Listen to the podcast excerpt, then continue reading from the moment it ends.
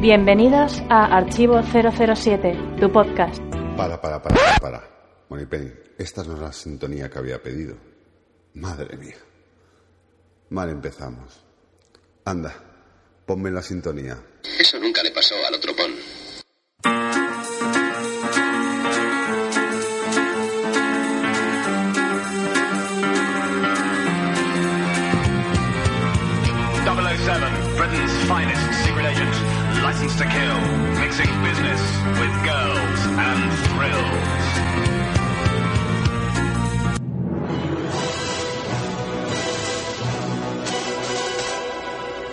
Es el hombre que mejor le queda el smoking en toda Valencia.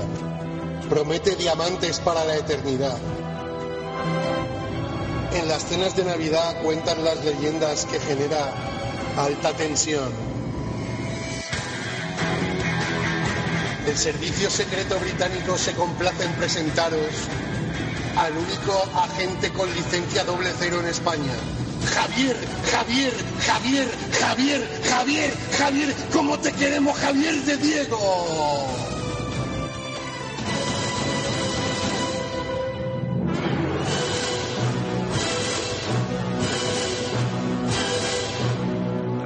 Hola chicos y chicas, bienvenidos al podcast de Archivo 007, vuestro podcast sobre James Bond. Madre mía, qué presentación. ¿Cómo está el servicio? Con una presentación así, ya no sé si me llamo 58, La Casa del Río o Javier. Algún día lo averiguaré, pero por ahora lo dejamos ahí estar. Bueno, venimos a continuar los podcasts de Archivo 007, pero de una manera diferente. Pero para este proyecto me he traído a otra persona que está igual de loca que yo. Así que, Monipenny, mete la presentación.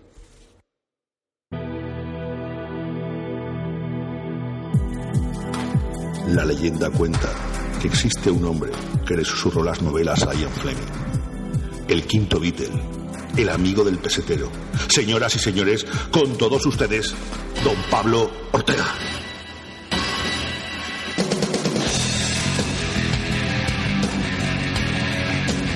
Madre mía, madre mía, qué presentación, Javi. Oye, qué Ahora hay que estar, ahora hay que estar, ahora hay que estar después de esto, hay que estar a la altura. Vamos a ver, no podemos empezar ahora a decir, bueno, pues sí, la verdad que me ha gustado. No, no, no, hay que estar dinámico, arriba. ¿eh? Esto hay que mantenerlo arriba porque yo pedí a unos amigos que me hicieran un par de presentaciones, pero que creía que iba a ser algo más tranquilo. No, no, has visto cómo nos han puesto, o sea, pero bueno. Pero bueno, pero ¿Qué, bueno. qué ha dicho de mí el amigo del pesetero? El pesetero, el amigo del pesetero. Es que la gente ya te conoce como el amigo del pesetero. Eh, está bien, está bien eso del hombre que le susurraba las novelas a Fleming. Es, es que ya la gente te empieza a conocer. Yo doy un, un, un par de ideas y la gente ya las desarrolla. O sea, esto, esto es genial. Me, me parezco a Steve Jobs. Yo ya no hago nada. Yo ya hago las ideas y otros me las hacen. Esto es genial, Pablo. No, bueno, no sé si habría que ser, si querría ser como Steve Jobs. Bueno, tú igual sí. El resto Yo sí, no, yo quería- que no querríamos que fueras Steve Jobs, porque madre mía, cómo era. Pues, no, no, no, no, no, personalmente no, personalmente. Pero con las ideas que tenía, sí. Pero Oye, bueno. Javi, que, que bueno, que nos hemos metido en una buena, ¿no? Oye, una buena. pues, tenemos que decirle a los oyentes que esto no tiene nada que ver con lo que han escuchado en anteriores podcasts. Aquí no hay guion. No, no, o sea, Van a ver que aquí las secciones no las hemos, no las hemos comido Sí, con o sea, patata. Aquí Tú y yo- yo, tú y yo, fluir, fluir, Aquí fluir. venimos sin guion, o sea, no tenemos escaleta, no tenemos nada, no tenemos mm, nada, o sea, nada, o sea, venimos, oye, nos sentamos y hablamos un rato, que de eso se trata. Pero eso sí, rato- sí que un rato bueno. pero- sí, bueno, un rato. un ¿Qué te iba a decir? Bueno, hay que decir también, para que los que nos están ahora oyendo y digan, madre mía, madre mía, qué golpe de Estado se han pegado estos, que Sí, sí, sí, golpe vamos a alternar, vamos a alternar, una, una- un mes vamos a ser nosotros, otro mes va, va a volver otra vez el, pod- el podcast eh, digamos, Bueno, eh, a ver, Pablo. tradicional con Gonzalo, Pablo, para que la gente, pues bueno, no se lleve la mes a la nosotros. Ahora veremos la acogida si nos quieren otra vez, que esa es otra, pero bueno. Eso me yo creo que, que, que, que algo más que Leis hacemos. Sí, sí, sí, sí, sí. Algo más que envíe haremos. Por lo menos creo que llegaremos al segundo. A partir de ahí, a Por por cierto hablando de, hablando de Leis Envy, jolín, Sí. la película, eh, bueno, no podemos pasar este, este podcast sin, sin hablar de, de dos fallecimientos y vamos a empezar por el de Diana Rigg, que nos ha dejado la Tracy. Nuestra querida Tracy, que entre los que me incluyo, por ejemplo, es la mi chica Bond favorita. O sea, yo estoy, yo estoy enamoradísimo de ella. O sea, para Además, mí- eh, yo como digo, yo creo que fue el cambio necesario para las chicas Bond. O sea, ella cambió todo lo que estaba estable- establecido de chicas Bond y fue un aire fresco y maravilloso para la película. Y la película es lo que es también gracias a la actuación de Tracy, o sea, de Diana Rigg. ¿Te has dado cuenta que no es solamente que rompiese moldes con la época, sino que es que incluso décadas posteriores ha estado a la vanguardia? Porque la primera chica Bond que salva a James Bond es Tracy. Sí. La primera chica que se enfrenta eh, físicamente a un esbirro o a un villano es Tracy.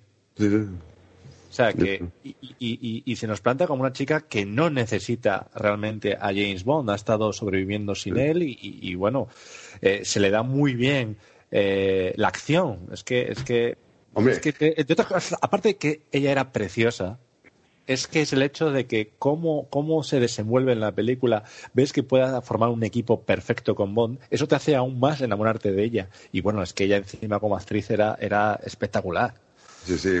Bueno, ella de, de chica acción, acuérdate que ella se dio a conocer en la serie de Los Vengadores con Patrick McNee. con Patrick Además, McNee. además Otro- cogiendo el testigo de otra chica Bond. exacto, o sea, que hubo un cierto momento que Los Vengadores era un poco la cuna La, de Bond. sí, sí, la, la cantera, la La cantera. cantera, eso sí.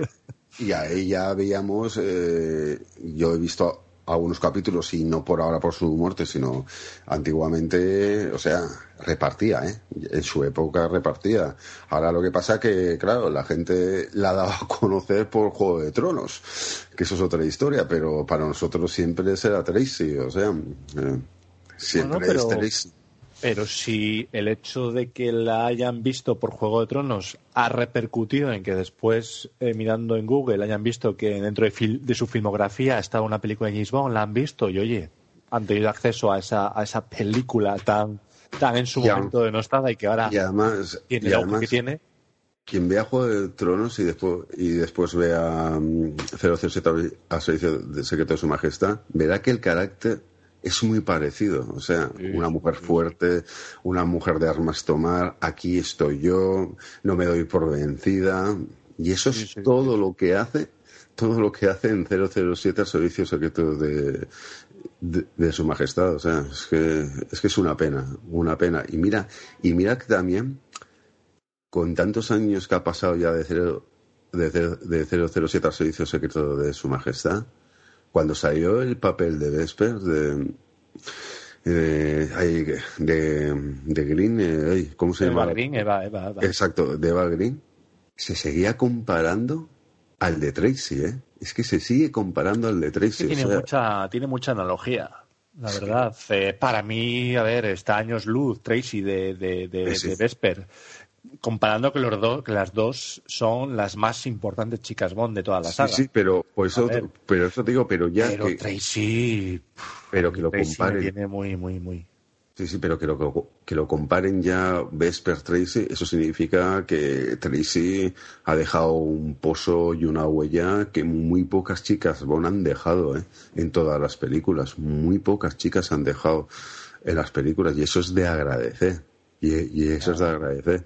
Mira las palabras de Rasenby al final, sí, o sea, sí. son preciosas, o sea, es la segunda vez que lloro, que lloro por tu muerte, o sea, a mí eso, a mí, a mí eso me ha matado, o sea, me pareció de, de una grandiosidad y, y, o sea, y de un honor hacia Diana Rigg impresionante. Y sobre todo lo último, que, que me hizo mucha gracia con lo bromista que era, con lo bromista que era, con lo Sí, sí. bromista que era, eh, diciendo, todo el mundo todo el mundo, o sea, las revistas y todo el mundo querían que nos peleábamos y era todo mentira, nos llevábamos genial, siempre nos hemos llevado genial, yo la he querido mucho. Sí, exacto, por, por, el tema de la broma que le hizo ella a él de comer ajo o comer cebolla, no sé qué, antes de una escena de un beso, Sí. pues claro, eso la, la prensa, Elliot Carver, Sí, sí, exacto. entendió, entendió que era que se llevaban mal y que tal, pero vamos, nada más lejos de la realidad, se llevaban súper bien.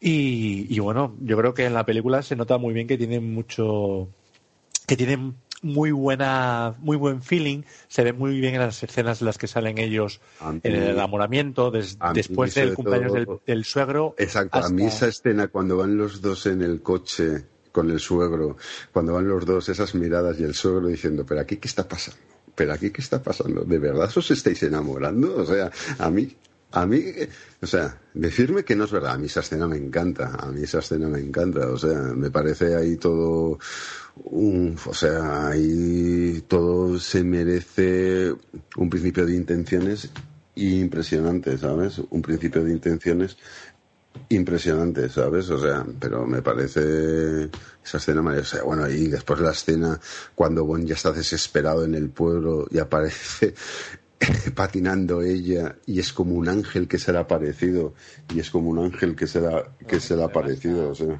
Además, la, la, la cámara lo hace genial porque empieza, te va, eres tú James Bond, ¿no? Va, va viendo desde abajo hacia arriba hasta que te encuentras con esa angelical rostro, con ese angelical rostro, ese precioso rostro de, de, de ella y dices, Y madre. es una pena que no hiciera más cine porque creo que era una buena actriz, pero se dedicó No, es muy así, lo que pasa es que de se... teatro, de teatro y de series de televisión, o sea, de teatro Para y de, teatro, de sí. televisión.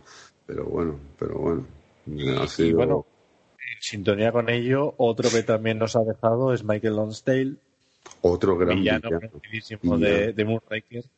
Villano, ¿Verdad? o sea, Es una auténtica pena. También los que no ven la saga le conocerán de, entre otras películas, de El nombre de la rosa. Nombre de la Rosa, eh, la de Ronin, que tenía un papel pequeñito de la persecución de intriga mm, con Robert De Niro, o sea, pero, o sea, pero es, es un actor impresionante, es un actor, es un actor impre- impresionante, que no se, pre- o sea, no ha hecho mucho de actor principal, pero son de esos actores que cuando estaba en pantalla lo llenaba enteramente, o También, sea, lo, también lo hemos visto en Múnich, en Múnich es verdad. junto con En el Múnich. Craig. Es verdad, en Múnich, en Múnich también. O sea, pero es que es, es que es una pena. Y ese, y ese, ese villano que hizo, ese villano de Hugo Drax me parece a mí magnífico. O sea, con una templanza, además un poco a la altura de James Bond, sibarita, con buenos gustos, tanto para las mujeres, para, lo- para todo, o sea, muy al estilo de nuestro querido James Bond y a mí me pareció un Sí, es un, es un villano intelectual muy, muy competente, muy bueno.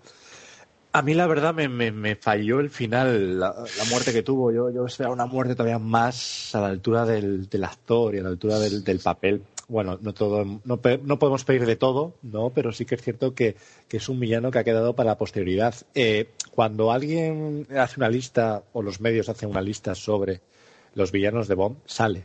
Y eso significa que ha dejado un buen calado. No estamos hablando de un villano como el de Quantum. O sea, estamos hablando de un villano que ha dejado huella, entre otras cosas también porque el actor Michael era un excelente actor. Y Era bueno, muy buen actor, o sea, es que lo llena en el nombre de la rosa, el papel que hace es, es impresionante, o sea, eh, esa mirada, esa mirada penetrante que tenía, eh, o sea, te, te, te, te amenazaba, te, te, te, te situaba, te, te decía, voy a ir a por ti.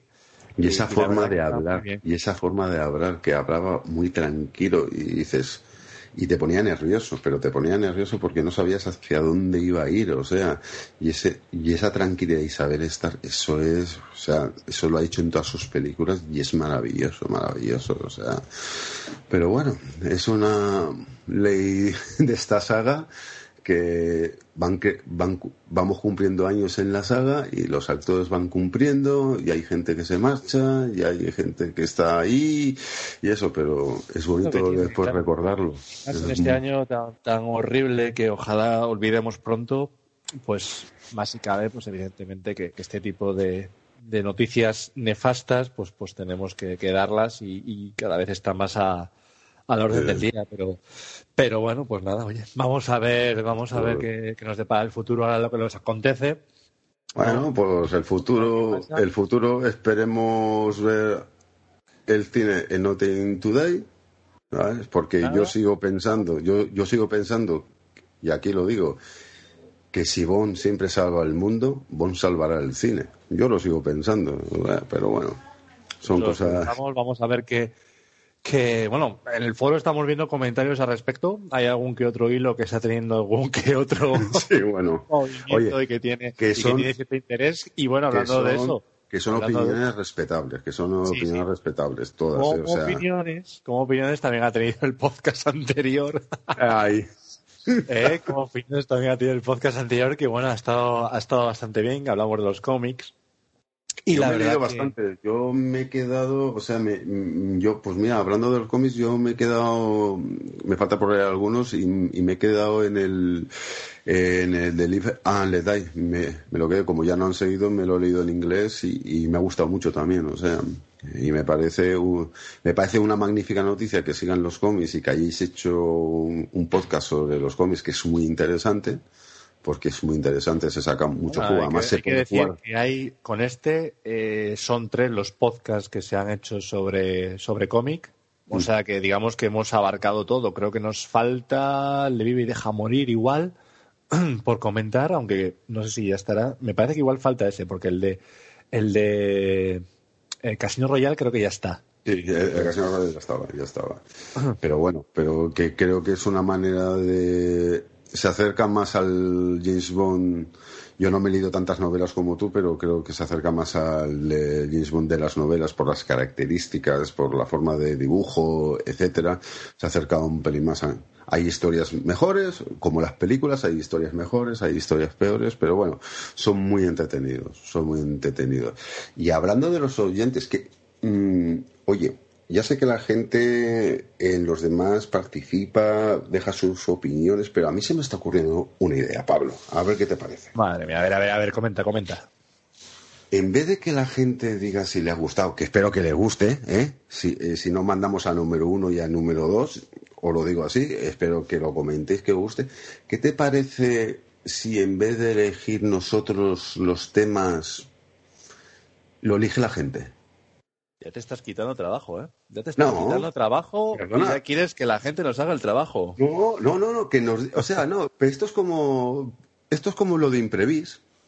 Que, te- que- has visto eso del teatro de imprevis, que sale un, un papelito y mímicamente tienen que hacer lo que ponen en el papelito. Pues esto es lo mismo, que nos digan de qué quieren hablar, Vamos. etcétera. Nosotros seamos Andreu Buenafuente y Berto Romero, que seamos ahí, metamos una caja, la gente nos envíe papelitos y diga, ahora tenéis que hablar sobre no sé qué. Sí. Y, y subo, y subo un poquito más a, a una apuesta. Que nos, manden, que nos manden audios de WhatsApp. Exacto, que nos han, nos man- Claro, pero eso, eso hay que dar número de teléfono. Sí, bueno, yo doy Ah. el mío, yo no tengo ningún problema. O doy mi correo electrónico, o, Eso, va mejor correo electrónico, ¿no? Mejor damos el correo electrónico de archivo. Y también tengo otra cosa. Si alguien, a ver si te parece bien, si alguien quiere hacer preguntas y quiere que se las contestemos sobre James Bond, pues también estaría bien.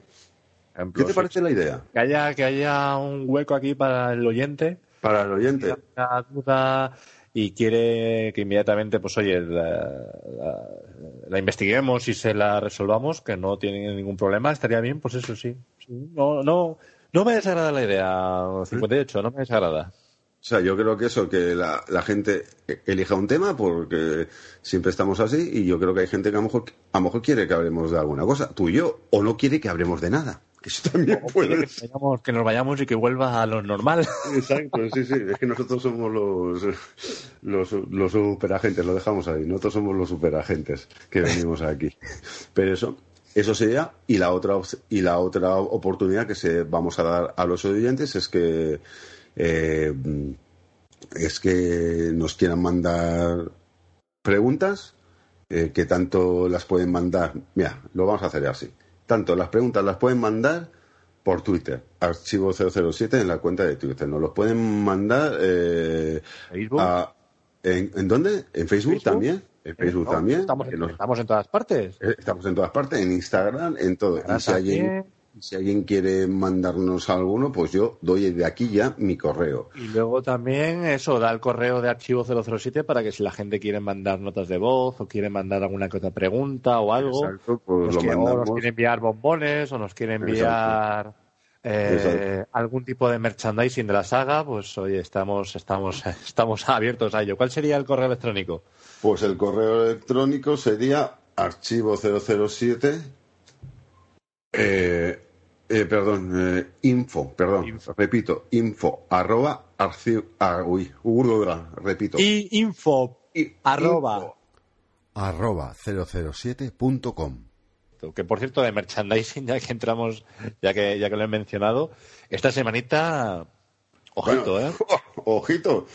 Pa- eh, para los que digan que esto es una cortina de humo, porque tienen que ojito sacar- lo que esta semana lo que hemos tenido de, Eh, sí, sí, de sí, sí. anuncios de anuncios de la saga. Eh, o sea que si el reloj Omega que si los zapatos eh, qué más qué más ha habido Ah, qué más ha habido esta semana también A ver, eh, los zapatos, eh, eh, Sí. el teléfono, el teléfono. el teléfono Nokia, Bueno, efectivamente, efectivamente, efectivamente, eso, eso es lo que estaba yo buscando ahora. El teléfono. Teléfono, reloj y zapatos. Oye, Pues ya está. Oye. Oye, creo que. o vamos sea, bien servidos. Y después dicen que a lo mejor esto es para porque tienen que sacarlo y después lo van a anular. A mí me extrañaría mucho toda una campaña publicitaria para algo. Está no muy avanzado, está muy avanzado porque además ahora también han estado sacando una serie de vídeos, la cuenta oficial de James Bond, una serie de vídeos un poco metiéndonos en lo que son los personajes. Yo creo que está, yo creo que están dando una un paso más y yo creo que esto ya es inevitable. O sea, Además, el día sí. 12, Por si Twitter Dios ayer. quiere y por dedos lo veremos. Además, por Twitter ayer me llegó eh, ya los pósters de IMAX que están ya adornando en los cines. Y pone noviembre abajo. O sea, ya no pone próximamente. Sí, sí, sí, sí. Pone noviembre. Pero bueno. Pero Esta esto semana- es bueno, cuando decimos esta semana, decimos esta semana pasada. Sí, ya- sí, la verdad. la semana Sí, pasada. porque a lo mejor la próxima semana ya estamos, sale otra estamos cosa. En octubre. Ya O estamos sea, en octubre. porque- O sea que ya nada, ya queda un mes y 12 días. Un mes sí. y 12 días para poder disfrutar 45 de eso. días. 45 días, para ser exacto. 45. 23, 45. ¿no? 45. Es el 12 de Ya noviembre. estamos, ya estamos, ya estamos a 1 de octubre, o sea que... No, bueno, sí, cuando escuchen esto será uno de Claro, claro, ya Cuando estamos 1 de grabando octubre. nosotros quedan 45 días todavía. Exacto. Estamos a 1 de octubre, como quien dice, podcast Exacto. de octubre, último podcast sin saber de Bond. Ojo, Ojo, ¿eh? ojo. Ojito, ojito, ¿eh? Ojito, ojito. Y además, pero sin saber de Bonnie, yo creo que empezaremos ahí a- hablando. ¿Qué nos preparan para el 4 de octubre, Pablo? 5, 5. Eso, perdón, uy, siempre me voy al 4, no sé por qué. Al 5. ¿Qué, nos preparan para el 5? ¿Tú qué crees? ¿Algo sacarán? Yo creo que ¿Póster sacarán final? un póster. Sacarán un póster, el póster definitivo, Sí, sí. creo, y, y, y- y- y que no retrasan la película. Ahora sacan el 5 de octubre. Fecha, bueno, para el que no lo sepa, es porque es el día que se estrenó en 1962 Doctor No. Exacto. Entonces, digamos que si está la película, el libro, perdón, de Casino Royale, que es el que empezó en el año 53, todo, todo, todo, con este personaje, todo lo que hoy en día nos abarca, a nivel cinematográfico, la fecha que lo inicia todo es el 5 de octubre del 62. Entonces, por eso es una fecha como icónica. También hay que decir que esa fecha es el mismo día del mismo año, es cuando sacaron los Beatles el primer single. Dos de mis sacas, de, de mis eh, favoritas. Tengo que llenar el check, tengo que llenar el Ya checking y lo tengo estamos metiendo publicidad. El mismo día, o sea, el mismo día del mismo año, dos de mis pasiones empezaron juntas, de la mano. Magnífico. Ya venimos con Dicho Paco esto, Pérez. Ya venimos con dicho Paco esto, yo creo que va a ser el póster final. Yo creo que sí, yo creo que va a ser el póster final. Y a lo mejor tenemos una- alguna sorpresa que es el vídeo de Billie Eilish. Mm, Por ejemplo, por ejemplo, yo creo que es un buen momento para sacarle. Hablando, hablando de música. Ya se acaba de anunciar que sacan otro nuevo disco co- con Sí, con el todas las repertorio. canciones. Además, Todas las hay, canciones. Además, uno normal que es en vinilo y en CD de doble Y hay Sí. uno especial que va a ser de tres vinilos.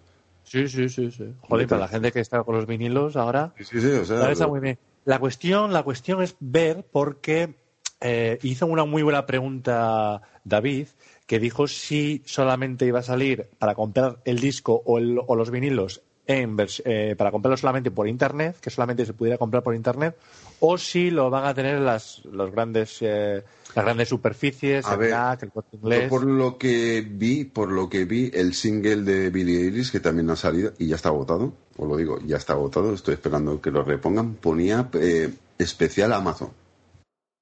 Yo lo dejo ahí.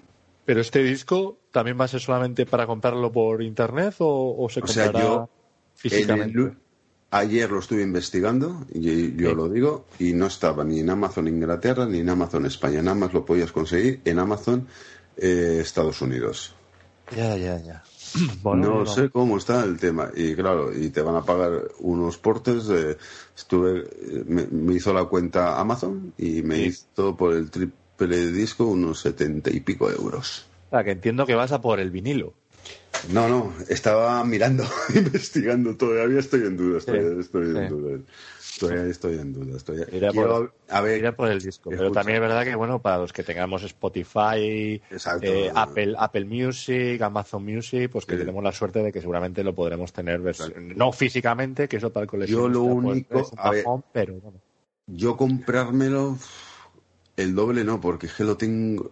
Siempre me he ido comprando los recopilatorios. El único que quiero saber, porque todavía no ha salido el track de las canciones, es el triple. Quiero saber el triple qué es lo que lleva. Que a lo mejor puede llevar alguna sorpresa que, que no tengamos en, en el disco normal del doble. ¿Sabes? Entonces a mí el triple disco quiero saber, porque claro, en CD no va a salir, nada más lo he visto en vinilo, nada más lo he visto en vinilo, o sea, sale eh, en CD el doble y en vinilo. El doble sale en CD y en vinilo, pero el triple nada más lo he visto en vinilo, en CD no sale. También es verdad que porque en vinilo eh, no tiene tanta opción como el CD. Ya, pero Puedes meter tantas canciones. Sí, un pero una cosa, que- pero una cosa que sí me ha chocado, que sí sale el doble CD y ese mismo doble CD sale en, en doble vinilo, ¿vale? Pero el tercer vinilo, mm, hay que investigar a ver lo que lleva. Hay que investigar a ver lo que lleva, a ver si lleva alguna Está cosa. claro es que, es que, bueno, está, está viendo ahora mismo bastante merchandising. Eso Uh. quiere decir también que, entre otras cosas, está, está ya la maquinaria por el estreno inminente de la película, pero también porque yo creo, y ya vamos a entrar en la, en- la harina, ya vamos a entrar en, en materia de, de lo que nos abarca este podcast. Yo creo que también es porque estamos en una etapa muy buena de la saga, muy, muy buena de la saga. Es referencia, yo creo, incluso. Y yo Mm. creo que esto no se ve desde Connery. A ver, estoy de acuerdo Y que- tenemos que posicionarnos, solo te Yo me- digo eso. O sea, que aquí, para que vea la gente, para que mejor que vea, para que escuche la gente que no tenemos guion ni tenemos nada, no hemos ni establecido quién No. va a estar, Además, quién va a defender uno y quién va a defender otro, porque aquí tiene que haber por noche- Ayer por la tarde nos lo preguntamos por WhatsApp. Digo, ¿a quién vas a defender? Digo, pues yo no tengo ni idea todavía cómo salgan. Pues defendemos a uno y defendemos a otro. O sea, yo mira, me voy a posicionar, ¿vale? Con lo que acabas de decir.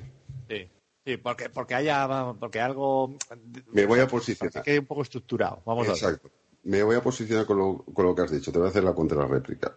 Sí estoy de acuerdo que es una segunda etapa dorada, pero creo que no es como la primera etapa do- dorada que lo cambió todo en el cine. Ahí lo dejo. O sea, vale, me ver. posiciono, Vamos a ver. Me posiciono con Connery. Vale, bueno, perfecto, yo me posiciono con Craig. Ah, ya, ya están aquí puestas la- los bandos. vamos, a, vamos a ver ya que... advertimos que, a ver, no con esto voy a matar la época de Craig, ni con esto voy a matar la época de Craig, porque me, me parece maravillosa, pero creo que la de Kennedy fue otra historia. Fue una historia que nadie se esperaba. Nadie se esperaba. No, pero a ver, sí que es cierto que, el que inicia el, camino siempre pues lo tiene un poco más fácil porque no tiene nada que demostrar, simplemente es ir creando algo e ir eh, mejorando lo anterior, pero yo por eso aún estoy más con la etapa de, de Daniel Craig, porque me parece aún más increíble que viniendo de lo que viene, es decir, tú tienes a tus espaldas a cinco actores que han, que han hecho Bond, no solamente cinco actores, sino dos de ellos que son iconos de, la saga, como son Sean Connery y Roger Moore. Aparte, acabas de sustituir a un Bond que es reconocido por la por el público, reconocido por la crítica, tiene mucha, muchos fans. Es ahora mismo todo el mundo que cierra los ojos y piensa en Bond pensaba en Pierce Brosnan. Y tú con todo eso coges a tus espaldas la mochila de Bond, te cascas Casino Royale, que es la mejor película de la saga para muchísimos entre, lo- entre los que me incluyo. Y, te coges y dices, y en esta mochila, aparte de meter todo lo que hemos metido de la saga, volver otra vez al, al Bond clásico, al Bond de las novelas, reivindicar al Bond de Timothy Dalton, es que encima eso se repercute en taquilla con los mayores ingresos de toda la historia. ¿Qué estamos hablando? Estamos hablando que Skyfall ha, ha tenido un beneficio de 900 millones de dólares. No, O sea, más, recaudó- más. recaudó. Mil. Yo tengo aquí los datos. No. Re- Ingresó, o sea, cosechó, recaudó 1.100 millones, con la inflación actualizada hoy, 1.200 millones de Sí. dólares. Pero es que el beneficio, porque esa película, esa película no costó tanto, esa película costó 200 millones. Sí. Si a 1.200 millones le restamos los 200 que costó hacerla, 900 millones de beneficio que se llevó la película. 900 millones. Es que hay hoy en día películas. y Sí, lo- pero ahí juega, pero ahí juega. películas de alto standing eh, que no recaudan ni siquiera el beneficio que obtuvo esa, esa película. Y ninguna de la saga ha hecho similar. Bueno, para, para. Porque, claro, si yo me voy a los 142 millones que recaudó Operación Trueno en el año. eh, en el año 65 estamos hablando de una cosa más o menos parecida, con un coste de 9 millones. Es lo más parecido, es lo más parecido, o sea, Si ahora mismo actualizamos, hacemos eh, eh, tú, a, a hoy la Sí. recaudación, eh, eh, esa yo tengo aquí los datos. Thunderbolt obtuvo 1.129 millones. Pues por eso te digo, es lo más parecido. Son muy similares, son muy similares. son- A ver, eh, yo creo que también eso se debe, lo de, y te lo voy a decir que sí, porque llevábamos mucho tiempo sin una película de Bond. Entre que si hace una nueva película, que si no hace, que si la caída de las Torres Gemelas, que si Bárbara piensa que hay que cambiar después de las Torres Gemelas y que no sé, que vamos alargando, alargando, y cuando se alarga una cosa, hay mucho, la gente tiene ganas de Sí, pero es más complicado. Hoy en día es más complicado coger y decir, mira, mira la competencia que tengo hoy y mira la competencia que tenía en el año 65 James Bond. Todo el mundo copiaba a James Bond.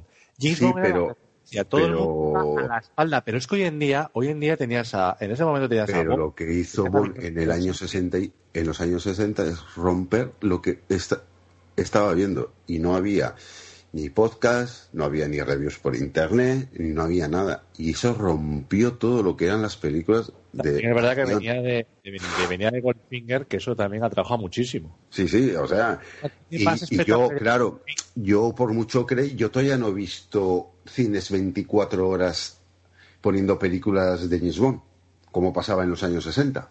Ya, pero tú piensas, por ejemplo, tú piensas que en los años 60 la única forma que tenías de ver la película es ir al cine. Sí, sí, claro, es que ahí no había cine, otra cosa. daban Y la película, crítica- y la crítica, a lo mejor que había un momento en un periódico o alguien que hablaba en las, en las, en las cinco o seis radios que había.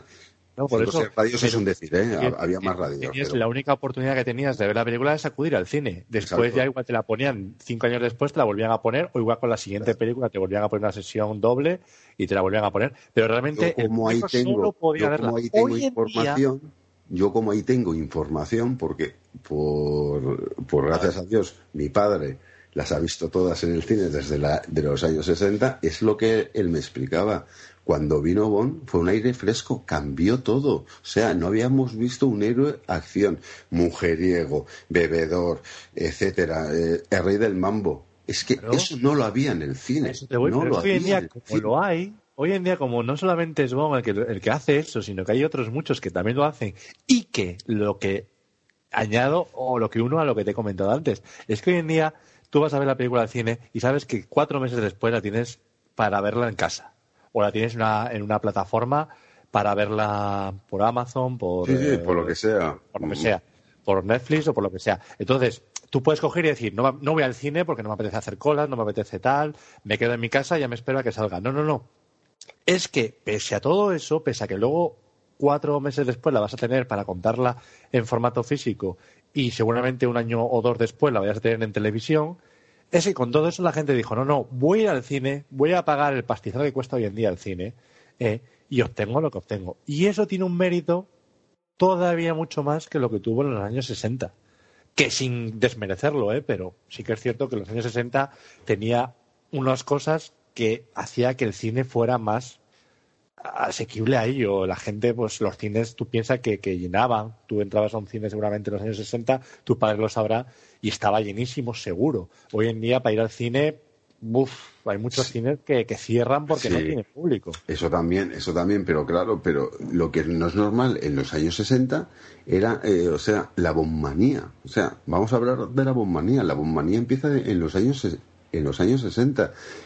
Y además, sí es verdad que sí te, hay un cierto paralelismo entre la etapa de Craig y la etapa de Sin Connery. Sí es verdad.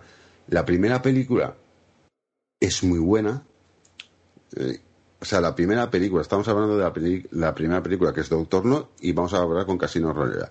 Ya sé que me vais a decir que Casino Royale es 200.000 veces, pero yo estoy hablando de una comparación. Sí, sí, pero yo estoy hablando de, de una comparación. Es una magnífica película, ¿eh?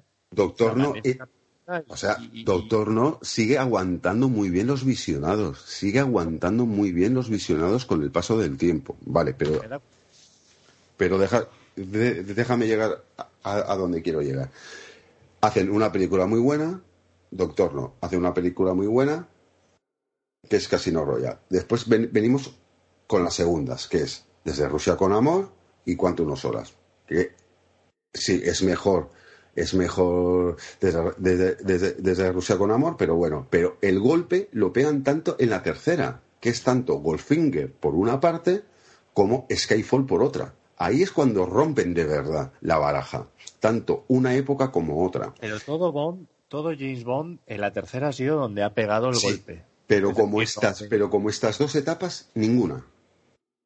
Y eso es- y, y en eso vamos a estar de acuerdo. Como estas dos etapas, ninguna. Lo que pasa que en los 60 se produce una bombanía de merchandising, etcétera, que, perdona que te lo diga, y lo hemos hablado muchas veces, a esta época no le llega ni a la sombra, sea, ni a la altura del Son- tacón de los zapatos. Son objetivos distintos. Eh, en aquella época tú estás iniciando un, un producto y cuando tú inicias un producto quieres llegar a la mayoría. Entonces, claro, lógicamente lo que Sí, intentas sí, es pero tú ya abarcar, llevas tres películas. Tú ya llevas tres películas. abarcar un amplio campo de, de- de posibles eh, destinatarios. Tú quieres que los críos también tengan su coche de corgi, Hombre. tú quieres que tengan Ah. sus juegos de mesa, tú quieres Acuérdate que al príncipe Carlos le regalaron una réplica de juguete del DB5 y hay fotografías por ahí. Claro, Al o sea, que príncipe- decirte, eh, a ver, a lo que te voy. Pero, lógicamente, y hoy en día se centra más en que eh, los que salen en la película, Aston Martin, Omega, eh, eh, Heineken o, Sí, sí, sí, o todos, mismamente, todos. por ejemplo, Bollinger o, o quien sea, esa te están pagando por aparecer en la película.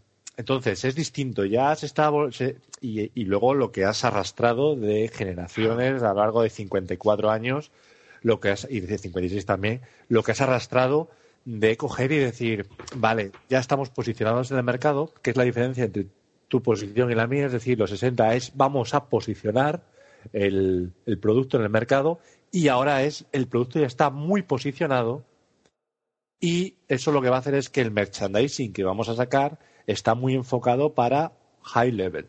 Es que es lo que hay. Y, Claro, lo que es- muchas veces nos quejamos, que ojalá hubiera Sí, un poquito a más de merchandising como en Star Wars. En eso está claro, en eso está claro. En los 60 se quiso llegar a, a todo el público, también porque a lo mejor eran eh, el mercado era más un tipo mercado más de familias, por decirlo así, que era más en los años 60 el padre, la madre, los hijos, tal y cual, juegos de mesa, eh, maquinillas, no sé qué. También iba mucho dedicado a los hombres, ese merchandising sobre todo iba dedicado a los hombres, maquinillas, eh, no sé qué, gabardines Sí. eh, Tabaco. encendedores, tabaco. eh, O sea, yo creo que eh, lo que lleva lo que lleva ahora esa alta gama es gracias es gracias a la época de Sincone. A la época de Sincone empezamos eh, a los trajes de tres piezas, que hasta ese momento no, y, y ya vemos que, o sea, empieza todo ese alto standing de vestimenta, de coches, de, de bebidas, de etcétera. Empieza, los rodos los tiene que Sincone, que si no es por Sincone no llegamos a esto. Eso también es, está claro. O sea, porque el merchandising que hubo en aquella época, o sea, eh, mi padre me lo decía, aquí en España no, pero en Inglaterra y demás sitios, es que veías Bond por todas partes, por todas partes. Y aquí sí lo ves, pero de, de diferente manera, nada más para... Sí, hay merchandising. O sea, hoy en día también hay mucho merchandising. Lo que pasa Oye. es merchandising muy estilo. A ver, si para eso Escucha, está, por ejemplo, la escucha. página web James Y Bond demos gracias a Funko, y demos gracias a Funko que saca un merchandising eh, asequible, o sea, porque ya las figuras de tipo Hot Toys, como las que yo tengo tres, tanto eh, de Outjob, de, de Sin Connery con el traje de tres piezas, o el Royal Moose de Vive y Deja Morir, o sea, ya empiezan a costar. Sí, pero ahora, pero ahora, a diferencia de los años 60, tú en los años 60, si te cogías y te ibas a hacerte el traje que se ve en la película de Atrápame si puedes, ¿no? O Sí, algo así. exacto, Atrapa- no, ahí sale todo, en Atrapa en su Eh, que es como- traje y hasta el tienes- coche. Tienes que ir a un sastre de Selby Road a hacerte el traje de Sean Connery. Hoy en día, si tú quieres tener el traje de Sean Connery de, de Goldfinger, tú mismamente te puedes ir a, a- a prendas como Tom Ford, que sí, que son caras, ¿de acuerdo? Pero, pero te vas a ir mucho más asequible que en los años 60, el traje. sí. Eso Eh, por un lado. Luego Eso tienes también. páginas web como James Bond Style que te, que te consigue eh, decir, vale, pues en esta escena o en esta película James Bond lleva esto, esto, esto y esto. Cosa que en los 60 no pasaba porque no tenías esa, eh, ¿cómo decirte? Esa facilidad o, o esa Pues cosa de decir. pues por ¿qué eso lo veo, lo veo todavía más grandioso que en los años 60 no, no se tuviera esa posibilidad y hubiera más merchandising en general de lo que hay ahora. De lo que hay ahora para Pero es- todos. pero es un merchandising más de, de juguete, más de. Vale. Ahora es un Pero merchandising. es que a mí también me abarca vale el merchandising de juguete. Es que a mí también me vale el merchandising de pero me juguete. refiero, pero me refiero que ahora es más. O sea, que ahora tienes el merchandising de juguete y aparte tienes el merchandising. Si tú quieres tener el DB5, a oye, ahora le, van a- le están reeditando. Si Sí. tú quieres tener la no, ropa, hombre, claro.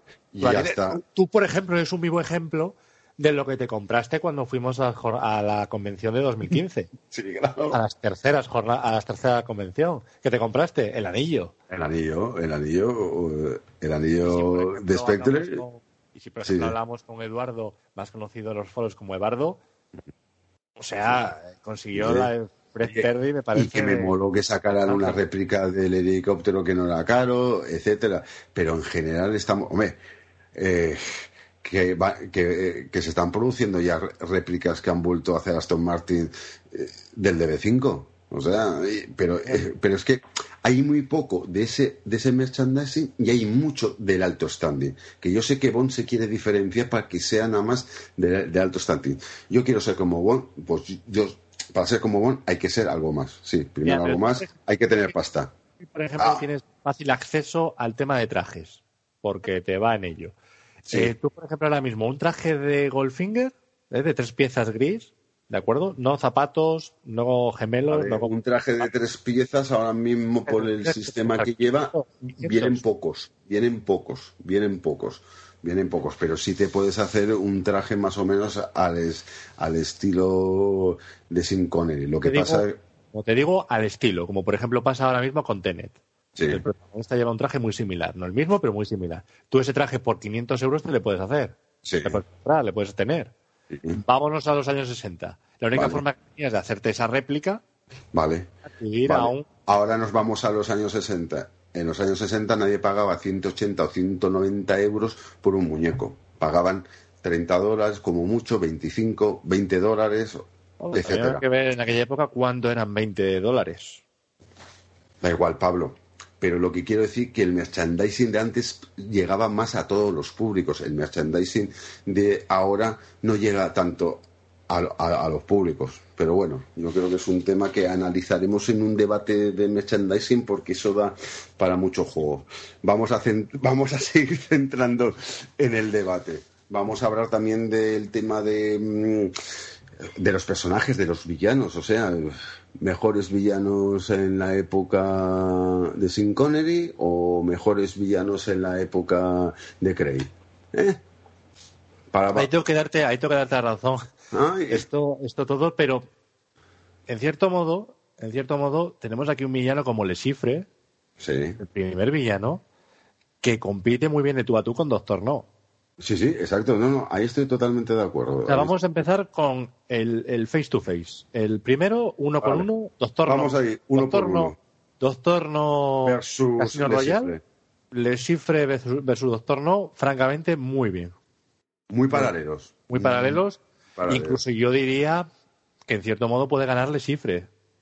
Le Cifre, para mí, le gana en, en el físico, en el cuerpo a cuerpo, en el tú a tú, ¿Y cómo Pero- se lo hace pasar a Bond? y como se hace pasar a Bond, pero yo Doctor creo que... en mucho el- que tal, Doctor No no toca casi nada a Bond. No, no, pero en lo intelectual, ahí sí le gana Doctor No a Le Cifre. Ahí sí le gana. El Goya, el no sé qué, mm, etcétera. Pueden hablar de todos los temas. No le importa, no le importa decirle Doctor Más No cuál es. sofisticado, eso sí, es más Exacto. sofisticado. Eso más, eso más, como era, como era el Sin Connery. También hay que decir que el Sin Connery era más sofisticado, el James Bond, que el de Daniel. El de Daniel Craig ha ido poco a poco con, con otras armas, pero también. Pero yo creo que ahí, yo creo que lo pondríamos en una X, ¿vale? Ahí pondría dos. Vale, yo lo pongo con una X, ni un- El porque siguiente, uno. el siguiente está el, muy claro. el siguiente gano yo, ¿eh? El siguiente, y no hay por no hace dónde falta coger. que no hace falta que, que- que- que- veamos entre Red Grand desde Rusia con amor Yo creo que ahí pasamos porque nuestros amigos Elvis y Costello, porque me voy a llamar así, Elvis y Costello de Cuanto Unos Solas. Y mira que a mí. Cuanto Unos Solas me gusta ciertas cosas de la película, pero creo que son Elvis y Costello, son la pareja humorística de la etapa Craig. Eh, o sea, teníamos eh, los dos matones de diamantes, pues creo que ahora tenemos a Elvis y Costello. Pero bueno, dejémoslo ahí. Y yo creo que ahí no vamos a entrar porque creo que te vienes a, a mi club de que gana el señor Grant. Ahí, ¿vale? O sea, bueno ese- pero pero en cierto modo son dos eh, villanos totalmente opuestos Sí, eh, eh, eh, Aquí el villano es bueno hay- habría que decir habría que decir habría que hacer la comparativa quién es el villano realmente de desde Rusia con amor Red Grand o Bueno, Rosa Rosa Clare o, eh, o, o a Brofel, que lo tienes como detrás. O sea, es que... Pero Blofeld hay poco pinta o sea or- organiza manda a Rosa Clef Exacto, exacto. y bueno, Rosa Clef a su vez manda a Red Grand exacto. Y sea, al final como- la última pelea es en Venecia Y es con Rosa Clare. Refrán, con el Entonces, a ver, zapato. ¿quién- y- quién? Al igual que, al igual que por ejemplo, en, eh, en of Solace tenemos quién es el villano. Desde luego que evidentemente Elvis no, pero Dominic Green o Medrano.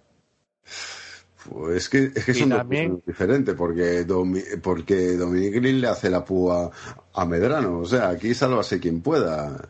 Y yo creo, en teoría, el villano sería Dominic Green, porque ahí le hace la púa y ahí el villano, el villano yo podría hablar. Vale, va, te admito, porque eh, comparativa de Regran va a ganar Regran con, eh, con cualquiera que pongamos. Pero venga, va, te lo dejo. Vamos a hablar de Rosa Clare y lo comparamos contra Dominic. contra Dominic. Yo creo que Rosacle, el plan de Rosacle es mucho mejor que el de Dominic Green, pero bueno. Sí, pero el enfrentamiento de ambos es brutal, Es que ¿eh? yo no me lo creo. Yo no me creo el enfrentamiento de Dominic Green. Hay un momento, y mira que ¿Tú lo no ves, y tú no ves un poco, jolín, a ver, suena fuerte decirlo de una, eh, eh, de una mastodóntica película como es Desde Rusia con Amor, pero suena, suena a que no te lo crees el hecho de que. ¿El de que Bond, un tío de un 88 y, y, y, y 80 kilos, no pueda contra una personita como Rosa Clay, por Sí, mucho pero- que tenga en el zapato. Lleva pincho envenenamiento y todo. A- a- eh, acércate así. Y tú te crees a Green con una hacha que parece el de la matanza de Sí, Texas. claro, pero es que, pero es que eso cuidadito con ello, porque eso tienes también el entorno que está ardiendo por completo Pero, a ver, si con- y, y tienes a una persona con una No voy a decir palabrotas porque eso también lo oyen los niños. Pero con dos manos abiertas al estilo, al estilo Bud Spencer, al estilo de Craig, Dominic Green, es un tirillas. Es un tirillas. A ver. Yo creo que Dirilla son los dos, tanto Rosa Clare como Dominic Green. Y creo Pero- que Bond, si en un entorno de, de serio, podría arrearles un tortazo a la mínima. Ahora bien, yo veo Lo más que pasa, lo que complicado. pasa, lo que pasa que a eh, Rosa Clare le coge por desprevenido a Bond. yo ¿vale? veo más, yo veo más factible poder se da cuenta, a se da cuenta cuando, cuando Tatiana mira así con esa cara y entonces hay Bond que, que se da cuenta de quién es, pero aquí es que sabemos que va por Green y no hay eso. Y me saca un tiría con una hacha que casi lo tumba a Cray y no sé. Bueno, vale, va, dejémoslo. Venga. Yo- Yo creo que, que los dos serían factibles de reducir, pero veo más Pero yo- complicado reducir a una persona con un hacha en la mano que, que con un... Pero si le haces una Mato. zancadilla, pero si le haces una zancadilla y le sopla y se cae el suelo, si nada más con el peso del hacha que, es- que, que se tiene que caer. A ver, por favor. A ver, ¿qué estamos diciendo? Si nada más con el hacha, que, joder, parece el hacha que no puede con ella.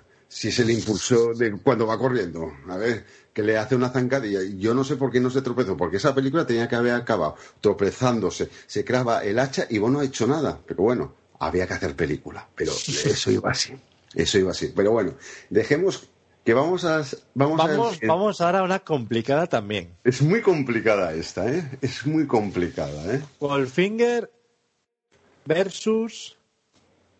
¿Quién?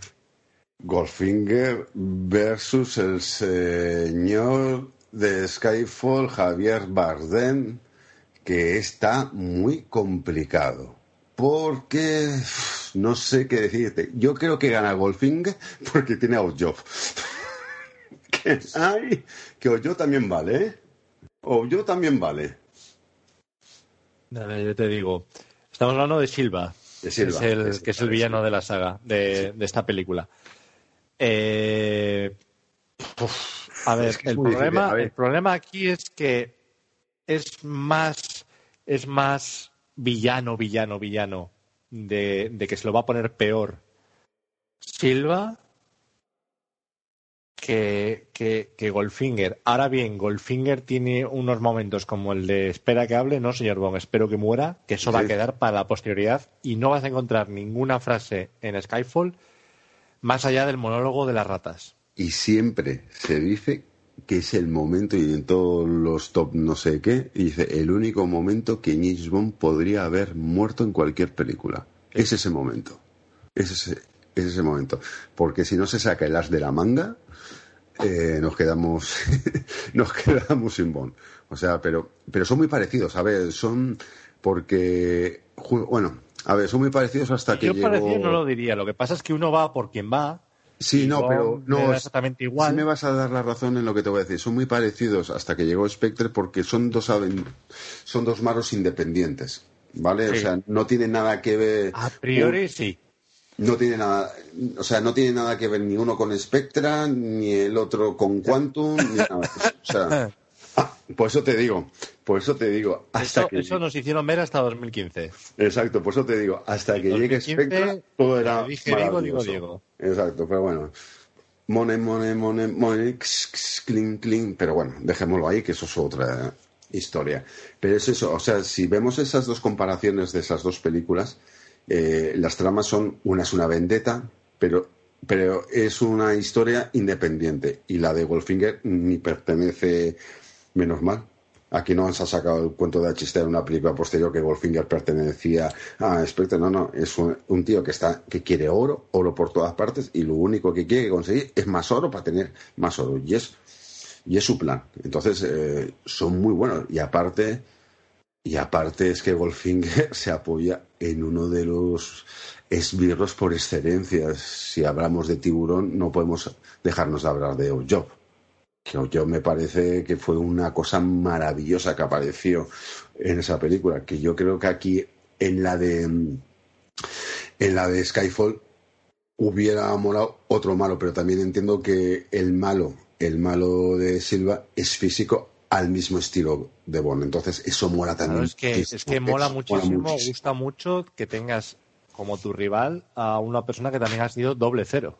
Sí, sí, por eso, por eso. Que eso. Esa persona va a saber tus movimientos vas a ver cómo vas a actuar y de hecho por eso eh, Silva va siempre un paso por delante de Bond, porque sabe ya, aparte de que porque tiene pinchado y porque tiene acceso a, a todo a todo lo del MI6, es el hecho de que vas a ver tus pasos, vas a ver cómo vas a reaccionar. Psicológicamente hablando, te va a destruir mucho más que lo que puede hacer eh, Goldfinger. Entonces, eh, en algo tan importante como es el aspecto psicológico, yo creo que aquí eh, en Skyfall estamos por encima de Goldfinger en Pero- cuanto a villano y en cuanto a enfrentamiento. Luego, en cuanto a película, en cuanto a película, son dos colosos. Y en Son dos colosos. Es lo que hemos hablado ha recaudado antes. más o menos similar. Son las dos películas que lanzan al Bond a la, a la enésima potencia. Son las dos películas que lanzan a una saga para dejarla ya para el infinito, para el infinito, y en la época Craig vuelve a lanzar a la saga para ponerla donde algunos dicen que no está, para ponerla otra vez en su sitio, que siempre ha estado en su sitio, pero en, eleva un, escalón más. Eleva también un, escalón más por el tema de actores, por el tema de, contratar buenos actores. Javier Bardem es un actorazo, es un actorazo en cualquier película. O sea, tienes otro. eh, lo que pasa es que son, son esas dos películas que lanzan otra vez a Bond a donde está ahora, que es, que es increíble. Pero yo me quedo con Goldfinger porque está a punto de matarlo sí o sí. Y aquí lo que pasa es que James Bond mata a Silva por la espalda, como una rata. Pero bueno, lo dejamos ahí. ¿Sabes? Lo dejamos ahí.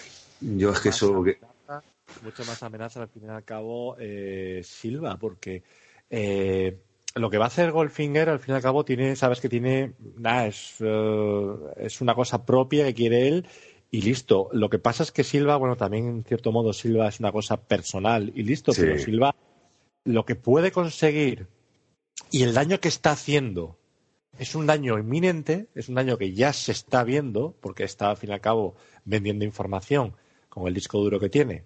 Y, y, por tanto, lo- las empresas o los países o los estados o, o- o ese enemigo que no conocen, que es un enemigo más temero, o sea, al que temen más porque no le conocen, a- a- en, en la época de la Guerra Fría, que es la época Connery, el enemigo se sabe cuál es. Y se sabe que tiene, que tiene los contactos que tiene con cierto estado. Pero es que ahora el enemigo está en las sombras, como muy, muy bien dicen en la película. Sí, es otra época, Es otra época. Ya, y a Es mí... más complicado. Pero, no, pero y a mí, to- y a el- mí toda esa trama me se ve al instante. El problema se está viendo ya. Con Goldfinger es un problema a posteriori.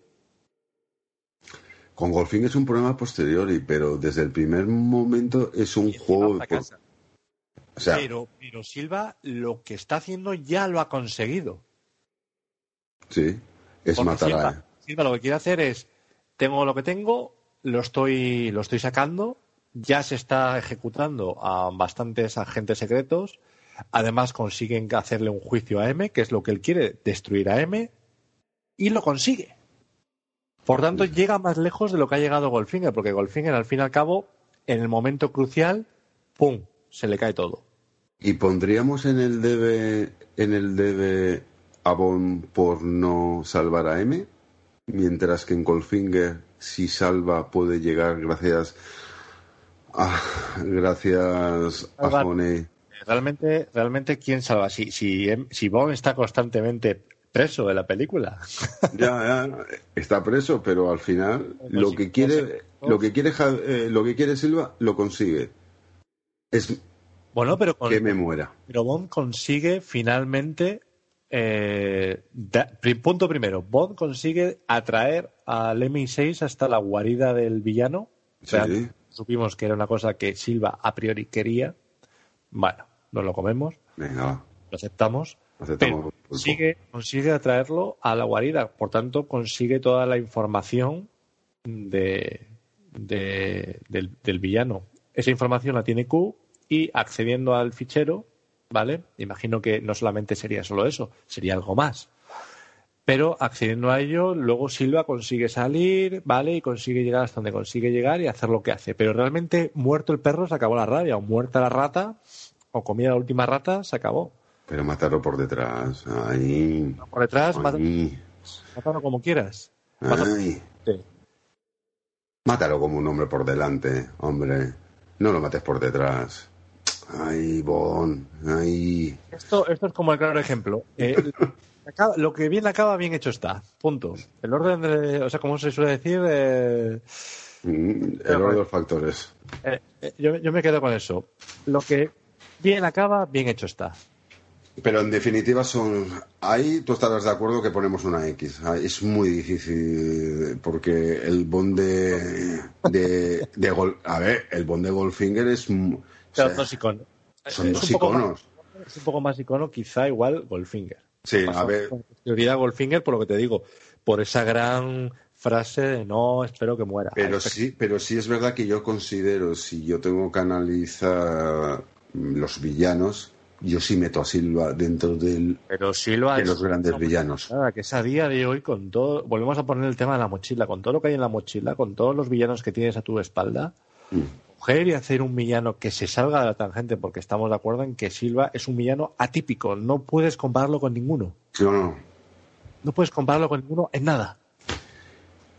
En, en Connery no, el, el único que a lo mejor lo puedes comparar y nos salimos un poquito del tema, a lo mejor es con Frank Sánchez. Es una cosa algo así parecida, porque son independientes, no tienen... Lo que pasa es que sí es verdad que Silva, sí es verdad que Silva tiene un objetivo y es masacrar al M6 por todo lo que ha hecho. Y los lleva en jaque toda la película, toda la película y toda la película.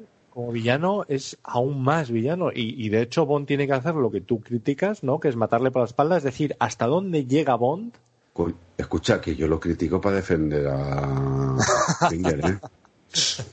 Vale, por eso vamos a seguir haciendo, vamos a seguir en el papel. A ver, yo estoy en el papel, yo critico eso porque, claro, por lo menos Bond eh, lucha cara a cara, aunque, aunque después no sé por cómo cabe por el agujero del avión, que también lo tengo que decir Goldfinger, porque no sé cómo el señor Gerfrob eh, se pudo meter ahí, pero bueno, dejémoslo también, dejémoslo estar también, esas son cosas que Si son paras, si paras en un momento de la película, paras eh, en ese fragmento en el que está mitad, mitad dentro del avión, mitad fuera del avión, vas a ver la cara que tiene.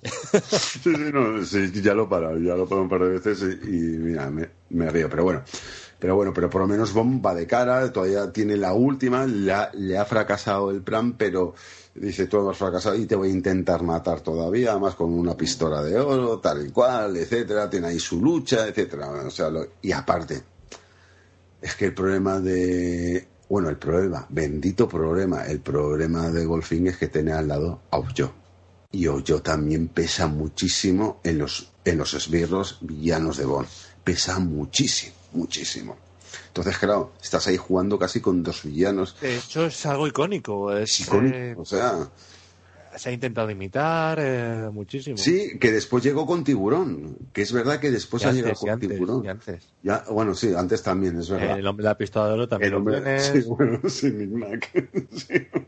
Luego tienes también, eh, lo tienes también en, en Moonraker. Además, muy Sí, similar. no, pero, pero, pero digo que ya, que ya es tiburón, o sea, ya es tiburón en, en Monray, que, que lo más parecido a, a Goldfinger y a Ojob lo tienes tanto en, en La espía que mamó como en Moonraker. O sea, un esbirro también eh, tochísimo, eh, casi indi- in- indestructible, etcétera, que ni No rollo- habla.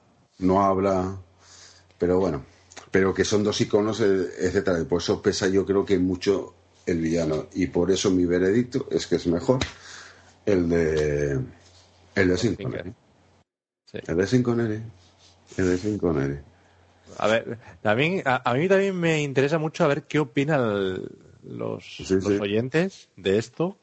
A ver si se Estamos quedan más haciendo la época. o sea, no me vale meter otros villanos de otras épocas. Estamos hablando No, no, no, A ver si se, Daniel Craig, ¿eh? consideran que la época de oro es la de los años 60 o que ahora es igual o superior.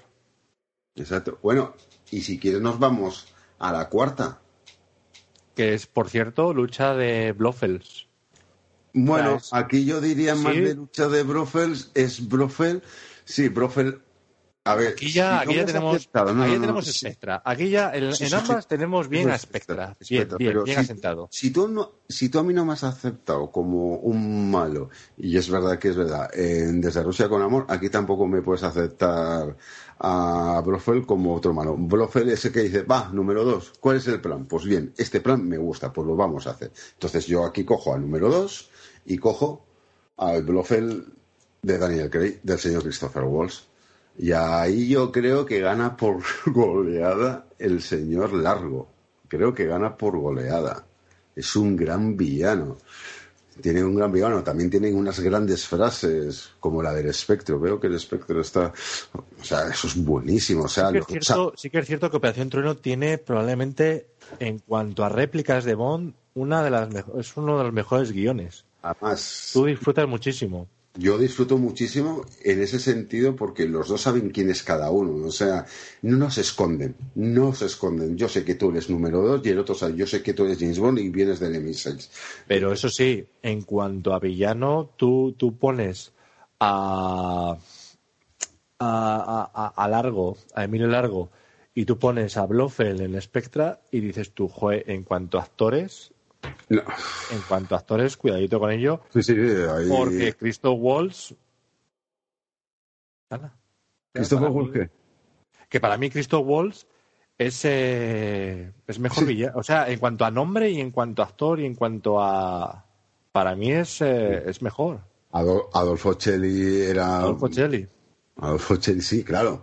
A ver, ahí, ahí estoy de acuerdo como actor y tal y cual con la carrera que ha llevado mm, con la carrera que ha llevado Christopher Waltz de eh, o sea, de largo mejor actor que Adolfo Celli por la carrera, pero en ese papel yo creo que el largo le supera al Blofeld y sabemos que al Blofeld de Waltz mm, las cosas, pero eso no tiene nada que ver, no es el Blofeld que nosotros esperábamos, era Eh, También es verdad que vamos a ver.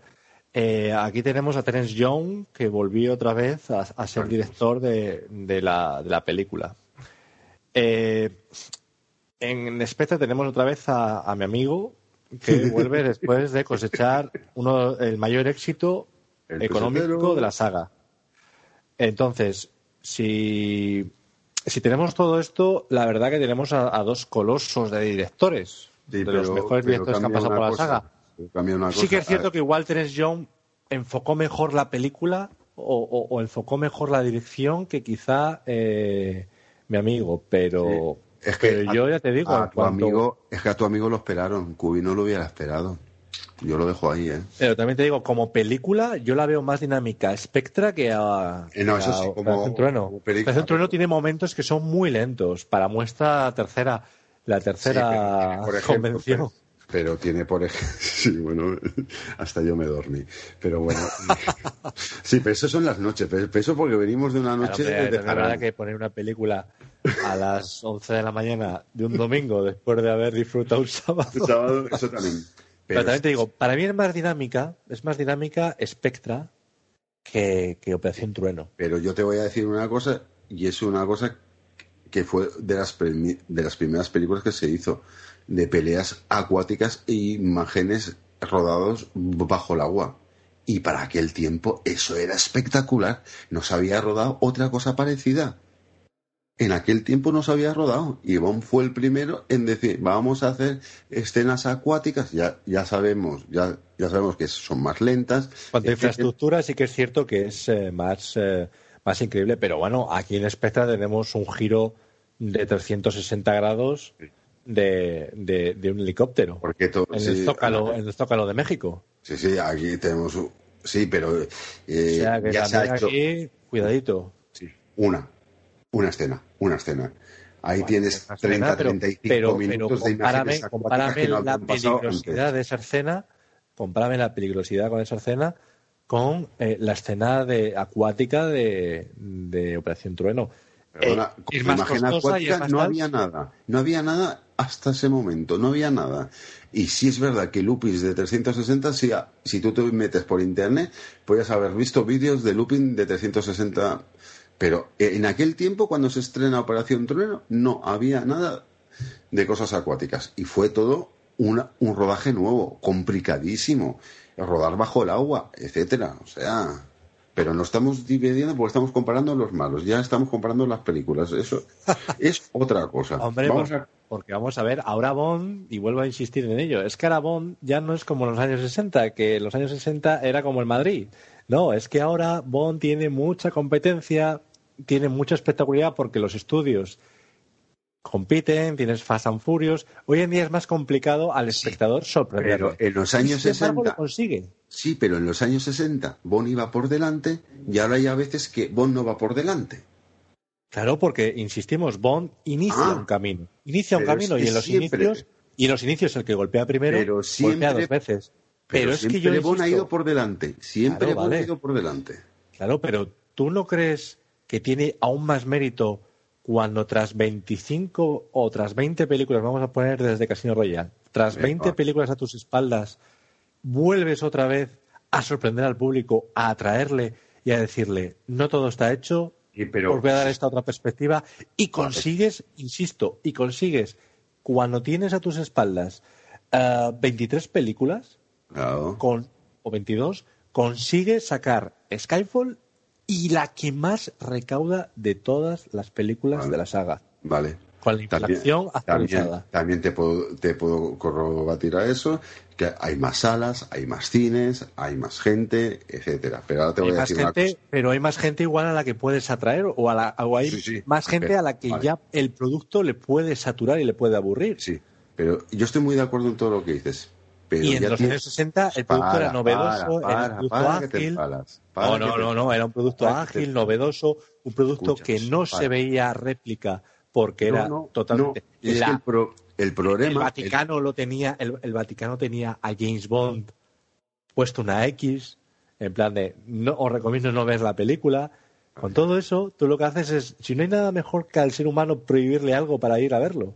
Pero déjame, déjame que te aclare ese punto, porque tú estás diciendo todo el rato que después de tanto tiempo lleva, pero sí, pero tenía un nombre. Cuando llega a Craig ya es un nombre, ya es una saga. Todo el mundo sabe lo que es Bond, todo el mundo está esperando a Bond, todo el mundo quiere ver el nuevo. Pero cuando empieza con Connery, no saben quién es Bond, los cuatro que se han leído las novelas, y estarás de acuerdo conmigo, los cuatro que se habían leído las novelas, y Bond empieza a crecer desde ahí. Pero el miedo que también podía haber pasado es que la primera película no funcionara, la segunda tampoco funcionará, y a la tercera dejarán de hacer. Y lo maravilloso, y lo maravilloso, y lo maravilloso de esa película es que, o sea, la lo maravilloso de esa saga, lo maravilloso de esa saga es que empieza desde cero y empieza desde cero y sigue subiendo y sigue subiendo y sigue subiendo hasta llegar a lo que es. Y gracias a esos lodos de empezar desde cero, tenemos los lodos, tenemos los lodos de Craig. O sea, Rey, eh, Craig recoge esas ganancias. Y con la suerte de que Craig recoge esas ganancias, llega a hacer lo de Spectra. ¿Sabes?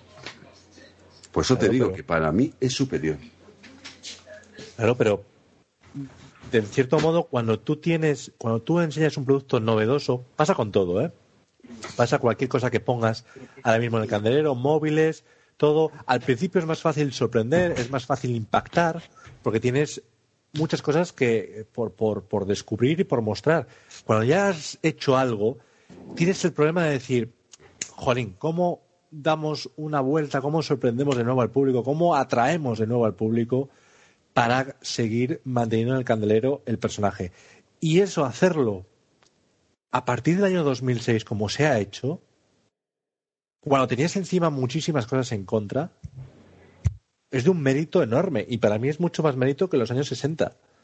Porque, insisto, hay mucha más. eh, eh, muchos más productos que pueden hacerte la competencia y más competitividad. La gente eh, al cine, la verdad que cada vez se está volviendo un poco más como el tema de vamos solamente la gente que vamos al cine, porque ya muchos de ellos están en centros comerciales, no están en barrios, como sí que estaban antiguamente. Y en este sentido también hay mucha gente que dice paso olímpicamente de ir al cine porque sé que la voy a tener luego en Netflix, en HBO o la voy a tener en formato físico en Blu-ray o en DVD. Y te esperas. Y dices, por lo mismo que me cuesta la entrada al cine, me compro el, el- en formato en físico la película. y la puedo ver como quiera en casa. Hoy en día, ojito, porque hoy en día no es como antiguamente, ya No. tienes mucha gente, entre ellos tú, por ejemplo, Sí. que tenéis unos dispositivos en el domicilio para ver la película, incluso muchas veces mejor que en el cine. Sí, Y es, sí. y es, y es muy fácil seducirse uno y decir, me espero. Pero Sí, no. claro.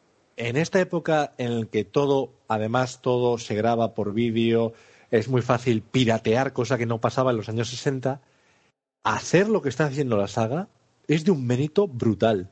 Brutal, porque hoy en día muchísima gente puede coger y decir, la veo en mi casa porque ya alguien la ha filtrado una semana después de salir, cosa que está pasando con Tenet ahora.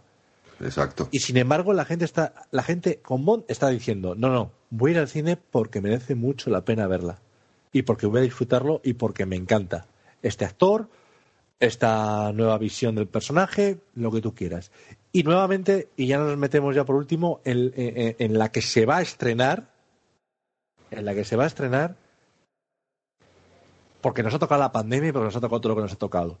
Pero estaría también, yo creo que incluso si en una situación normal hubiera Yo, mira. recaudado más que Spectre. Yo ahí, yo ahí y, sí. y- y casi yo que con Skyfall. Ahora bien, esta película va a salvar el cine y te lo digo yo. No, no, yo ya lo he dicho, yo esta película va a salvar de cine. Y yo ya, sin verla, o sea, porque nadie la hemos visto, nadie la hemos visto. Pero sabemos ¿verdad? cositas. sabemos cositas. Yo creo que esta película... Bueno, de hecho ahora, de hecho ahora vamos a vamos a hablar con Sí. nuestro invitado. Sorpresa, vamos sorpresa, hablar- sorpresa, invitado Vamos a ver sorpresa. quién es. Vamos a vamos a hablar un poquito del tráiler. Exacto, vamos a hablar un poquito del tráiler, pero yo, eh, yo sí, o sea, con lo que sé, igual que tú lo sabes, Sí. etcétera, con lo que sabemos, yo creo que esta película es mejor que solo se vive dos veces, pero de aquí a Lima. Tiene un par de huevos a decir si es mejor que el servicio secreto de su majestad. Hostia, uff, buf, buf. Es que tengo que ver el desarrollo. Es que, claro, el problema de esta película. Eso, va eso, claro, eso lo vamos a decir, eso, lo, eso si quieres lo, lo, lo corroboramos el día el día 12. el día 12. Bueno, claro, el día 12 tú vas a estar, tú vas a estar según has dicho, vas a estar Yo- en tres sesiones, o sea que Yo, hasta el dentro de no sabe imagina- nada. imagínate que el día 12 voy a estar en, en tres sesiones. Después me han invitado a un a una conferencia virtual para hablar sobre Bond y la he centrado en la etapa de Craig. ¿Ves? Sí.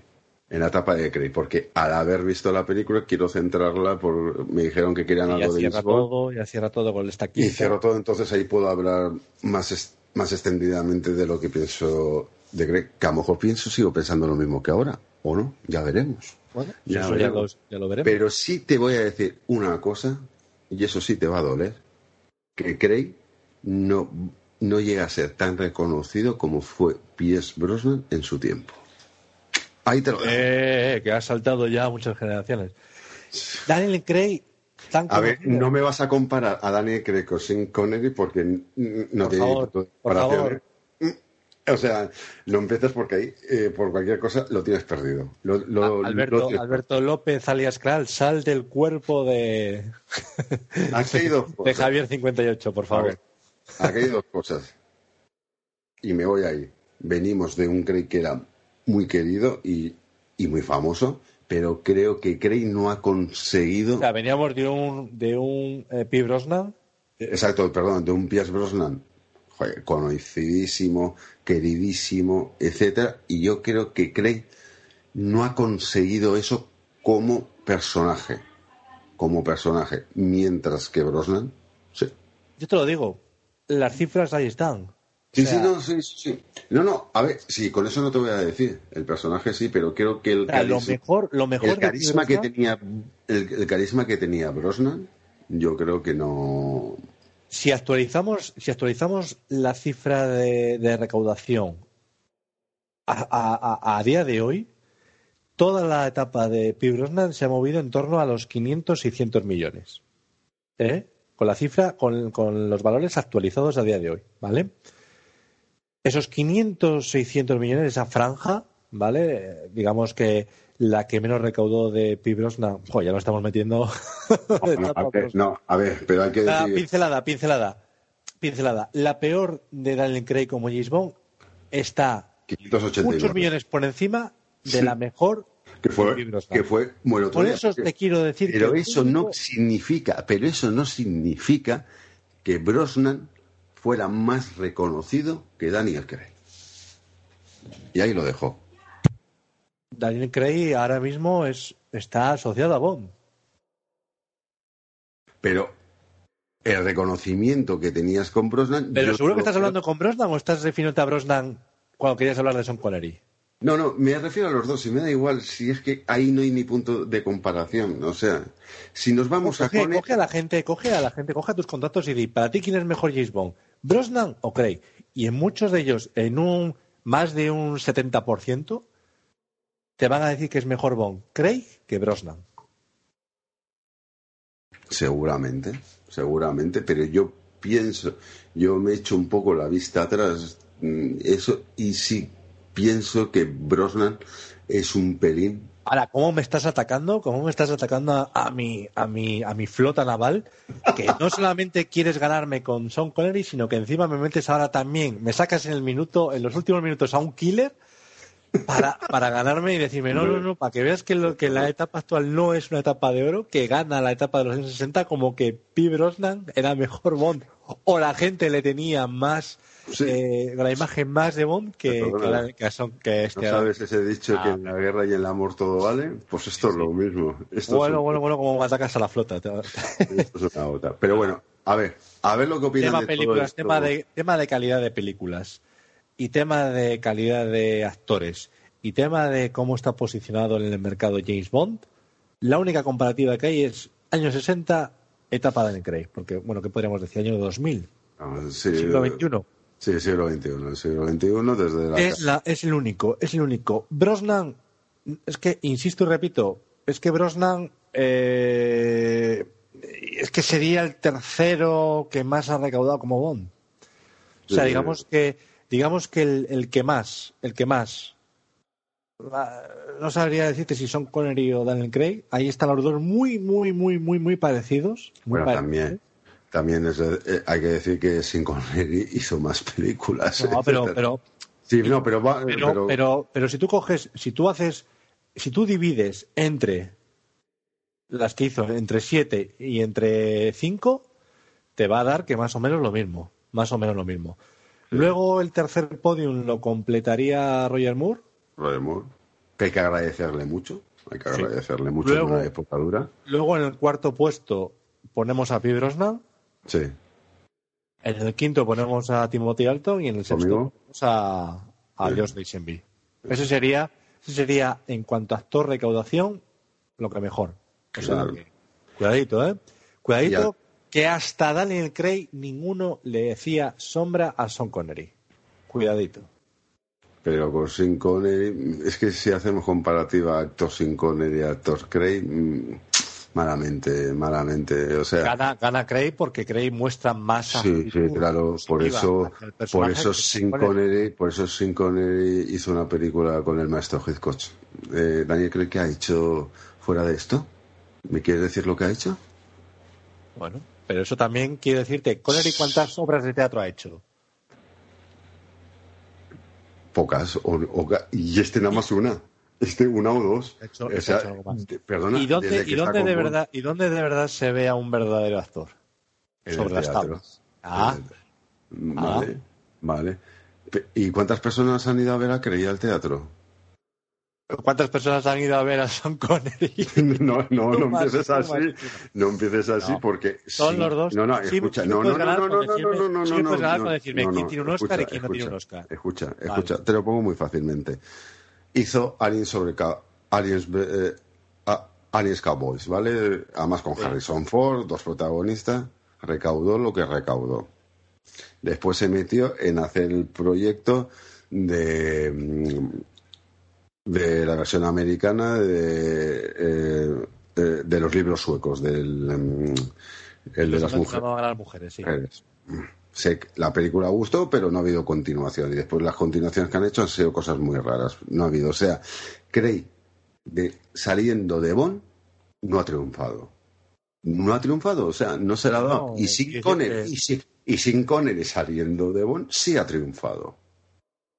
Pero ha triunfado a posteriori. Pero ha triunfado. Ha triunfado en los Aquí- 80, o sea, quiero decirte, ha triunfado No, ya cuando, ah, cuando a que sus espaldas llevaba ya 20 que no años del personaje. en los 60 y en lo- a- o nos vamos a olvidar las películas del hombre que pudo reinar y todas estas o nos vamos a olvidar Eso, lo hizo, eso lo hizo, fíjate, eso lo hizo eh, partiendo de que Diamantes, pues sin más, realmente cuando dejó el personaje fue en el 67, casi 10 años después de dejar el personaje. Eh, pero que, pero que Cray o sea pero a ver que, que eso es una cosa de cada uno Cray lo ha intentado fuera y no, y no ha conseguido mira te voy a dar un pequeño vale te lo admito el único el único verde brote que me puede parecer de Cray es la de puñales por la espalda el único brote que te puedo dar de Cray porque es Muy buena actuación, vale. Es En Múnich también está, oye, con Steven Spielberg. Secundario. Eh, no, estamos hablando de papeles principales. No me valen los secundarios, porque si no, claro, si no decimos como Bárbara Broccoli, no, es que yo ya me fijé en Cray cuando hizo Elizabeth, cuando hacía de ese asesino a sueldo por el imperio que iba a matar. No me vale, no me vale. A mí dame papeles de titular. O sea, yo juego con la camiseta de titular. Yo no, yo no chupo banquillo. Lo ha intentado, pero no, ha, no ha podido. A lo mejor ahora cuando deje Cray esté más tranquilo, o sea, cuando deje Bond y esté más tranquilo, pueda funcionar. Y sí se ha visto algo de brotes verdes en puñas por la espalda, pero por la por ahora el señor Connery por encima. Y claro, y es que el señor Connery va a pasar como uno de los buenos actores de la historia del Oye, cine. Cowboys, Cowboy versus Aliens Eh. y Salaco, ¿eh? A ver quién de las dos es peor. Pero claro, tú me estás comparando. Pero es que te, te ¿Quieres, estoy ¿Quieres que hablemos de western? ¿Quién hizo mejor western, Craig o Connery? A ver, ninguno de los dos y lo dejamos así. Pues ya está, te estoy diciendo Vale. que a ver cuál de los dos es peor. ¿Vale? O sea, y, y es mejor Marty la ladrona mm, que la de la del hombre que susurraba a las mujeres. O sea, la de. El hombre que susurraba a las mujeres. Es que ya, el hombre. Eso estaba bien. Los hombres que no amaban a las mujeres. Exacto, que No que amaban a las mujeres. No que los los hombres que libros- susurraban. Los libros son tan largos, los nombres son tan largos que ya, ya se me cruzan, ya se me cruzan. Pero es eso. Pero si comparas, si ¿Qué la, comparas, qué la decía? o sea, en esa así película, es que en película de que- que hacía que llevas hoy puesto, que llevas hoy Ya, puesto. pero que, pero, pero Hitchcock tonto no sería para contratarlo, pienso yo. Joder, ahí, y trabajó- a raíz de eso- con Hitchcock. ¿eh? O A sea, raíz de no eso, sé. a raíz de eso te va a hacer mucha gracia. Eh, también es por el tono, es que la imagen, en YouTube está un homenaje que le hicieron a Alfred Hitchcock. Mm, Alfred Hitchcock murió que en el año que 80, Sí, creo que por ahí. 83. Sí, por ahí. Bueno, pues a finales de los, de los años 70, esto sería el año 78, 79 o, o 76, por ahí, eh, le hicieron un homenaje, ¿vale? Salía Ingrid Bergman como presentadora, ¿no? Y en un momento determinado, pues estaban sentados, era como estas escenas de gala, ¿no? Y pues eh, aparecía todos los actores con los que había, eh, los había utilizado de protagonistas, ¿vale? Se levantaban y le daban ahí, pues, o recordaban algo, o le daban las gracias o lo que fuera, ¿no? Entonces iban saliendo, iban saliendo todos, ¿vale?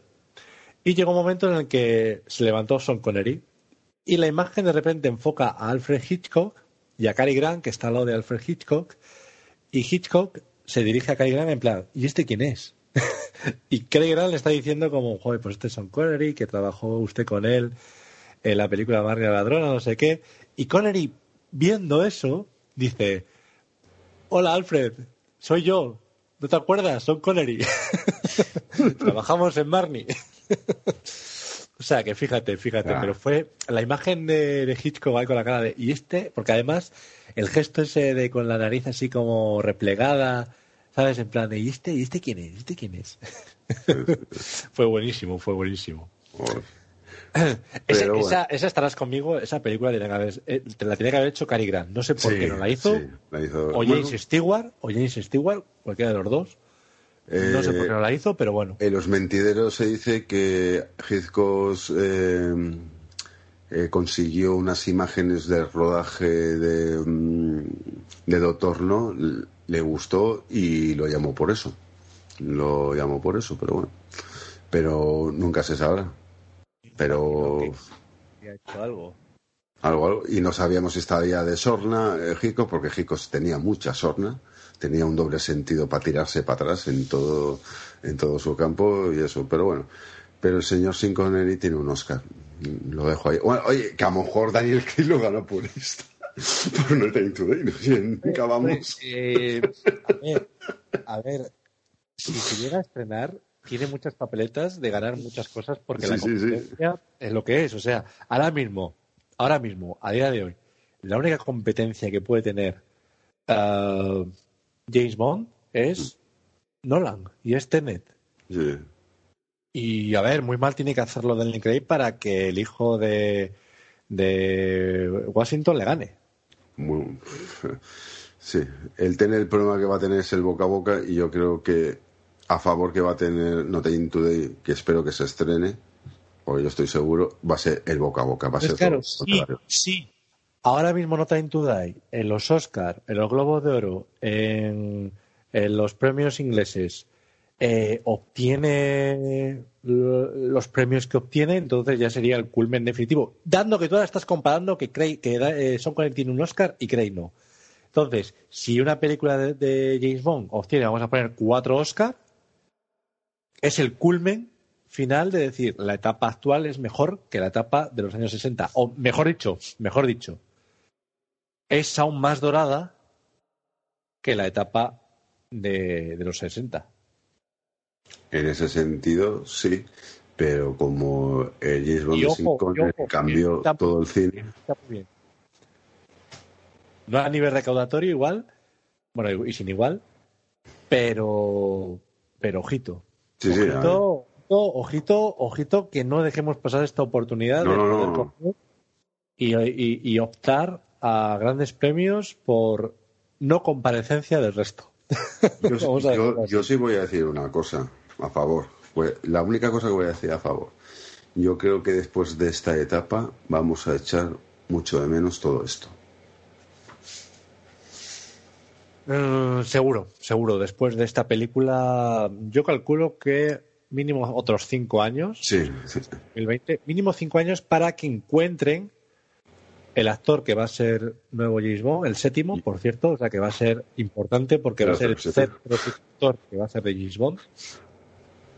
Y, eh, o sea, con lo que pasa todo cuando coges a un nuevo actor, que quieres dar un nuevo impulso y, y a ver por qué, si van a tirar por esta senda, si van a darle una senda más estilo Roger Moore y Pierce Brosnan, que- a- si va a ser un actor Se a caballo, y uno y otro. Yo creo, yo creo que moreno, rubio, yo creo que intentarán despegarse de la etapa de Craig para no haber para no haber comparativas. Intentarán, yo creo que despegar. va a haber. Yo a haber porque no con la etapa de Craig, pero sí con cualquier otra etapa. Es- bueno, eso sí, pero, pero eso sí, siempre ha sido así. Pero, pero mira, otra cosa a favor de esto, que gracias a la, ete- a la época de Craig, a la etapa de Craig, se valora mucho más ahora tanto la película de George Lazenby como las películas de Timothy Dalton. Totalmente. Totalmente. ¿Vale? O sea, las cosas son como son. O sea, Son dos películas, son dos películas que no fueron entendidas en su momento. No. Hoy en día serían muy, muy entendidas. Hmm. Muy, o sea, obtendrían mucho mejor resultado que antiguamente, que en su momento. Y por tanto, eh, tanto Lazenby como Timothy Dalton hubieran sido más veces James Bond o hubieran aparecido en más películas como James Bond de lo que aparecieron. Lazenby porque en otras cosas no tendría un tontolaba de representante que le, que le dijera eh, que sepas que James Bond va a desaparecer, lo mejor para tu carrera es que no continúes con el papel. No ¿Y cómo? ¿Y cómo se arrepiente? En todas las entrevistas lo dice. ¿Cómo me arrepentí de esa Ah. y Timothy decisión? Dalton Pero... porque mm, Timothy Bueno. Dalton porque seguramente hubiera hecho una tercera y esa tercera como ocurre y hemos dicho con todos los actores Bond es la que le reivindica la que le posiciona y la mejor Sí. Y, entre, y el problema que hubo entre que Dalton mm, no estuvo que quería hacer otra y que Kubi tenía entre ojo y ojo a Brosnan desde un principio, pues eso fue el problema. Pero sí, fue una pena porque a mí sí me hubiera gustado ver una tercera. Una tercera. te voy a contar yo si quieres eso lo hablamos en otro debate no eso metas es otro este- debate. no Bueno, vamos a ver, vamos a ver lo que opinan nuestros oyentes a ver qué os, qué os parece, si una época, eh, la otra época. Coincidimos, en eso sí vamos a estar de acuerdo que coincidimos los dos, que son las dos mejores épocas de la de Bond. Son las dos mejores épocas de la historia de Bond. Ahí estamos totalmente de acuerdo, pero que la gente opine si sin Connery, los malos, villanos, películas, recaudación, etcétera. Pueden opinar, Así- ya decimos, tanto en el foro, pueden opinar también en, en Instagram, En Instagram, en todo, en- Facebook, En todo, en todo, eh, todo. en todos los sitios donde, donde de- se permita eh, decirlo, porque por ejemplo Spotify no. Pero Exacto. pueden decirlo. ¿Y qué te parece, qué te parece, Javi, si, si damos paso al invitado? Me parece que ya ha llegado a los Yo estudios. creo que antes de dar paso al invitado, vamos a poner unos momentos, una musiquita, nos tomamos un pequeño respiro, Café, un bebemos- café, que todavía queda mucho. nos tomamos un café, Martín, cogemos Martín, fuerzas, Martín sacudido, no agitado. cogemos fuerzas, dejamos, su- dejamos una cancioncita para ir entrando en materia y seguimos con el podcast. Y nada, y damos paso al, al invitado. ¿Quién será? ¿Quién será? ¿Será? Bueno, os dejamos con la música y ahora volvemos.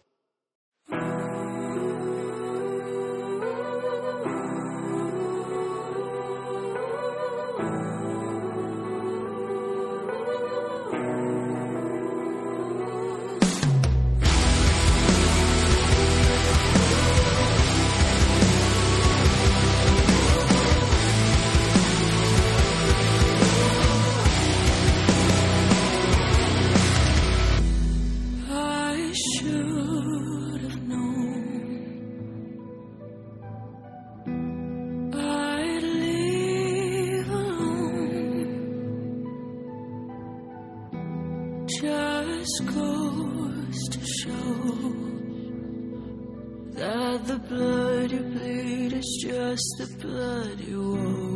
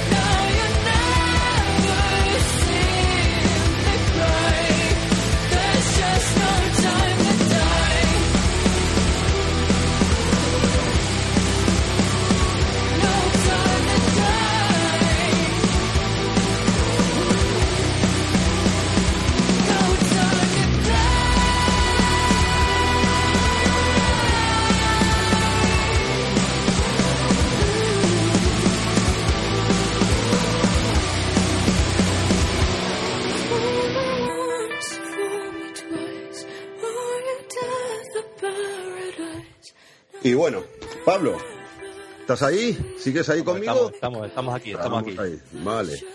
Oye, que ya que hemos puesto la cancioncita, una cover de Not Game Today, pues vamos a hablar sobre el tráiler, que ha salido hace pocas fechas.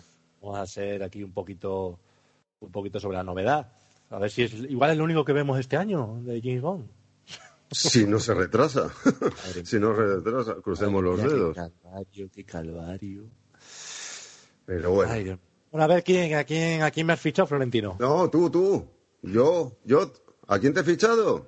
Sí, ¿a quién me has fichado? ¿Quién, quién va a estar con nosotros aquí acompañándonos? Porque esto se nos ha ido de madre. Ya lo han visto, los, ya lo han escuchado. Pues al, al número dos de la organización Spectrum. Yo tengo un poco de miedo. ¿Pero lo ha dejado número uno? Eh, parece que sí, eh, parece que es que lo he liado firmando contratos. Como a él le gusta eso de la abogacía, le he dejado firmando contratos. Entonces, ahí está firmando todavía la parte contratante de la primera parte, es la parte contratante de la segunda parte. O sea, está- La parte contratante de la primera parte será considerada como la parte contratante de la primera parte. Y la parte contratante de la primera parte será considerada en este contrato. Yo estoy seguro que, que número uno está detrás acariciando a su perro y está diciendo, Mariano, como no dejes el listón bien, que sepas que te voy a degradar al número 25. Yo creo que sí.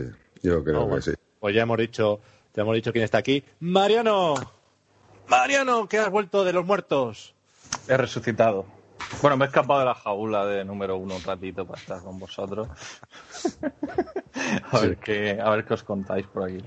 Sí, porque yo creo que tenemos que ir escalando ya en posiciones, ¿eh? Eh, Mariano, tenemos que ir... Yo mira que lo intento. Ah, está aguantando, sabes. ¿eh? Está, está aguantando, está aguantando. el número Pero tú ya sabes que Está lo mayor, intento. número uno. Y Ni con el a las coronavirus. nuevas generaciones. Ni con el coronavirus. Sí, sí, cuídale, eh, cuídale. A ver si ese bicho que habéis sacado vosotros como organización criminal, Spectrum. Se nos, ha ido de la- se nos ha ido de las manos, lo encargamos de Es que hacerlo, hacerlo cuando no hay una película de James Bond eh, Claro. eh, sobre el horizonte, macho. No sabíamos que iba a llegar tan pronto, digo, como suelen tardar, pero vamos, salió parda, sí. Número 2 al habla. Fase 1 terminada. Pues bueno, chicos, aquí vamos a hablar un ratito, tranquilamente, sosegadamente. No vamos a hacer como el programa de José Luis García, sacando los cubatas y los cigarros y, y demás cosas, porque creo Estaría bien, estaría bien. Estaría bueno, bien. bueno, bueno, vamos, vamos a ver. Es que a, a ver si resulta que, que nos vais a poner aquí. Eh, llega encendido otro cigarro. No, no, seguro que yo, seguro que yo. Pero no quería hacerlo, de verdad, Pablo. No Eh, quería. Vamos a ver, eh, tampoco nos critiquéis aquí a la mínima. Bueno, así que vamos ahora sobre el tráiler. ¿Qué os parece, chicos? Yo lanzo mi primera pregunta y a partir de ahí, además una pregunta sencillita. Hmm. ¿Nos ha gustado a todos el tráiler? Pues Mariano, tú por invitado, empieza. Yo lanzaría más bien la pregunta a quién no le ha gustado el tráiler. Buena, buena contestación. Buena contestación. Pero en línea general, ¿te ha gustado? O sea, Sí. en, en total. O sea, genial, era, ¿Del 1 era al 10? ¿Del 1 al 10? un 9, le voy a poner un 9. Siempre se puede hacer mejor, siempre se puede hacer mejor. Yo creo que era el tráiler que necesitábamos. El tráiler que tenía que vendernos de nuevo la película. O sea, y creo que lo ha conseguido con creces ese tráiler. Sinceramente. Yo no sé qué opinará Pablo, no sé si esto es un debate, si nos gusta a todos que Sí, hombre, hombre, si estamos todos- yo creo que aquí debate no va a haber porque yo creo que los tres estamos de acuerdo. Bueno, Javi, Javi yo creo que, que no sé si ha dicho 80.000 veces que le gustaba en el. Sí, el Javi no hay pero- Pero tengo que explicar otra vez si me gusta o no, o creo que lo he dicho ya por 200.000 sitios. Siempre y casa cuando no me pongas vocecitas de esas, bien, vale. Te, te lo ¿eh? Me gusta, me gusta, me gusta, me gusta, me gusta. Vale. Es que, ojo, es que es un tráiler espectacular. Yo, yo, sinceramente, de la etapa de Craig, quizás sea el tráiler que más me ha gustado, porque es que me ha dejado con la boca abierta todo el tiempo. Porque es un tráiler lleno de acción, tiene todos los ingredientes de James Bond. Además, esa, yo creo que igual es la escena que más nos ha gustado a todos los fans y los que no son fans, yo creo que también les ha impactado. Esos Land Rovers lanzados por la ladera para abajo con la moto. Sí. Eso es, es sublime. Unido también a, a- a la escena final, al tráiler final, que, que sale ahí ese Land Rover volcando y James Bond ahí, me cago en la leche que te dieron que te reviento. Pim, pim, pim, pim, pim, pim. ¿Sabes? En plan de, me quedan aquí 25 balas para desgastar a lo tonto, pues voy a tirarte. Ahí, toma, pum. Yo O sea, creo que para. Yo, o sea, yo, hablando un poquito más en serio, aunque nunca hablo en serio, ya lo sabéis, pero hablando un poquito más en serio, yo creo que me parece el tráiler más bondiano de la etapa Craig. El tráiler más bondiano de la etapa. Cre- Creo que tiene todos los elementos. Tu respuesta. Es que tiene todos los elementos que hemos visto en la época de Moore, en la época de Connery, en, en la época de todos los actores. O sea, tienes los elementos, tienes las chicas, tienes la acción, tienes el malo, la guarida, lo tienes todo. Lo tienes Y es todo. que además se, se ve todo, eh, todos los eh, países en los que en los que se va se ha filmado la película. Y además con unas eh, imágenes espectaculares. Esa, esa carretera, ese puente de Noruega, jolín, es que es para copiarlo y ponerlo de salvapantallas. Es que es preciosa esa panorámica. Unido Sí. también a la parte a la parte sentimental de que está usando el Aston Martin de, de Timothy Dalton. Que jolín, para los que somos fans de, de ese actor, ¡buah! Ah, es ¿sí? que- No me acordaba de eso, Pablo, perdona. Sí, sí, sí, sí. No me acordaba de que tú ¿Pero eras de qué no te acordabas? ¿De que soy fan de Timothy Dalton, ya no me de acordaba. Timothy Dalton? Ya, lo, Ya. lo digo poco. Ya, pues digo por eso, pues por eso, pues por eso, Pues ya no sí, me a, lo, a, lo, to- a lo tonto tenemos dos Aston Martin en esta película. Eso es un puntazo. No, no, no, no, no. Dos Aston Martin conducidos por, por Bond. Sí, sí, Hay exactamente. cuatro. Hay cuatro Aston Martin. Yo creo que es la película en la que más Aston Martin hay. Bueno, bueno, de largo, seguro. A ver, está eh, el DB5, Ujú. el, El V8. el V8, El Timothy. Después- Está el Superleyera, el Superlillera 3, que le y lleva a Nomi. Y el Balaya. y el Bajala, o- lleva... Ese creéis, porque la imagen sale que lo tiene, que sale junto a M. ¿Vosotros creéis que es el coche de M? Ojo, ¿eh? Que eso te rompe unos Esa es moldes. buena pregunta, ¿eh? Chocaría, Eso- ¿eh? Chocaría bastante. Eso, eso te rompe. ¿Qué opináis los oyentes? ¿Creéis que es, para que lo comenten en el foro, ¿creéis que es el coche de M? Es que, es que ojito, si, si M, que siempre tenemos ahí como un tipo serio, un tipo que se rige por las reglas, serio, Entonces, le pega eh, un, un coche clasicorro, pero clasicorro, clasicorro, de eso que entras y, y huele a varón dandy. Sin embargo, Entonces ha habido un problema de recursos humanos y ya no tiene chofer. M, pues hombre, no sé qué habrá pasado, no sé qué habrá pasado, pero eh, no sé. eh, igual- está la cosa con el Brexit que igual sí que la ha mandado al paro, ¿eh? Sí, pues con tanto recorte, vaya, vaya cochazo que lleva eh, el viejales, ¿no? Yo creo que me ha dicho, oye, mira, si tengo este coche suprimiendo a este tío, pues igual me quedo con este coche, que me gusta más conducirlo a mí. Y también porque igual no entra en la parte de atrás. eso también, y además es un biplaza, seguro. eh, no cabrá, ca- y depende, como, como me haya engordado un gramito más, a lo mejor no cabe ni él. Porque eso también, ¿eh? Eso, eso también, esos La vida, coches la vida en el son, despacho es lo que es. Eso, los coches son los que son. O sea, eso Bueno, no es para un familiar, ¿eh? ¿Qué iba a decir? ¿Y qué iba a decir? Oye, eh, a colación de, de este tráiler, bueno, tenemos la, la versión normal, la versión inglesa, ¿no? La, la original. Luego tenemos la doblada en español, en el que, claro, vemos una diferencia enorme y que ha, bueno, ha, co- ha hecho correr ríos de tinta del si es una, un error, si estaba premeditado, que es el tema de que en el tráiler original, en el tráiler en, en inglés, dicen, refiriéndose a, a Nomi, que es eh, tu doble cero es eh, una de, de armas tomar, tal cual, pero en la versión en italiano y en la versión en español se dice James Bond claramente a Felix Leiter o no sé a quién, igual es a, no, igual será AM. a M o a todo. Oye, la nueva 007, o sea que, y claro, tú estás viendo el tráiler y no te esperas ahí un spoiler semejante. ¿Qué opináis? Yo no sé si será, vamos, estoy lanzando dardos al aire porque realmente no lo sé, pero no sé si será que ya tenían el doblaje hecho de la peli entera. ¿Habéis sido vosotros? Ya eh. ¿Habéis sido la organización Spectrum que habéis eh, fastidiado quizá el guion del doblaje? No, nosotros íbamos a decir tu nuevo Superagente 86, pero no, al final hubo un traspapeleo y no, no, llegó, a, no llegó a tiempo. por el Íbamos, íbamos por Austin Powers y se nos quedó ahí. Pero que no sé si será que, que tenían ya doblada la peli entera, el doblaje español de la peli entera, y han cogido fragmentos de audio de ahí. A ver. Es la, es la única explicación que le puedo ver. Porque si en el tráiler, si tú te pones a doblar el tráiler tal cual, en ningún momento dice 007. Entonces, no sé qué ha pasado ahí, la verdad. Y en Italia es más gordo todavía, porque se sacan de la manga ahí el, el nombre de el nombre de pila El del Safin, villano. el nombre de Safin. O sea, Sí, pero- pero- Safin, o- Pero han acertado, ¿eh? Mm, Yo lo explico porque sabéis que Paul Duncan eh, ha publicado que ya vamos a tener nueva Biblia bien tocha. Sí, sí, sí. bien ya tengo tocha. yo ahí en la hucha he guardado los 150 euros. Además, la portada me encanta. La portada me encanta. Está que- la, la pared de- del Que es la pared, que es la pared. La pared. Es la pared, que es la pared. Y ahí, en una primera hoja, sí se ve el nombre de Safin, y es ese, ¿eh? Lucy, Lucifer. Lu- Lucifer o algo así. Sí, o como algo. Exacto. O sea, que lo, sí. cual, lo cual, a ver, a mí no, no me disgusta porque imaginaros doble spoiler, doble spoiler en el tráiler de, de Italia que dijera Doctor No. Más conocido Pero- como Doctor No. Y ya, bueno, ya, ya nos matan, ya, ya dices tú, bueno, bueno, bueno. Pero yo, pero yo, yo- pero yo estoy eh, con Mariano. Yo creo que es eso, que la película, yo creo cuando se iba a estrenar la primera fecha antes de toda esta historia, eh, estaría ya doblada, supongo que estaría, porque faltaba un mes y supongo que estaría ya doblada. Entonces ellos verían la película tal y cual, ya sabrían de qué iban. Sí, y por ahorrar costes aquí No, en no, España y en a Italia, pues han dicho, no vamos a volver a grabar, no vamos a poner otra vez voces. No, y a veces también por el tema del doblaje, porque a lo mejor ya sabes que las palabras no entran en español y en inglés igual, o yo qué sé, qué historia, y entonces a lo mejor no entraría y ya han pensado, oye, pues ponemos, ya conocido a tu, a tu nuevo doble 07.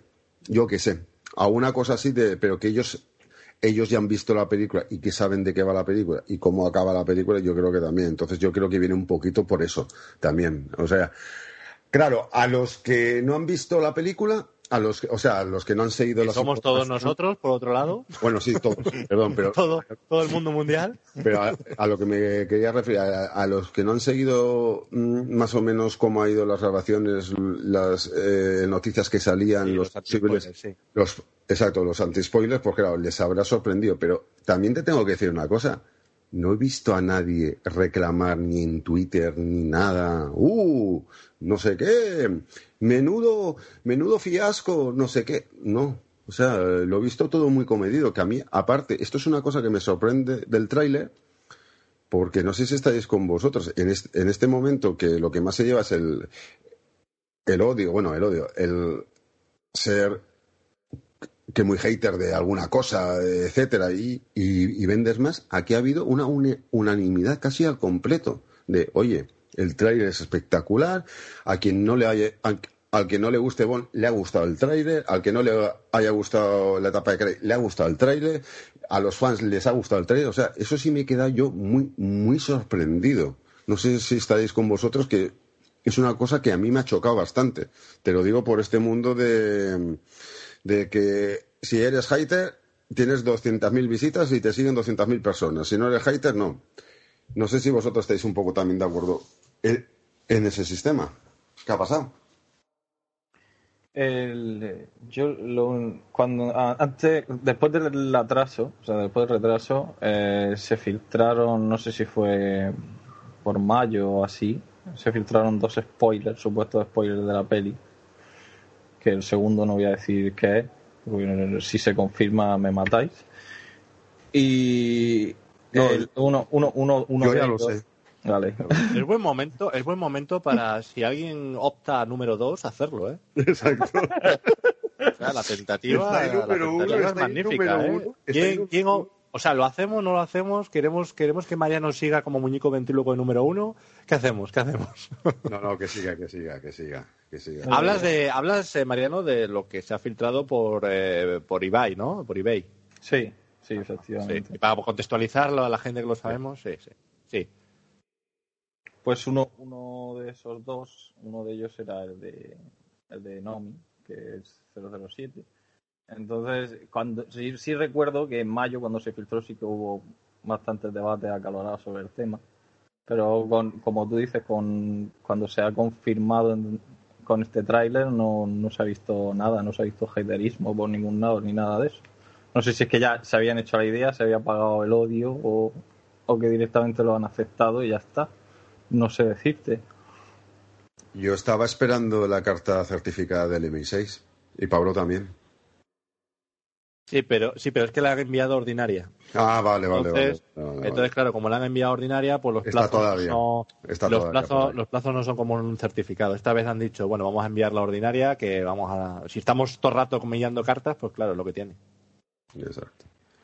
Y otra cosa que me ha gustado muchísimo, si no quieres añadir nada, don Pablo, si no quieres añadir No, nada. no, no, no. Si, si, si me refiero por el hecho de que, de que a ver, yo ya lo he expresado en el, en el foro. eh, a mí me parece una jugada maestra sacar, eh, eh, sacar la, la carta necesaria en el último segundo, meter el gol en el último segundo, eh, o sea, todo, que es coger y decir, vamos a ver, en los últimos años estamos viendo que hay mucha promoción, mucha publicidad de que James Bond tiene que cambiar de raza, incluso hasta de sexo si puede ser, ¿no? Y que James Bond tiene que ser negro, tiene que ser vietnamita, tiene que ser mujer, tiene que ser todo. Y, y- es que entran ya dentro de un error eh, en la propia esencia, porque James Bond nunca puede ser mujer, eso es lo primero de todo. Y luego lo segundo, a ver, nosotros podemos entender que un James Bond sea rubio, eh, sea moreno, sea pelirrojo, dentro de lo que entra en la raza caucásica. Lo que no podemos pretender es que James Bond sea chino, que James Bond sea eh, negro o que James Bond sea eh, africano. No lo podemos, eso no se puede permitir porque eh, se sale por completo.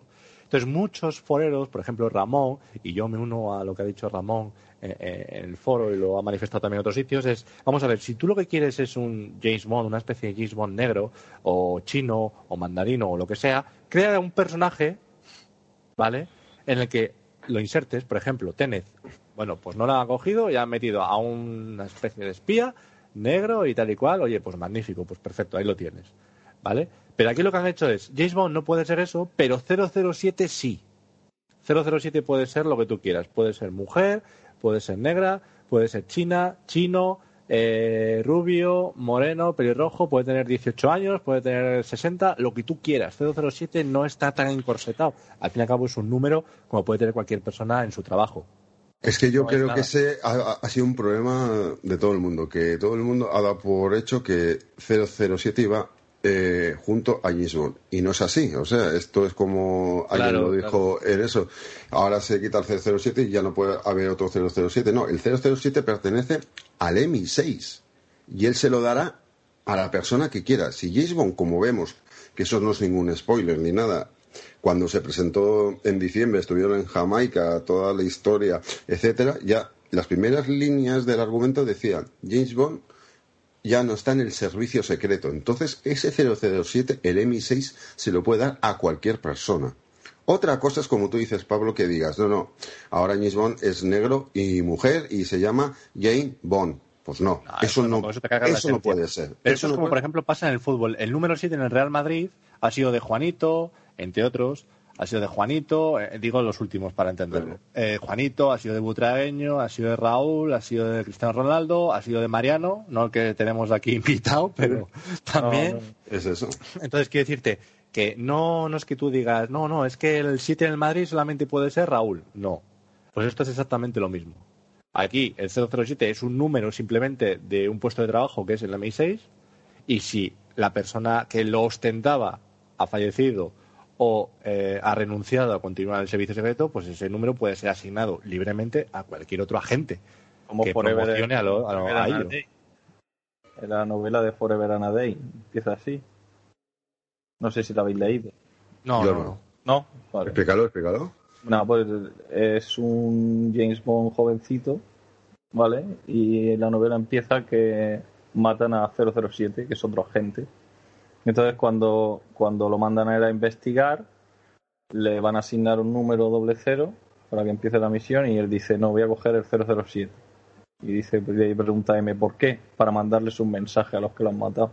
Entonces, eh, eh, es interesante por eso, porque eh, efectivamente había otro 007 ya, literariamente, antes de Nomi y de James Bond. Claro, claro, por Pues- eso. Entonces yo, yo lo veo magnífico. Yo digo, jolín, los guionistas de aquí han encontrado, vamos, la cuadratura del círculo. Lo han hecho magnífico. Ahora a ver quién es el guapo que protesta esto. Yo, eh, yo tengo mi teoría sobre Nomi. Yo tengo mi teoría que es, que es la misma de Pablo. Yo creo que Naomi, al final de la película, está muerta. Esa es mi teoría, ¿eh? Esa es mi teoría. Eh, que yo no he dicho nada de eso. Yo, yo no he dicho nada de eso. ¿eh? Ah, ¿no? Yo, yo Poncio Pilato aquí en esto. No, no, no, no, no, no, no. Yo no sé, yo no sé si Nomi va a continuar viva o va a morir. Eh, Y la verdad, sinceramente, me da exactamente lo mismo. A mí el que me interesa que al final de, No, pero de yo la digo- película siga vivo es James Bond. Sí, pero yo, 007 me da pero exactamente yo- lo mismo. Pero yo lo digo por una cuestión, eh, ya que a Bárbara le han intentado imponer por todos sitios que Bond una mujer, Bond que sea negro, de color negro, etcétera, a mí me se- a mí yo me levanto en el cine si Bárbara consigue que a Naomi la maten y muera en la película. Habrá dicho, ¿no queríais un, un Bond negro o un Bond mujer? Digo, un, perdón, un 007 negro y mujer. Vale, ahí lo tenéis. Tomad. Eso sería para mí decir, Bárbara, como dice Bárbara, estoy yo. Aquí estoy. ¿Recordáis, Eso es lo que han recordáis aquel rumor que muchos le dieron demasiada importancia, que estaban grabando una serie con ella y todo durante Sí. el rodaje de la película? A ver, esos rumores yo te digo lo que son, porque a mí me lo confirmaron. No es que estuvieran grabando, sino que Bárbara y Michael estaban produciendo otra serie sobre dos hermanas, una historia eh, un poco tipo acción, tipo Burr, etcétera, pero que no tenía nada que ver con eso. Era una historia diferente, pero se estaba rodando al mismo tiempo que en el que cuando se estaba rodando en Pinewood. O sea, pero eso ya, te lo digo, ya es confirmado. O sea, es otra serie que querían hacer para una plataforma, no sé si la habrán terminado con todo este tema, que iba para una plataforma y era sobre un tema de dos hermanas, punto. Eso es así. ¿vale? O sea que nadie puede decir que se estaba rodando paralelamente una, una película con una chica siendo 007. Eso, para nada, para nada, para nada. Y volviendo a lo que es eh, el tráiler, a mí lo que me ha maravillado, os lo digo, es la fotografía de esta película. O sea, me he quedado muy loco desde Natural.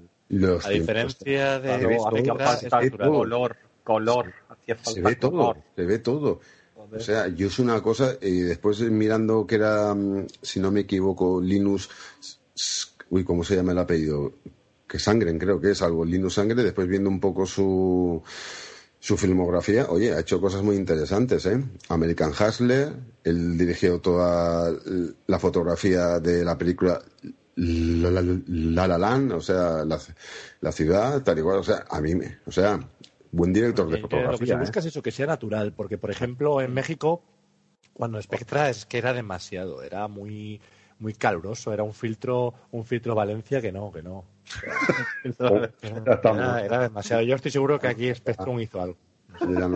Pero sí es verdad. No fue la mano con el filtro de color. Pero sí es verdad que. ah, Joder, y tanto que eso fue la mano. Pero sí es verdad que si comparamos el, eh, o sea, si tú ves ahora los trailers, aunque sean pequeñitos, y te vuelves a ver la película de Spectre, te tira un poco para atrás por ese filtro. Que en aquel momento dijimos, oh, oh, qué filtro, pero ahora dices, uff, qué filtro. Pues por, por ejemplo, Tenet tiene el mismo director de fotografía que Spectre y, y no Sí, veo ese color ahí tan apagado, no sé. Es que tú sabes No de quién qué es el problema, del amigo, de la- eh, del amigo de Pablo, el pesetero. El Eh, pesetero. ¿Quién es el pesetero? ¿Señor Méndez? Exacto, Al que, al que Pink exacto. Floyd, al que Pink Floyd le compuso la canción Money.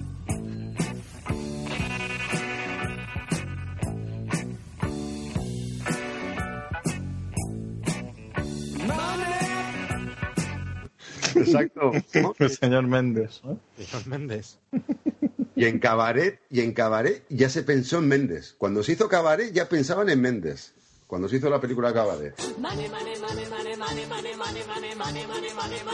Pero ¿no veis ahora que te tira un poco para atrás ese filtro que hizo Tira para atrás, tira para atrás como el olor de una mofeta. O sea, es que es, que es increíble. ¿eh? Para mí se carga la, la fotografía de la peli, que por otra parte es magnífica, la, la fotografía de Spectre.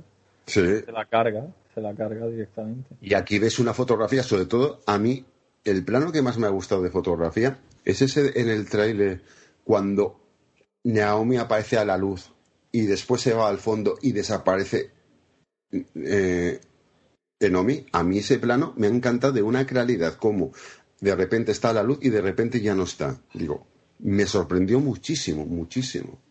O sea, porque las porque hay que decir, yo, como lo he dicho en mi vídeo, para mí eh, hay escenas claras, escenas de noche y escenas grises. Las escenas grises yo lo llamo por la persecución que hay en, el- en los bosques con esa bruma, etcétera. Pero es que se ve todo clarísimo, de una belleza impresionante. No sé, no sé vosotros qué opináis.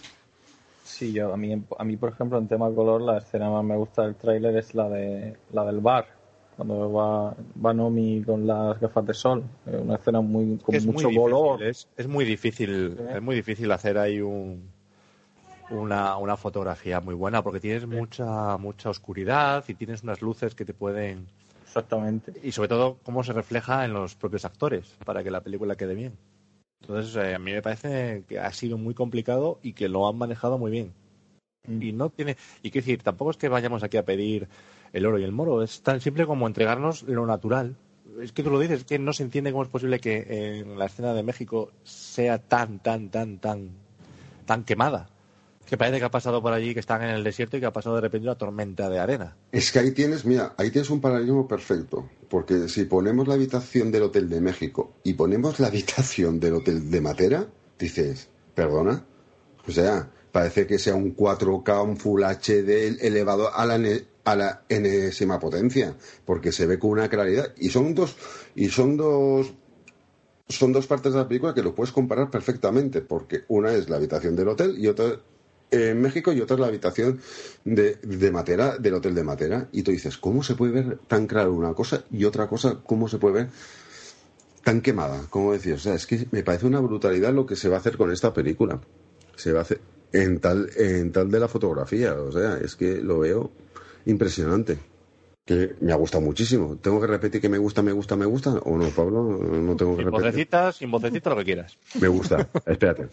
Me gusta, me gusta, me gusta. ¿Ya? ¿Así? Vale, vale, vale.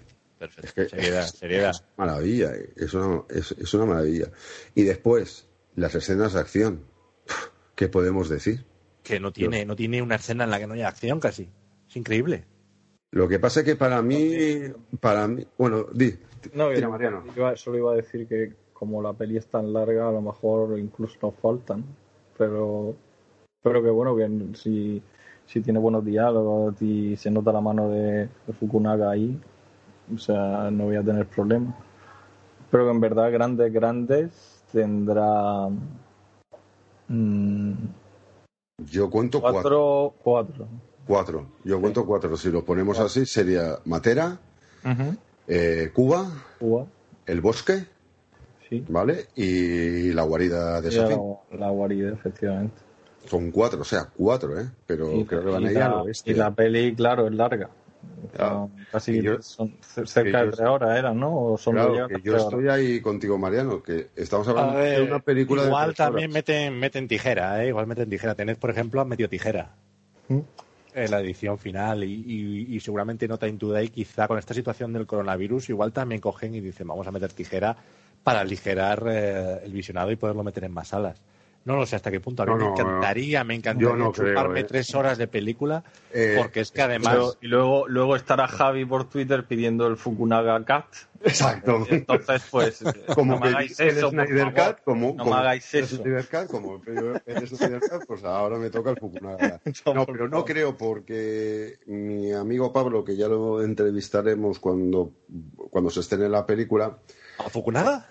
No, amigo Pablo, a, a mi otro amigo Pablo. Tengo, tengo varios Pablos, ¿eh? Tengo varios Pablos. Y uno vive en Inglaterra. Entonces, eh, cuando, porque a mí me invitó para ir, pero al final no fui, y menos mal que no saqué billete ni nada después de todo el lío esto, porque si me- encima estoy con billetes allí no sé qué, yo creo que ya no vuelvo ni a casa, o sea, que hice bien. Pero bueno, a mí me enseñó y duraba 178 minutos. La película está en 178 minutos, ¿eh? O sea, y no creo... Pero la película, la- el full equip. No, no, la película cómo se va a estrenar en cine. Ah, Con o sea, como está ya cortada, o sea, con la edición y todo. 178 minutos.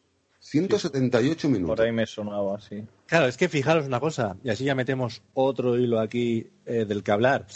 Eh, hay un momento, o sea, que decir, una de las críticas fundamentales que ha habido en, en Spectra fue el tema de eh, cómo la relación Madeleine-James Bond no lograba convencer a nadie. Eh, se hacía deprisa y corriendo, no se llegaba a profundizar realmente bien. Sin embargo, aquí pues parece ser que van a intentar socorrer eso, porque para eso, entre otras cosas, se contrató a la Phoebe Waller-Bridge, el que, que una, Sí, sí. una guionista, al fin y al cabo, que, que no es, que de es la primera. Ganadores, o sea, es ganadora de premios ahora mismo, o sea, es Sí, la eso. guionista más solicitada ahora. Entonces, igual Bueno. eh, el, el sino de contratarla es el tema de darle más profundidad a esos, a esos personajes. Pero es que también, también hay un momento en el que se ve en el trailer a James Bond en un cementerio. Amigos, ¿qué cementerio es? ¿Quién está enterrado ahí? Joder, me estoy poniendo muy Gonzalo, ¿eh? ¿Quién, quién es? ¿Qué, qué- qué cementerio es? ¿Quién está ahí enterrada? ¿El porqué del Forgive Me? Hostia, me acabo de pasar a otro podcast. Me voy. Ah, no, vale, vale, sigues, Pablo, estás ahí. Ah, pues te ha cogido, vale, vale. He tirado un poco del guion este que hemos Vale, mil pedazos. Vale, vale. Vale, vale, menos mal. No, pero claro, es que, es que y lo voy a dejar ahí. Es que solamente, solamente creemos que va a estar eh, eh, Madeleine y, y yo creo que hay otra historia por ahí que también nos van a meter. A ver, yo Y creo. claro, hay yo mucho que hablar en la película. Yo suposición, esto hablo de suposición. A ver, si es el cierre de la etapa de Cray, eh, Tiene nombre de Martini. Voz eh, ahí está. Si es, eh, si es eh, eso, pues eh, yo supongo que irá a visitar la tumba. Claro, Porque si tiene que cerrar un ciclo, si tiene que cerrar un ciclo y empezar una vida con, con su amor, llama, y lo- amor entre comillas, y lo pongo así, porque después de lo que nos dio en Spectre yo no me lo sigo creyendo. Pero bueno, pero si va a empezar ese amor, tendrá que cerrar una etapa para él. Y supongo, supongo que será eso, supongo. Pero no lo Yo sé. también lo creo. Yo creo, yo creo que es el, el, nombre que tiene un Martini con vodka, la persona a la que va a visitar. Pues que no tiene otro sentido que otra persona puede ir a visitar allí. Tracy no está en este, en este, en este mundo, en esta, en este universo. Por No, no. tanto, no, no puede ser Tracy. Entonces no queda otra que ella. Que por cierto, bueno, en las novelas de Fleming, en, en Al servicio secreto de su majestad, al principio nos dice que todos los años va a visitar la tumba. O sea que está muy bien eso. Yo, hay una cosa que ha dicho Pablo que me parece muy interesante, por lo que ha dicho de, de arreglar la... Todo lo que dice Pablo es interesante. Bueno, casi todo. Casi Ah, todo. vale. Y lo que no digo más.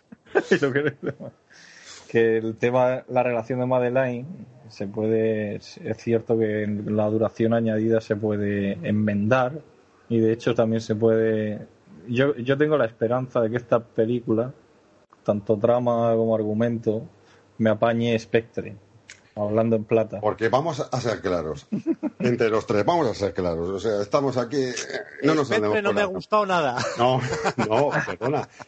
Spectre como película me gusta más que Skyfall. Como película me lo paso mejor. Pero técnicamente pienso que Skyfall es mejor película. Pero aparte de eso, entre los tres, y nos quitemos las caretas, ¿alguien se cree esa relación de Madeleine con Bond en Spectre y que de repente deja el servicio secreto, como está filmada? Eso sí, es, tú, Es que es que llegó- tú mismo lo has dicho en la pregunta. Si el problema es que lo que nos están intentando vender no lo vemos en la película. Ese es el principal Vamos a ver, problema. ¿cuándo, ¿cuándo James Bond, en lo que hemos visto en el cine, cuándo James Bond ha dejado el servicio secreto por una mujer? ¿Por Vesper? ¿Por Tracy? ¿Por Madeleine, de verdad? O sea, ¿me quieres hacer vender que la historia con Madeleine que nos han presentado en Spectra es tan potente como las otras dos, como para que Bond por tercera vez decida dejar el servicio secreto en pro de una relación con ella, de verdad?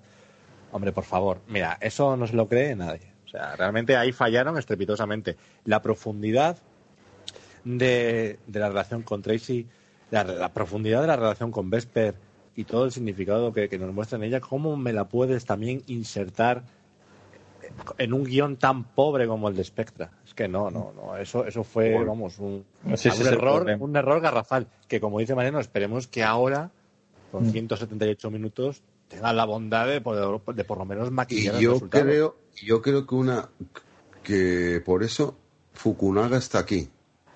Yo creo que hay una parte de que Fukunaga sí trata bien es, em, eh, a, los personajes, los desarrolla bien, tanto en la película, en la serie de Netflix Maniac eh, y en la otra película sí hace un, desa- un desarrollo más interno de los personajes. Yo creo que a Fukunaga se le contrata en parte por esto. Bueno, y por True Detective también, porque True Detective, si veis eh, el desarrollo de los personajes, son muy intensos y sí te lo explica el porqué de las cosas. Pero es que, claro, y supongo también la chica esta, la que nombra Pablo, la Phoebe Warrich, esta, eh, tendrá algo que ver en todo esto. Es que yo creo que, yo creo que, que- que- que se la ha contratado concretamente para el tema de Madeleine Bond. Eh, eh, es que la anterior, ya te digo, quedó, un- quedó muy seco, muy parco, no, no, no convenció a nadie esa relación. Nadie se cree que, que, que- que de esa unión vaya a salir que Bond quiera, quiera deshacerse, porque no nos han mostrado nada que no nos hayan mostrado en las 23 películas anteriores, porque Spectre es la 24. Eh, a mí la relación que tienen con ellos no me es más que la relación que puede tener Bond con Octopussy. O sea, yo me creo más que pueda eh, quedarse con Octopussy y no con Madeleine. ¿Qué, qué, qué, qué le une? ¿Qué me da más? Y yo sí veo una Con cosa. Úrsula Andrews. O sea, No, y yo sí veo una cosa en, en esta película comparada con Spectre, que Madeleine en Spectre era mucho más fría y aquí sí le veo otra calidad de personaje. Al principio cuando está con Bond o cuando eh, Bond se quiere acercar a ella y le pone la Mira, a mí me mano. gustó mucho en el tráiler, me gustó mucho en el tráiler el fragmento en el que salen yendo en el DB5 y Madeleine le toca por detrás Exacto, eh, en la eso. cabeza. Eso es muy muy típico, por lo menos a mí mi novia me lo hace. Exacto. conduciendo, es un es un típico un gesto muy natural, muy de cariñoso, Pero- muy de muy de tú- cuando vamos a hacer viajes y vas con tu Exacto. pareja. Pero y me parece Spectre- muy bueno. Pero tú en Spectre no Me ves encanta. nada de eso. No ves No, nada de eso. no. Ves una, una persona fría, una persona mm, que no sé si tiene sentimientos o no tiene. O sea, mm, no lo tú Puedes sabes. tener una relación, pero, pero no llega al punto de, de decir James Bond, dejo el servicio porque aquí veo futuro, ni muchísimo menos. Vamos. Y cuidado que estamos hablando con un personaje que al señor Mariano, o sea, le- eh, la actriz le chifla, ¿eh? O sea, estamos hablando que es una de su top, ¿eh? ¿Eh, señor Sí, Mariano? fue, fue ver la vida de él y. Ya, como todos, como todos. Pero luego, pero luego ves Spectre y dices, "Mm". En la vida de Adele, en la vida de Adele, Madeleine, o sea, eh, ella no es la más guapa de las dos. no, no. O sea, es, es Adele realmente la, la guapa de la relación. Pero es la típica francesita, tal y cual. Eh, pero, pero, ¿me quieres mí decir, Mariano, que te gusta de verdad con el pelo corto azul? La verdad es que sí. ¿Ves? Joder, Es- ¿Ves? no. ¿Ves? ¿Ves? Si yo hacemos llamamiento. Oye, antes dijimos, antes igual, espérate, he recibido un mensaje, un momento, porque es el número uno. ¿Puedo levantar- leerlo? ¿Puedo leerlo? levantarme de la silla, por si acaso. ¿Puedo, puedo leerlo? Venga, sí, léelo, léelo. léelo. Me comenta, me comenta el número uno, me dice, eh, por favor, muchacho, eh, di lo que antes no queréis decir para que Mariano muera. Acaba, acaba de decir una burrada tremenda. O sea, A ver, yo estoy con Mariano, como chica. eh, con- bueno, por lo que decían en lo de eBay era... A ver. La chica sí es agraciada, es guapa, tiene unos rasgos que a mí me gusta de cara. Lo que pasa es que son mm, los fragmentos, eh, o sea, la cara a veces me parece que Pero, eh, es ver, un pero palo. ¿qué chica Bond- pero qué chica Bond no es atractiva. Ah, pero las yo, facciones, pero las facciones de la cara en Spectra la veo totalmente como reprimida y aquí con lo que tú has dicho, con lo del pelito, con lo de cuando está eh, con la camiseta, que esa fotografía creo Mariano la tiene ya de, de fondo de pantalla eh, a 2% Bueno, lo que ya no. de decir antes, miedo me da el- cómo estará el fondo de pantalla de Mariano. Exacto. esa- eh, y no hemos hablado de Paloma, ¿eh? Esperemos es, que, es que, a ver, a ver, a ver, a ver. Vamos a, vamos a llevar unos plazos. Vamos a llevar unos plazos. No hay guion, Espera- no hay guion, espérate, pero espérate, carajo, la vela. espérate que No lleguemos vamos a a ser unos desastres. Vamos a empezar por la actriz principal. Exacto, Por exacto. favor, por exacto, favor. pues por eso. Que también A ver, tam- también digo en, en defensa de la muchacha que en Spectre, pues, mira, lo he di- al final lo he dicho murcianamente, he dicho Spectre. Me habéis hecho decirlo mal. Dilo como lo quieras. Eh, Spectre- es que Spectre tampoco me convence, Mariano. no, Spectre. Spectre. Spectra, carajo, la verdad. Bueno, eh, en Spectra, pues no, no es la alegría de la huerta tampoco. O sea, le dicen tu padre ha muerto, te intentan matar toda la película, eh, vas de sitio en sitio con un tío que apenas conoces. O sea, no, no es normal que el personaje, yo no, ya no digo la actriz, sino el personaje, que no sea la alegría de la huerta. También lo veo medio normal. O sea, en las circunstancias de la película me refiero. Que tampoco va a estar partiéndose la, partiéndose la caja. Claro, entonces eso nos ya nos Sí. remite a decir, ¿qué te pasa, James? Claro. ¿Por qué, O sea, ¿qué, qué, qué estás buscando? ¿Cualquier excusa mínima para dejar el servicio secreto? O sea, es que es capaz de ir al, a- al supeco a comprar la comida y, y- y coger y decir, joder, la cajera me ha encantado. Oye, chica, ¿te apetece venirte esta noche a escuchar unos discos de Barry Manilow? A ver, yo, yo sí, también. vale, pues espérate un segundo. Voy a mandar un correo electrónico al MI6 a que, que- que hoy no esperen para ir a trabajar. Yo voy a, vol- voy a- voy a volver a lanzar dardo al aire, pero vamos, creo que en esto estaréis de acuerdo conmigo en que, en que Spectra estaba pensada para ser la última de Craig. En plan, Totalmente. te vas con la chica, dejas el servicio. Sí, sí. Entonces, recuerdo- entonces en recuerdo una que peli, perdí, pues. Perdí una apuesta por eso. Sí, espero, espero que la cumplas, de hecho. ¿Ves, ves, ves? ¿Ves? ¿Ves cómo la gente se acuerda? Fíjate, que a este punto, a este punto yo también tengo ganas de cumplirla porque eso significará que vamos a ver la película.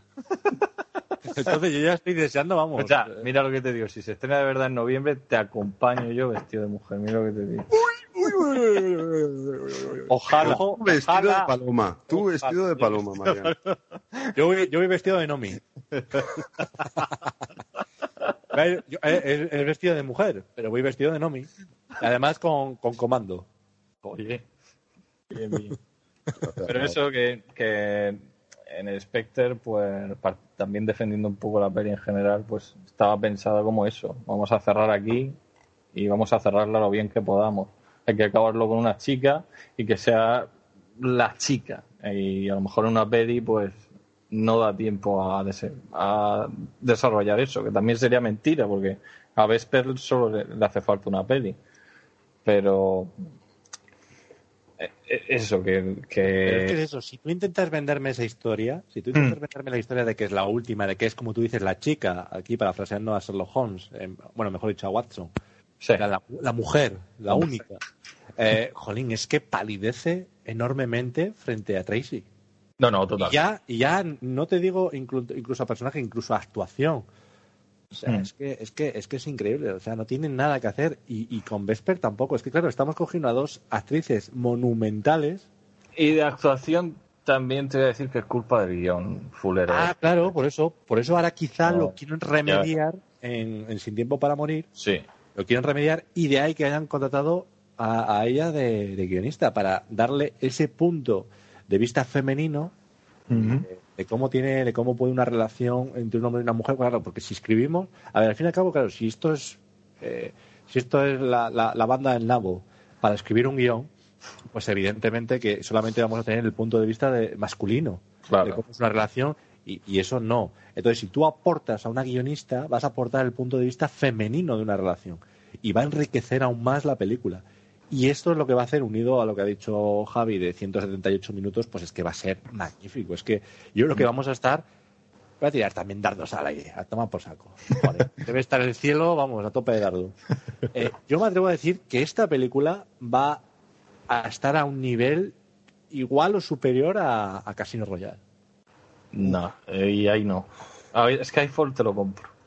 Pero a Casino Royale yo creo No, pero que- Skyfall, sí. Skyfall es otro tipo de cosas, no es tema de- solamente de guion, es tema de, de- de cómo está hecha la fotografía, la historia, que es una cosa novedosa por completo, eh, es otro tipo de cosa. Yo me refiero a historia puramente bondiana en sí, Mm. y a mí me parece que pues, al fin y al cabo las dos empiezan con James Bond sin ser 007. Eso es una cosa que tienen en común Casino Royale y No Time to Die. Yo, yo creo que el listón de Casino está demasiado alto para, para No Time to Die. Espero equivocarme. Pero se puede, pero, se- pero, pero eso no significa que ninguna lo pueda igualar. No, Yo no, creo que esta, con no. lo que, con lo que sabemos algunos, puede perfectamente mirarle tú a tú a Casino Royale. La historia es potente, es que la historia Pero es, es que, es que, bueno, claro, muy es, que tú, Mariano, claro. no sabes muchas cosas, pero No, no, no, Javi y yo sí. sabemos cosas y, y- y- y ya te digo, es que puede enfrentarse de tú a tú. Podemos hacer un- una batalla Casino Royale, no Time to Die con lo que sabemos. Otra cosa es lo que después efectivamente se Exacto. materialice. Pero Exacto. lo que a día de hoy conocemos, yo no tengo ninguna duda de que puede rivalizar con Casino Royale. Ninguna duda. Bueno, pues espero que sea verdad. Ojalá. Y habrá. Y, y una cosa, ya si metemos a Paloma Ana de Armas por medio. Tres mujeres. Con un, aunque yo creo que Paloma va a tener un papel mm, más pequeñito, ¿vale? va a tener, pero tres mujeres, y en ese entra Paloma. Y Paloma entra por la puerta grande. Con las escenas que yo he visto, Paloma entra por la puerta grande. Y no por sus curvas, Mariano. Y no por sus curvas. ¿Vale? No, pero, pero aquí hace, hace mención a su apellido, ¿eh? de armas. O sea, de armas. O sea, y según lo es- apellido, tomar. Perdona, esa imagen con las dos metralladoras y disparando a alguno, a Y la alguno, y la escena al- le mete una patada en todo el, todo el jeto. Al, algunos ha tenido que hacer reflex en el brazo. Lo dejo ahí. Algunos ha tenido que poner reflex en el brazo. Y lo dejo ahí. Pero, o sea, Ana de Armas entra por la puerta grande. O sea, es que me ha, me- me ha parecido un aire fresco. Mira, lo, lo que comentábamos con, con Lía Sidus. A Lía Sidus, aunque en esta película sí se le parece otra cosa, pero tú ves a Ana de Armas y ves otra historia, ves otro aire más fresco, ves otro... Eso, eso, ves frescura. Cuando le Es enseñan el frescura. smoking, cuando le enseñan el Sí. smoking, tú ves la cara y dices, jolín, pero qué cara más además- qué, qué frescura, y, ¿no? y metiéndole caña diciendo, llegas tarde, venga, que no llegamos, que hemos eh, quedado, toma tu smoking, que me mola como lo saca de la maleta, que mola mogollón esa escena, tal y cual, y después todo lo que puede pasar dentro eh, de ese casino, sala de fiestas, que ya veremos lo que es, y con todo eso, o sea, Paloma promete muchísimo en esta película. Paloma yo al principio pensaba que iba a ser una cosa rápida. O sea, casi A ver. Pero claro, yo al ver los Funko, que han Sí. sacado los Funko, y al ver que el personaje de Paloma le han sacado en Funko, mm, jolín, me ha trastocado un poco la información que yo tenía. Bueno, o no, o no, o no. yo Entonces, tengo también claro. esa misma información que tú. Claro, yo, creo que, yo creo que fuera de Cuba no sale, para mi desgracia. Yo creo Claro, pero hay formas y formas. Quiero decir, no sale de Cuba porque la matan, no sale de Cuba porque al fin y al cabo su misión radicaba en Cuba, esa gente en Cuba y de ahí ya está, está encorsetada en ese lugar, en esa localización. Mm. Ahí está la cosa. Entonces, claro, yo tenía, pensaba una cosa, pero claro, al sacar el Funko digo, si va a ser una cosa rápida y sin dolor, no creo yo que tengan a bien sacar un Funko de ella. Y además, por lo que sé, y eso porque me lo han contado, eh, y no estaba ahí de milagro, pero por lo que me han contado, lo de Cuba, según para la producción, es la escena más, eh, más espectacular para ellos, ¿eh? Lo que pasa en Cuba. ¿Para quién? Para la producción, para la producción Más de... espectacular que lo que ocurre en el bosque. Sí. pero más, más, espectacular más que lo que ocurre. eh, Más espectacular te lo digo porque por la forma de filmarlo. Porque la acción sucede a tres pisos al mismo Ah, tiempo. Sí. Entonces, para ellos. Por la logística, tú dices por la por la logística. logística. Sí, sí, vale, ellos, vale, vale, ellos por la logística, más que Matera, más que Matera, porque Matera, digamos así, es un pueblo que fueron a buscar. Lo de Cuba lo han tenido que hacer. Totalmente. Siete calles en Pinwood. O sea, siete calles en Pinwood. ¿Eh? O sea, y es una escena de siete calles en Pinwood, con unos persiguiendo a ras de suelo, otro persiguiendo por entre los edificios y otro persiguiendo por las azoteas. Vemos a Naomi que se- eh, vemos a, a Naomi que sale por medio, vemos a no sé quién, o sea, ellos consideran para ellos la escena más espectacular en filmación, en logística y cómo se ha hecho ha sido la de Cuba. O sea, y yo creo que hay Ana. Fue la Ana- última, ¿no? La última que grabaron. Sí, bueno, no, a ver, miento. o ha no. sido una especie como de en dos fases. Eh, bueno, hagamos un poco de memoria. Daniel Craig se lesiona mm, otra vez de la rodilla, tal y cual, tiene que hacer. Hay, eh, hay, hay mala sincronización y, y mala baba entre todos, pero entre todos, y gracias a que Daniel Craig se lesiona, eh, llegan todos a un entendimiento, además se dicen todas las cosas a la cara, los productores, el director, los actores, porque al principio de la película hubo muy mal rollo para empezar. ¿eh? vamos a decirlo que esto seguro que a José Luis le encanta, en, en que nos vamos aquí a centrar en en más, cosas de lo que se ve del tráiler. O sea que realmente corría riesgo la producción de, de tener, ver, de, tener de, de- la lesión de de paralizarse. La lesión de Cray se, ha- eh, se produce por ahorrar dinero, en pocas palabras, porque la lesión de Cray, eso lo tenía que haber hecho un especialista, ¿vale? Y por ahorrarse dinero en la producción, se lesiona a Craig. Pero igual, igual el actor quería también, recordemos, No, por ejemplo, Timothy no. Dalton. Timothy Dalton en la escena de Gibraltar quería lo máximo posible que fuera él que lo hiciera. La gente que está dentro de la producción En la que se lesiona se lesiona en Jamaica, ¿eh? Jamaica. Se lesiona en Jamaica. ¿Vale? Se lesiona en Jamaica en, en, creo, en una especie de, ta- de tablaos que está al lado del mar. Porque, ¿vale? Eso en teoría ¿Se que... a bailar sevillanas o qué? No lo sé. Pablo, yo os digo la información que me llega a mí. A mí la información que me llega a mí en ese momento es que eh, por intentar ahorrar costes, por intentar ahorrar costes, eh, se tenía que haber contratado a un equipo de stands para Jamaica y no se contrata, ¿vale?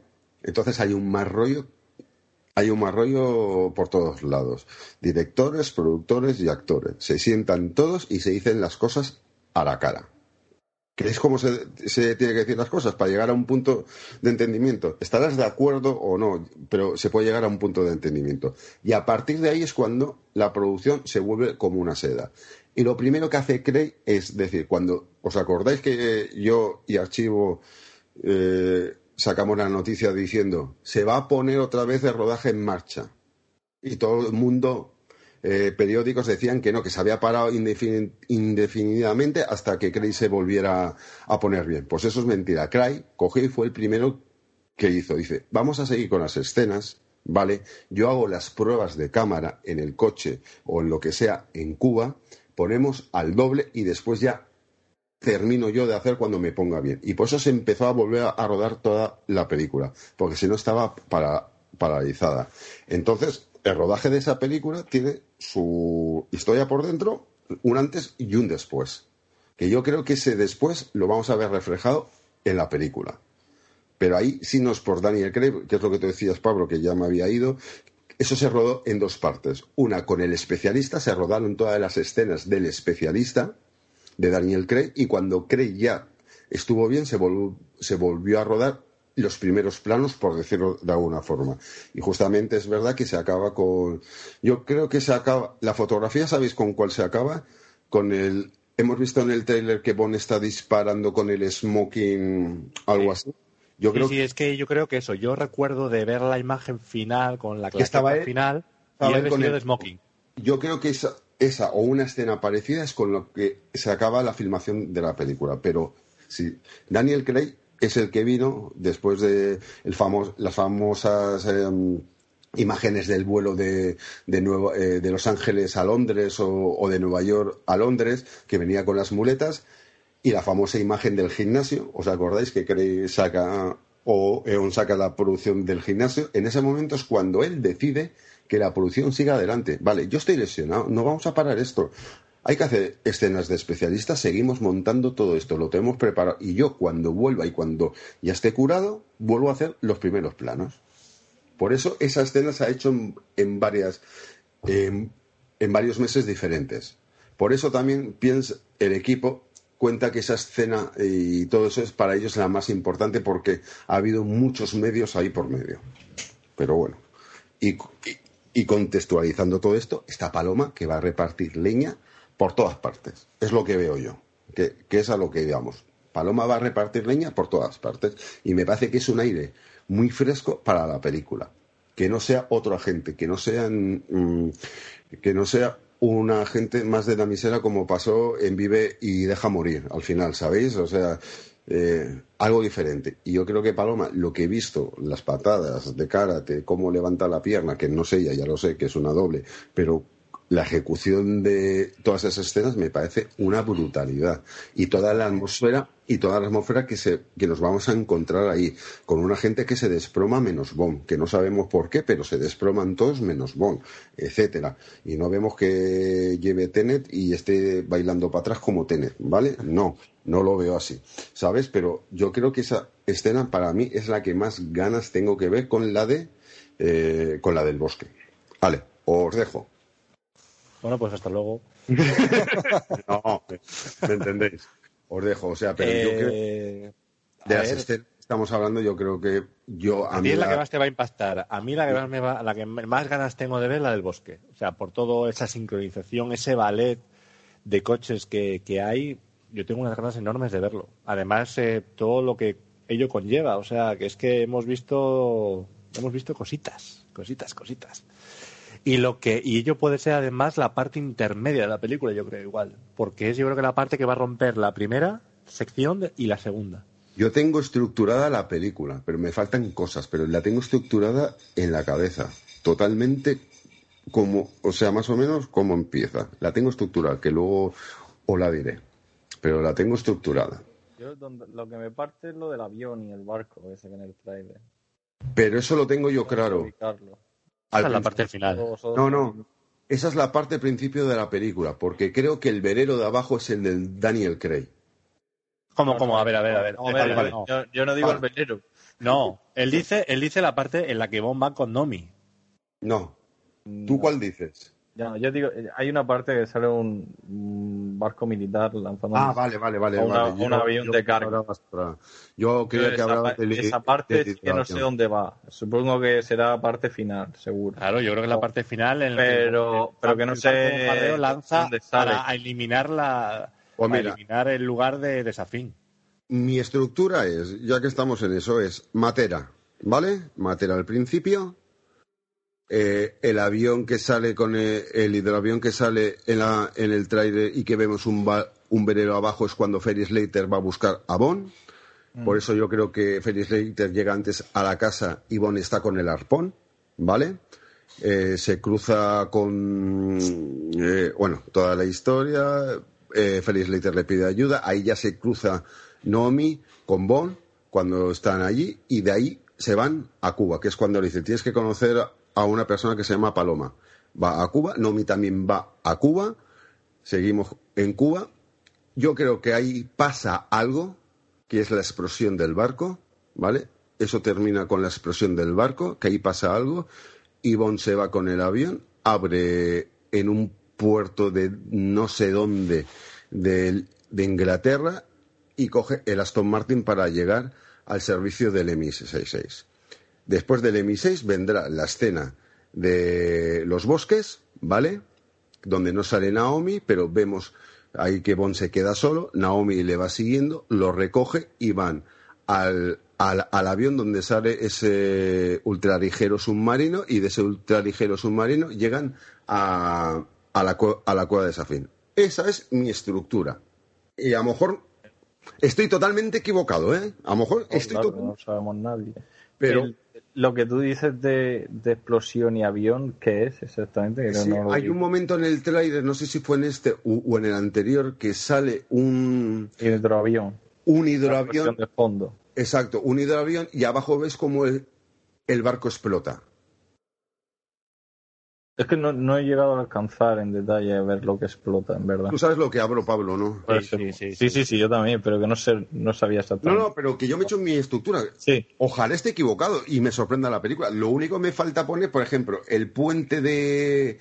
eh, el famoso puente que hemos hablado, que es una fotografía bellísima, no sé dónde encajarlo. No sé dónde encajarlo, si es encajarlo también antes del bosque o después del bosque, o puede Eh, ser puede que ser haya yo, creo que, yo creo que es llegando al bosque. Sí, pero, ven, pero no vemos un 4x4, mm, vemos un. Yo creo que es un, un Aston Martin. Entonces, sí, eh, sí, sí, es el V8, sí. ¿Es el V8? Pues bueno, pues a lo mejor llega a un puerto, etcétera. Pero yo creo que hay un momento que Bond se queda solo y coge y con el hidroavión va a un sitio, coge el Aston Martin, etcétera, etcétera. Pero esa es, eso es mi estructura, o sea, pero a lo mejor estoy totalmente equivocado. Y ojalá esté, pero, pero es eso. Pero lo que sí vemos que en tres horas hay bastantes escenas. O sea, yo creo que las escenas de acción son esas. Lo que pasa es que van a estar mucho más ampliadas por la duración de la película.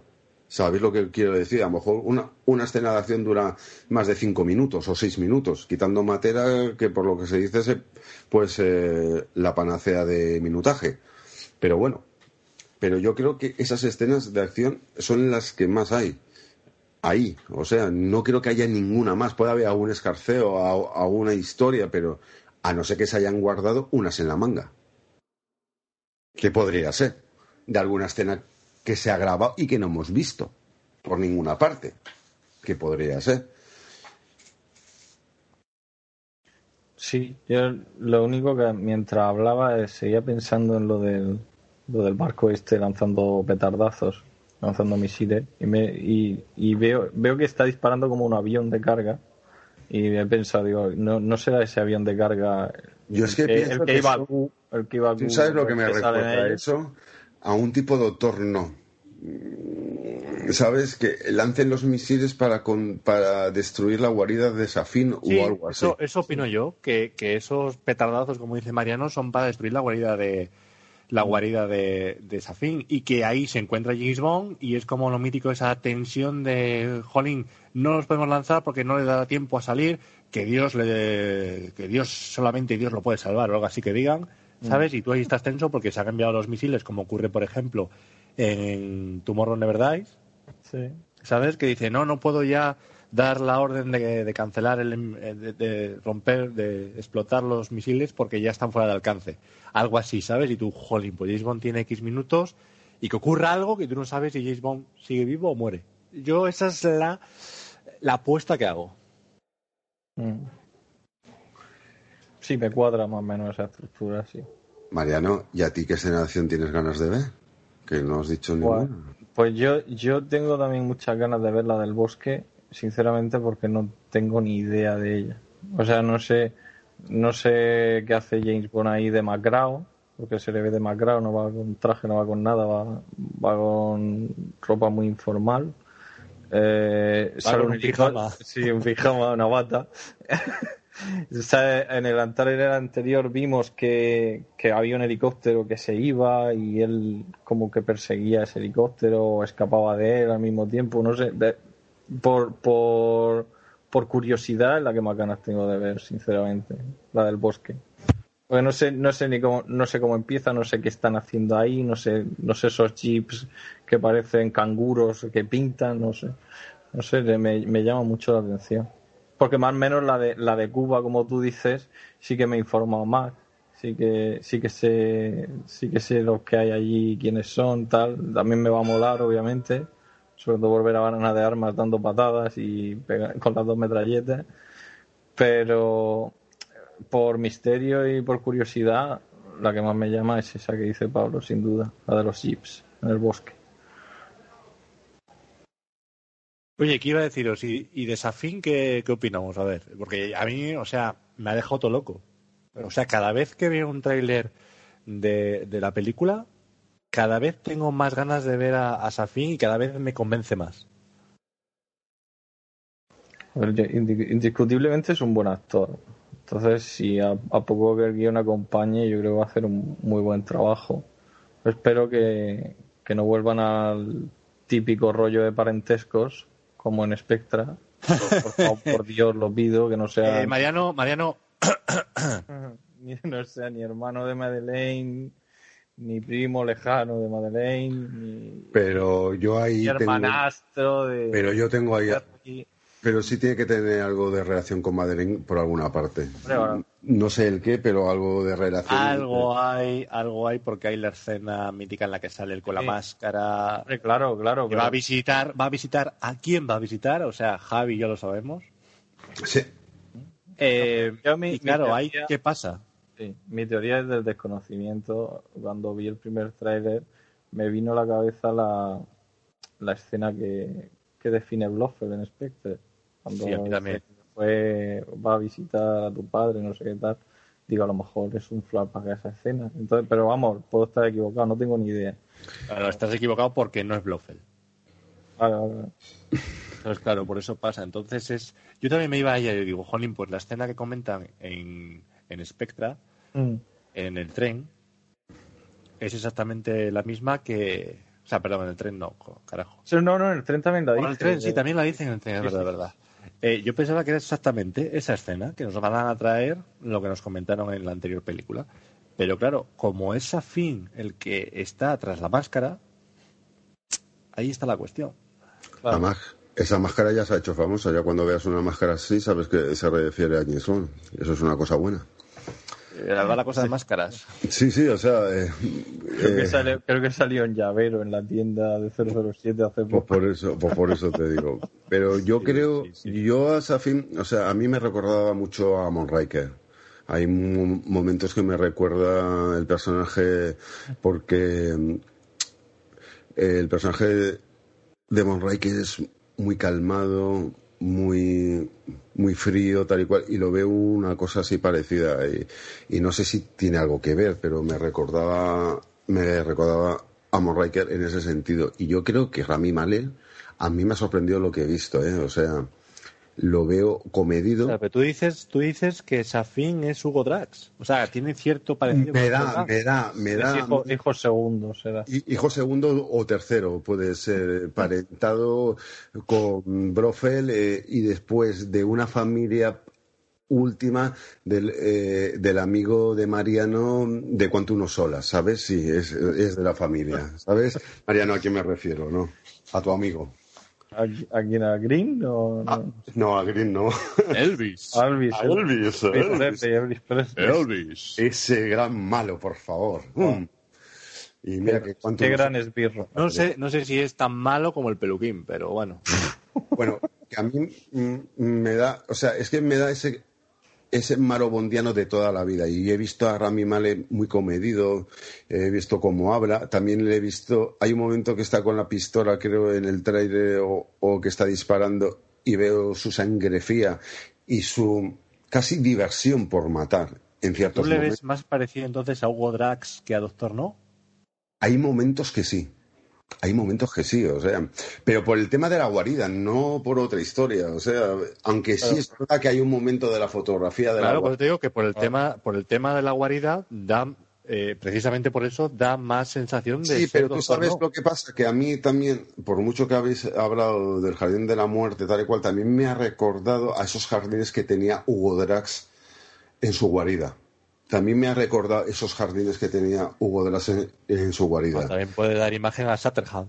Exacto, es que puede ser un montón de... o sea, oye, a lo mejor... Hacer, es- hacer un mix de Exacto. Doctor No y Shatterhand. Exacto, es que hoy sea, cantado, entonces- venga, un poquito de Doctor No, un poquito de Hugo Drax y un poquito de Satehan. Bien agitado y con una filigrana de limón y venga, lo servimos. está. ¿Por qué no? ¿Por qué no? O sea, pero yo creo que Rami Malek bien. Pero una cosita que os quería comentar. Yo hablando del tráiler, le estoy dando a una idea una vuelta muchas veces. Porque a mí hay una frase que me ha chocado mucho. Cuando que se oye en off, que es cuando Bond va a visitar a Brofel y dice, es que los enemigos de mis, de mis enemigos son mis amigos. Ahora somos amigos. Y yo me va rondando en la cabeza todo el rato que un poco Blofeld está detrás de todo esto y que Blofeld al final sale libre de la cárcel. No sé por qué, pero me da a mí esa idea. Otra cosita también a tratar, el tema de qué mal estuvo aprovechado eh, Blofeld en la película anterior. Aquí lo veo mucho mejor. No, no, pero ojito al dato. Es que Spectra, cuidadito con ella, que si la analizamos minuciosamente, los personajes están nefastamente tratados. O sea, el potencial que podían tener no se ve por ninguna parte. Bueno, pero eso es otro. Aquí, aquí, bueno, pues aquí eh, más que nada es eh, incertidumbre, porque no sabemos, o sea, vemos, eh, aparece Blofeld, de acuerdo, perfecto, pero claro, no nos deja una sensación muy enigmática de ver qué es lo que va a ocurrir con él. esa frase nos chocó de repente? O sea, No. eh, en el anterior tráiler no lo habíamos visto y en esta justamente dice, ahora somos amigos, como... Pero somos amigos porque al fin y al cabo vamos en busca de un mismo objetivo, que es acabar con él. ¿Y a quién le beneficia? Eh, Porque él, él- bueno, él- beneficia él- en teoría a los dos. No, pero- en aquí le- en teoría está, está acabando con Spectra. Claro, ¿y a quién le beneficia todo esto? Claro, pero, pero aparte de que está acabando con Spectra, también hay otra cuestión. O sea, quiero decir, los dos tienen el mismo objetivo. Uno porque está acabando con Spectra, en teoría, y otro porque, porque es, eh, al fin y al cabo, es el de la humanidad, ¿no? Y es que eh, Safin está creando algo que tenemos hoy en día eh, muy manido en nuestros días y que puede acabar con la población mundial. Entonces, cada uno con sus objetivos lo que quiere es destruirle. De acuerdo, perfecto. Pero ¿Y no creéis que al final no sé, de la a ver, película... yo, yo veo, yo veo que Blofeld- no, yo veo que Blofeld está preso y no hay ningún viso de que pueda salir libre o que se pueda escapar. No lo sé. Otra cosa es que después la película nos muestre en todo lo que queda por, por mostrar, porque claro, si dura 178 minutos y el, y el trailer dura 2 minutos, nos tienen que mostrar 176 minutos, que nos ha visto. Por- Entonces, no sé yo si llegarán a un acuerdo en plan de danos todo tu conocimiento y a cambio de ello obtendrás beneficios penitenciarios. No lo sé. y La, la- la escena de, de que están escalando el edificio por fuera, ponen la bomba y todo eso, ahí, ahí ¿qué creéis que está pasando? Yo creo que es afín. Sí, hombre, está claro, pero ¿qué, qué están buscando ahí? No, yo creo que están eliminando algo, no Yo creo que es, que es el edificio, un laboratorio, ¿no? Y que lo que están eliminando es eh, cualquier tipo de pruebas que pueda haber allí. No sé, Puede- es que, es que eso también está descontextualizado.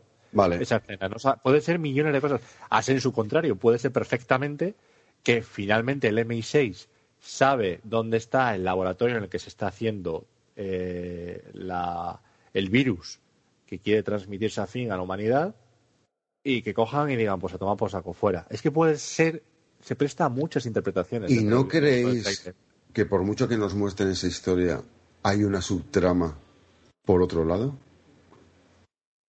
Pero que es su trama. ¿Subtrama? A ver, ¿Qué subtrama? vale. Sí, sí, sí, claro, no, no. Justifica, tu, justifica tu respuesta. Sí, Spectre. Ah, vamos a ver. Spectre, había una trama que era Bond contra Blofeld y la otra subtrama era eh, el MI6 eh, contra los cinco ojos. Que estaba M jugando otra partida por otro lado. ¿Vale? Dentro de Spectre había esas dos subtramas. Sí, eso está ahí, sí. Y Vale. luego se juntan en una sola, vale. Exacto. ¿Y aquí no crees que nos están presentando nada más una trama y nos falta otra por debajo? No, vamos a ver. Aquí tienes la trama principal, que es la que habla. ah, O sea, yo veo hasta tres tramas, si quieres. Vale, Aquí hasta, aquí hasta puede ser simplemente el secuestro del científico por parte Claro, de Safin y ya está. Es que se Bueno, no, por parte de. Safin no. No, por parte No. de. Por parte de Spectra sería. Claro. Por parte de Safi no. Esa- si, si es el secuestro, no es Safin quien lo secuestra Claro. en primer lugar. ¿Verdad? Cierto. Pues por eso te digo. yo, lo que, yo lo que puedo entender es el tema de eh, Blofeld, el tema de Safin con el mundo, y donde entraría ahí, por ejemplo, pues el MI6 con Nomi y tal y cual, y luego el tema personal que tiene Madeleine. Mm. Y James Bond se ve involucrado en dos de ellos. Pero sería. Esos, esos dos serían. Bueno, sí. Pero no, no sería, no sería uno, porque hay Ya. uno, repito, hay uno que es a nivel mundial, es decir, hay una, hay, Sí. Pues eso, estamos a, a- Un ataque. Un ataque, a nivel. a una nivel amenaza, una amenaza a nivel mundial. mundial. mundial, a nivel mundial, que James Bond y Nomi quieren erradicar. Luego está lo de, lo de Blofeld, porque quiere erradicar a Safin, porque si no se va a cargar a la organización de Spectra. Y luego está la parte de Madeleine. Sí, porque el MI6 es el que trae a Madeleine, la escena Sí, famosa de la silla. La Trabaja famosa- para, para el MI6. Bueno, Exacto. Exacto. Y, y la otra está James Bond, que por otra parte se ha metido en esto, porque Felix Leiter le ha pedido ayuda, Claro. que, ahí- que James Bond no estaba, y, y por otra parte, claro, y por otra parte está lo de Safin. Claro, por eso te digo que tienen tres subtramas. Sí, sí. Tiene una trama principal, ¿no? Que es. Pero yo sigo con mi libro que aquí Blofeld está planeando algo. Es que, a ver, ¿a Blofeld en alguna película se la ha matado? No. O, a ver, sí, Bueno, no. sí. Sí, no. A ver si Sí, me no. entendéis lo que quiero decir. Siempre, siempre se da la sensación, por ejemplo, se le mata, se le mata en, eh, en diamantes. Exacto, Supuestamente, ¿eh? supuestamente. No se lo cree nadie. Porque luego sale el coponazo en- cuatro choques se vaya a matar luego se le mata en solo para tus ojos. Exacto, supuestamente, supuestamente. Exacto. Supuestamente, hombre, no sabemos si hay. Ahí, ahí, es por menos, eso- es menos supuesto. Sí, ahí hay menos pero- supuesto, pero eso- no queda del todo claro. Por eso no queréis, yo, yo sigo con mi libro, que es, estoy, pero no sé, porque me ha dado así la paranoia, de que Blofeld al final, en algún momento, está moviendo piezas a su conveniencia, en algún momento, y que al final, por un no sé qué, salga, no, mm, porque te esté toda la opción y Blofeld salga como normal. Pues yo te compraría esa idea, te la compraría únicamente, únicamente porque es Christoph Waltz, de quien estamos hablando. Entonces, a Christoph Wolf para un cameo de mierda, yo creo que no lo llamo. Es que yo, es que pues por eso, es que esa es la otra. Yo no creo que sea Yo voy ahí. Wolf. Yo no creo que sea solamente Christopher, eh, Christopher Waltz en la celda. No creo que sea solamente para eso. Te la compraría solo por eso, pero No lo sé, o sea. no, no lo, no lo ubico. Es que claro, como aquí quieren cerrar todo, pero a lo mejor dejan la lista de Brofeld, porque la quieren dejar, porque es una cosa típica que ha pasado en la historia de las películas de Bond en general, y dejan la lista de siempre que hay, pero yo qué sé, pero es una idea sobre esto. A ver, aquí también podemos jugar con el tema de si diera para más la presencia de Daniel Craig como James Bond, estaría bien porque dirías tú, dejamos libre a Blofeld, ¿no? Vamos a ponernos en el supuesto de jugar. Eh, Blofeld queda libre, perfecto, sale y siguiente película podemos tratar el tema de vamos a acabar finalmente con Blofeld y hacemos la trilogía. Pero no, te lo, pero, pero no te lo compro. Pero no me lo compras, ni me lo compro yo, ni lo compra nadie. Porque hacemos un Spectre perfectamente- 2. Porque hacemos un Spectre 2. No, no, no, no tenemos por qué hacer un Spectre 2. Al fin y al cabo No, hay una trilogía de Blofeld. No, lo- no lo compramos porque creéis que en teoría. Claro, ahí voy, porque Daniel Craig ya no va a continuar. Entonces, el que venga en Bond 26 tienen dos vías. Empezar a hacer una saga, o sea, empezar otra vez a volver a tramas que se autoconcluyen en la misma película, sin más, o bien continuar con, con el tema de Spectra. Y, por ejemplo, en otra película, sin contactar ya con Christoph Waltz, coger a otro que haga de Blofeld y que por tema, como pasa con Shatterhand, por ejemplo, con Solo se vive dos veces, eh, que coja y que el cambio de actor de Blofeld suponga que él se ha cambiado físicamente para pasar desapercibido, por ejemplo. Ahí tenemos. Y empezamos otra, podemos hacer una trilogía de Blofeld eh, rotunda y, canónica, o podemos perfectamente coger y meter a Spectra con una serie de películas como un- una amenaza que no acaba nunca, de, de vez en cuando. Es que, a ver, ahora con, con el final de No Time to Die se abre un abanico de posibilidades inmensa. Y, Sí. no, y, y por otro lado, yo no lo veo a corto plazo. O sea, yo veo que después de No Time to Die, igual pasa una No, década sin pero- James Bond. Cuidado. Lo que pasa es que yo lo veo más como dejar a Brofeld como un guiño. ¿Sabes lo que quiero decir? Como dejar un guiño, como ha pasado eh, en las películas, en, en la Pero si franquicia. fuera un guiño, si fuera un guiño, no contratas oficialmente y oficiosamente a Christoph Waltz. Haces una mención a Blofeld. Ya, por eso, por eso, como dice Mariano, ¿vas a contratar a Christopher Waltz solo para la escena esa? Eh, No tenía noción porque era Blofeld en la anterior. Entonces, Y, y eh, perdona, y después de cómo salió Christopher Waltz con Sam Mendes, que cosas bonitas no se dijeron. sí, sí, eso también. sí. Con eso vuelve Christopher, bueno, sí, volvió también Mr. White, pero Christopher Waltz vuelve para hacer nada más cinco minutos. O sea, pero, pero esa cosa, esa cosa ahí no me quedó claro qué es lo que pasó ahí realmente. Pues que, a, a ver, yo tam- nadie ha salido a decir, pero sí salió unas declaraciones de Christopher Waltz diciendo en pocas palabras que la producción no había estado muy para allá y que él se había sentido eh, muy encorsetado. eh, y- Bueno, a ver, es que, es que, pero, pero esos son ángel del oficio. Tampoco yo lo pondría que saliesen como el Rosario de la Aurora. A ver, ahí, por ejemplo, Pero- hay directores que pero una que idea muy clara de lo que quieres, de lo que quieren que tú entregues como actor y no te dejan salirte de ese marco. Pero- y hay pero- otros que te dejan. Pero es que por yo ejemplo, creo que ese es el Hell Leger- error, pero para mí ese es el error de, Cristo, de, de Christopher Waltz, No, en parte. No, el, el error, El sería- error es sería del pesetero. El en error parte. sería del pesetero de que no le deja a un actor con los matices de Christoph Waltz Mm. desempeñar una labor como pudo hacer Heath Ledger en El Caballero Oscuro. Claro. Ahí está. Si tú eres un director que dices, no, tú tienes esto y de aquí no te vas a. O sea, tú vas a hacer esta interpretación, ciñete al guion y punto. Y eso, un actor con los matices de Christoph Waltz, encima como villano, que es por antonomasia lo que puede ofrecerte, si no, preguntemos a Tarantino. Sí. O pues, Eh, no, a ver, el mejor, el mejor que lo ha sabido dirigir ha sido Tarantino, o sea, eso está claro. O sea, vamos a ver, eh, pues, pues oye, pues ahí el problema no es de Christoph Waltz. Christoph Waltz es fichado y él entiende que una- un director como Sam Mendes se puede prestar a confiar en el actor y a dejarle vía libre.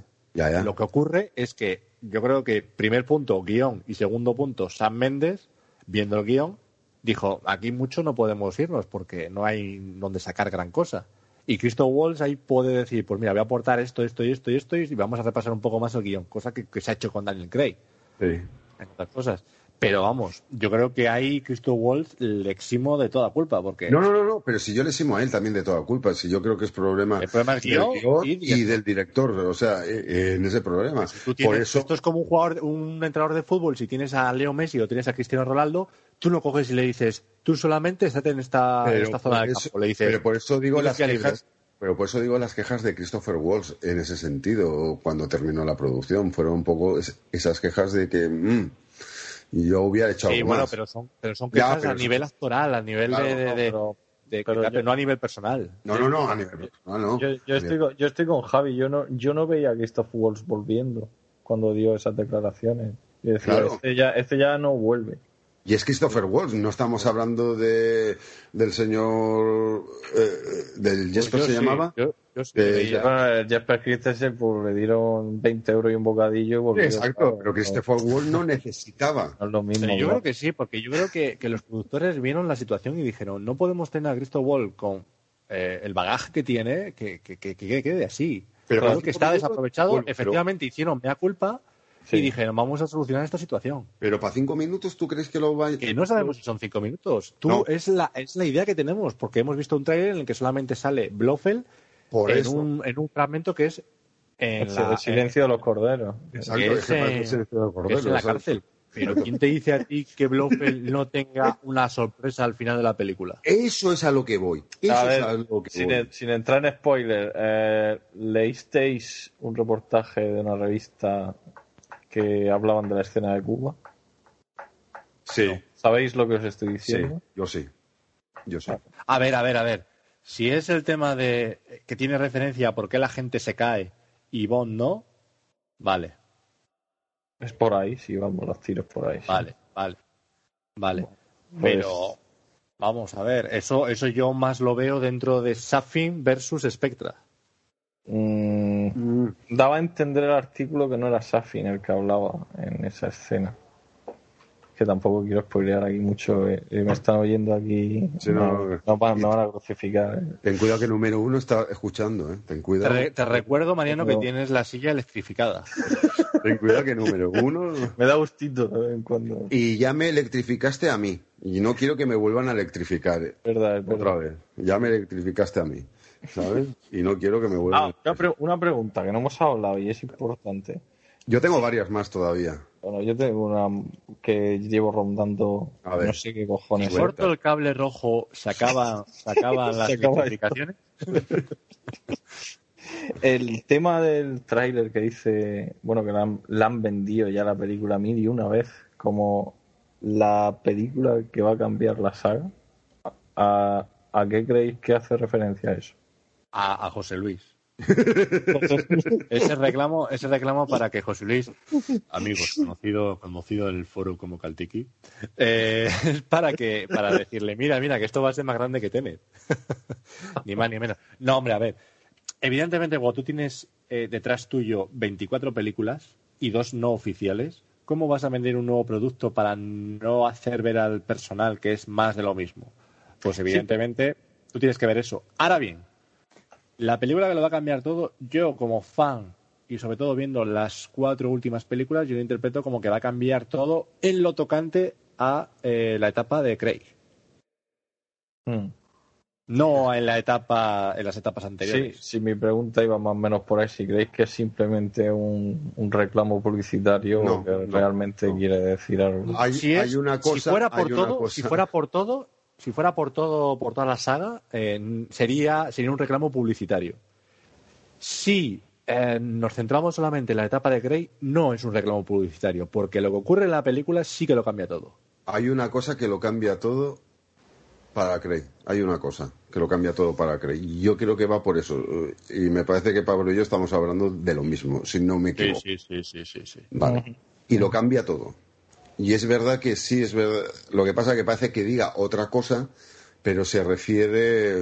es que no, no- se refiere a lo que le pasa a Craig. Y lo dejo ahí porque no puedo decir. Lo que le pasa a Bond. Exacto, a Bond. Vale, vale, de acuerdo. de acuerdo. bueno. Y ahora, otra preguntita. Hemos tenido mucho en la etapa de Craig eh, el equipo secundario de Cree, ¿vale? M, Q y Moneypenny. ¿Creéis que en esta película también se le va a dar tanta cancha como en las anteriores o va a menos? Subdivisión de la pregunta. ¿Y os habéis dado cuenta que Tanner no aparece ni por activa ni por pasiva, el pobre hombre? Es verdad. Bueno, también aparece en el primer tráiler, en el primer tráiler, ¿o no? No ¿El es el que acompaña Eh, a Bond. sí, a- sí, en el- cuando van a interrogar a Blofeld. Cuando van a... eh, Tanner Ah, va... sí, es que no, Sí, sí. yo ni me acuerdo del primer tráiler. Ah, sí, o, sea, que, es- apare- o sea, que solamente aparece ahí, porque luego vemos una escena en la cual en el despacho de M entran Moneypenny, Q y Nomi. Sí. Y Tanner no aparece por ninguna parte. O Tanner está buscando Tanner. Tanner, que entre otras cosas tenemos que recordar a los oyentes que es el jefe de sección 00. Sí, sí. Ni más ni menos. Yo, El que es, prepara, es el que, el que prepara y dirige a los 00. que, es que yo O sea, creo se ha que... quedado- se ha quedado ya para hacer preparación y todo. Y el mejor amigo de James Bond, Exacto. que Pero- no es Felix Leiter.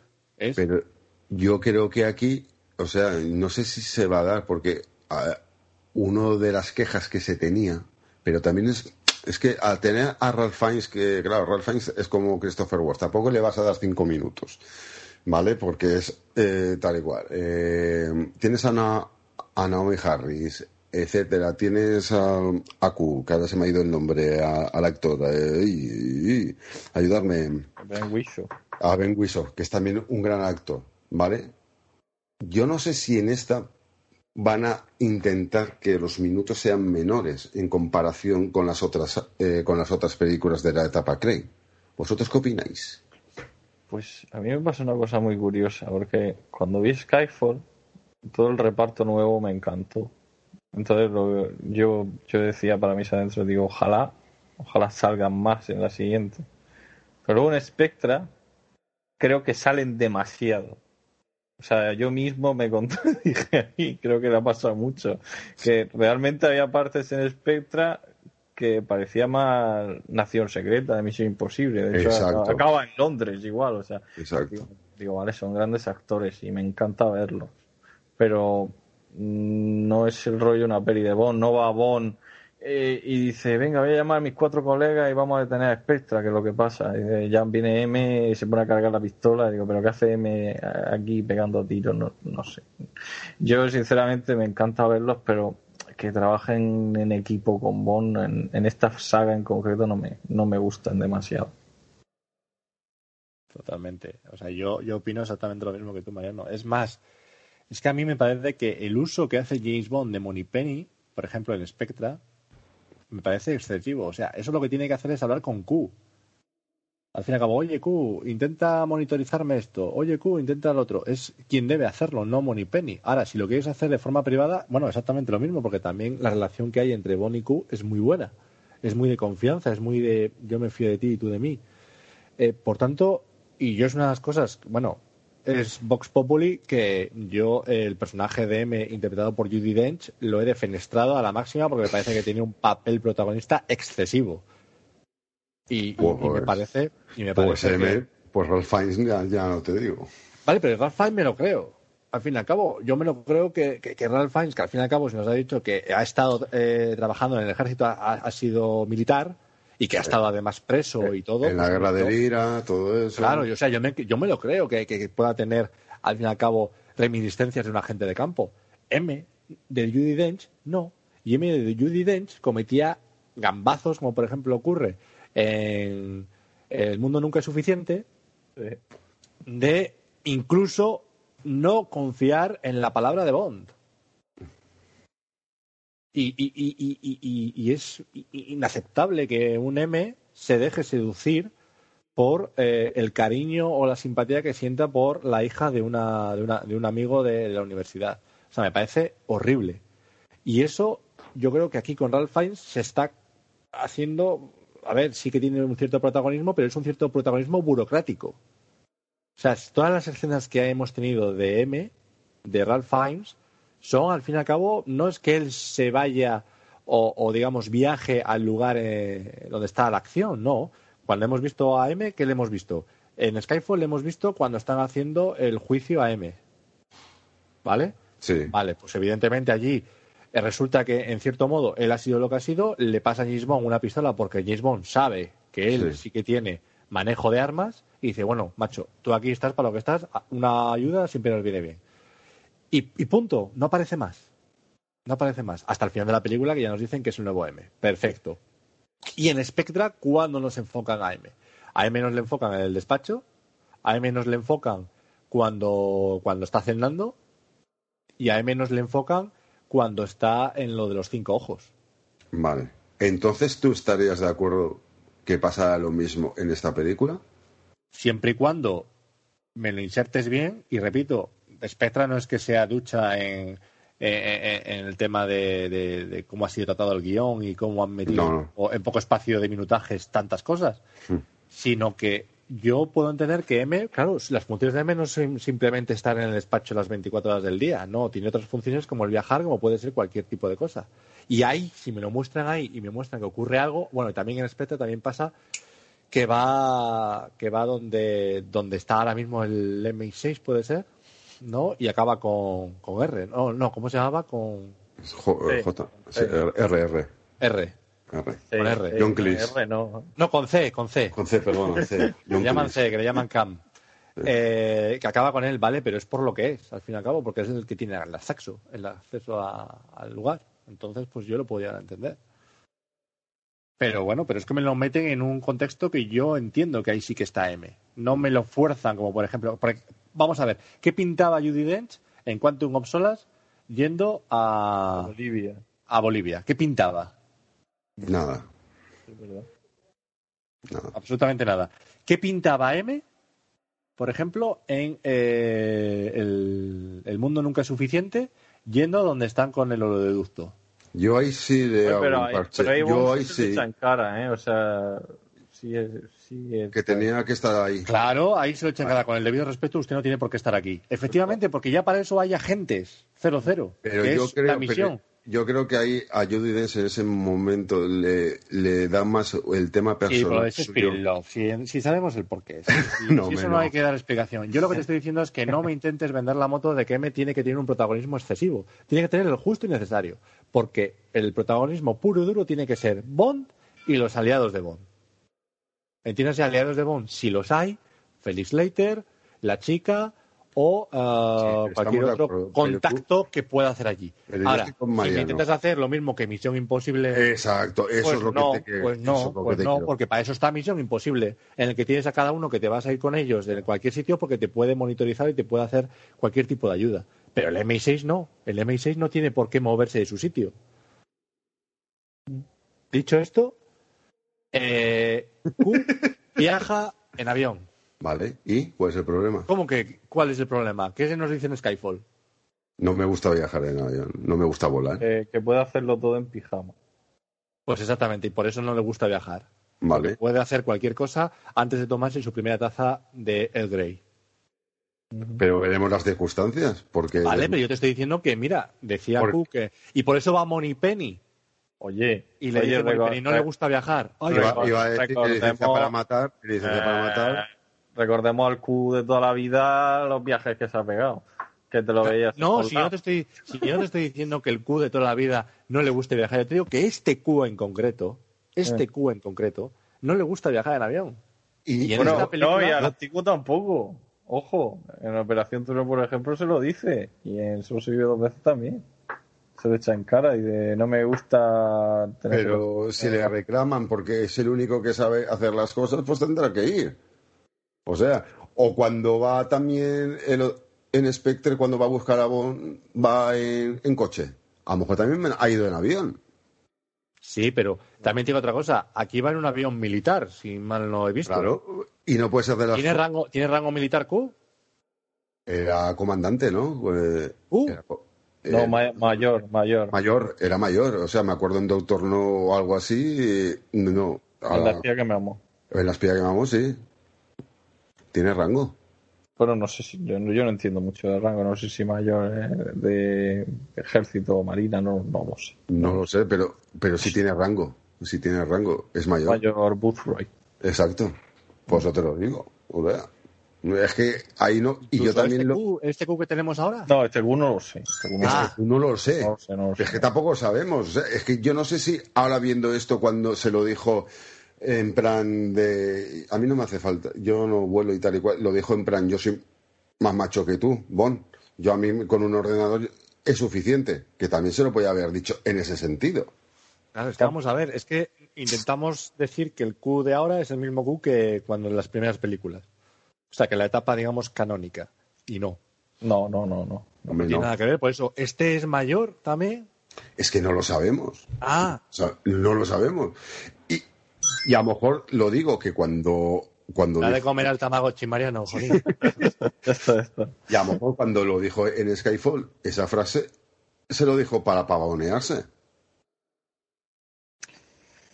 Porque ahí hay un, al principio, un yo soy más chulo que tú, te digo una frase, yo te digo una frase más y a lo mejor se lo dijo por ese sentido. O sea, es que no lo sé.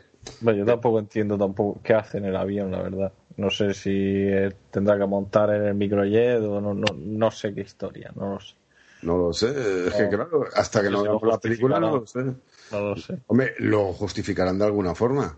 no pondrán a Q. Hola, estoy aquí. Venga, subiros al avioncito submarino, que me ha encantado, por cierto. Me ha encantado ese gadget, si se puede llamar gadget o lo Sí, que sea. un rollo octopusy, algo Sí, así. sí, pero me ha molado mogollón. Ese ultra ligero que se convierte en, en submarino para llegar, supongo que a, la- a- a las instalaciones de Safin o a la guarida de Safin, pero a mí eso me ha encantado totalmente. O sea, lo he visto Sí, una no, cosa. ese- a- además es que es espectacular cómo, cómo sale el bicho, eh, Sí, el mítico, el la mítica conversación de Bond de ¿has pilotado alguna vez esto? No. No, Perfecto. venga, Venga, vámonos. ahora vamos. ¿Sabes? Que eso te nota que, bueno, me da igual lo que me echen, cualquier vehículo le, le sé manejar. o sea, Eso no sería problema. normalmente. Y cómo se mete debajo del agua y cómo hará de submarino, claro. Escucha, que eso normalmente sería una frase en épocas antiguas al revés. La damisela diciendo, ¿has pilotado esto alguna vez? No. Pues ya está, por lo mismo, ¿sabes? O sea, pero esto es a- a- a- al revés, que mola también. Mola también. Es, Totalmente. mola también, mola también. O sea, es que yo creo que.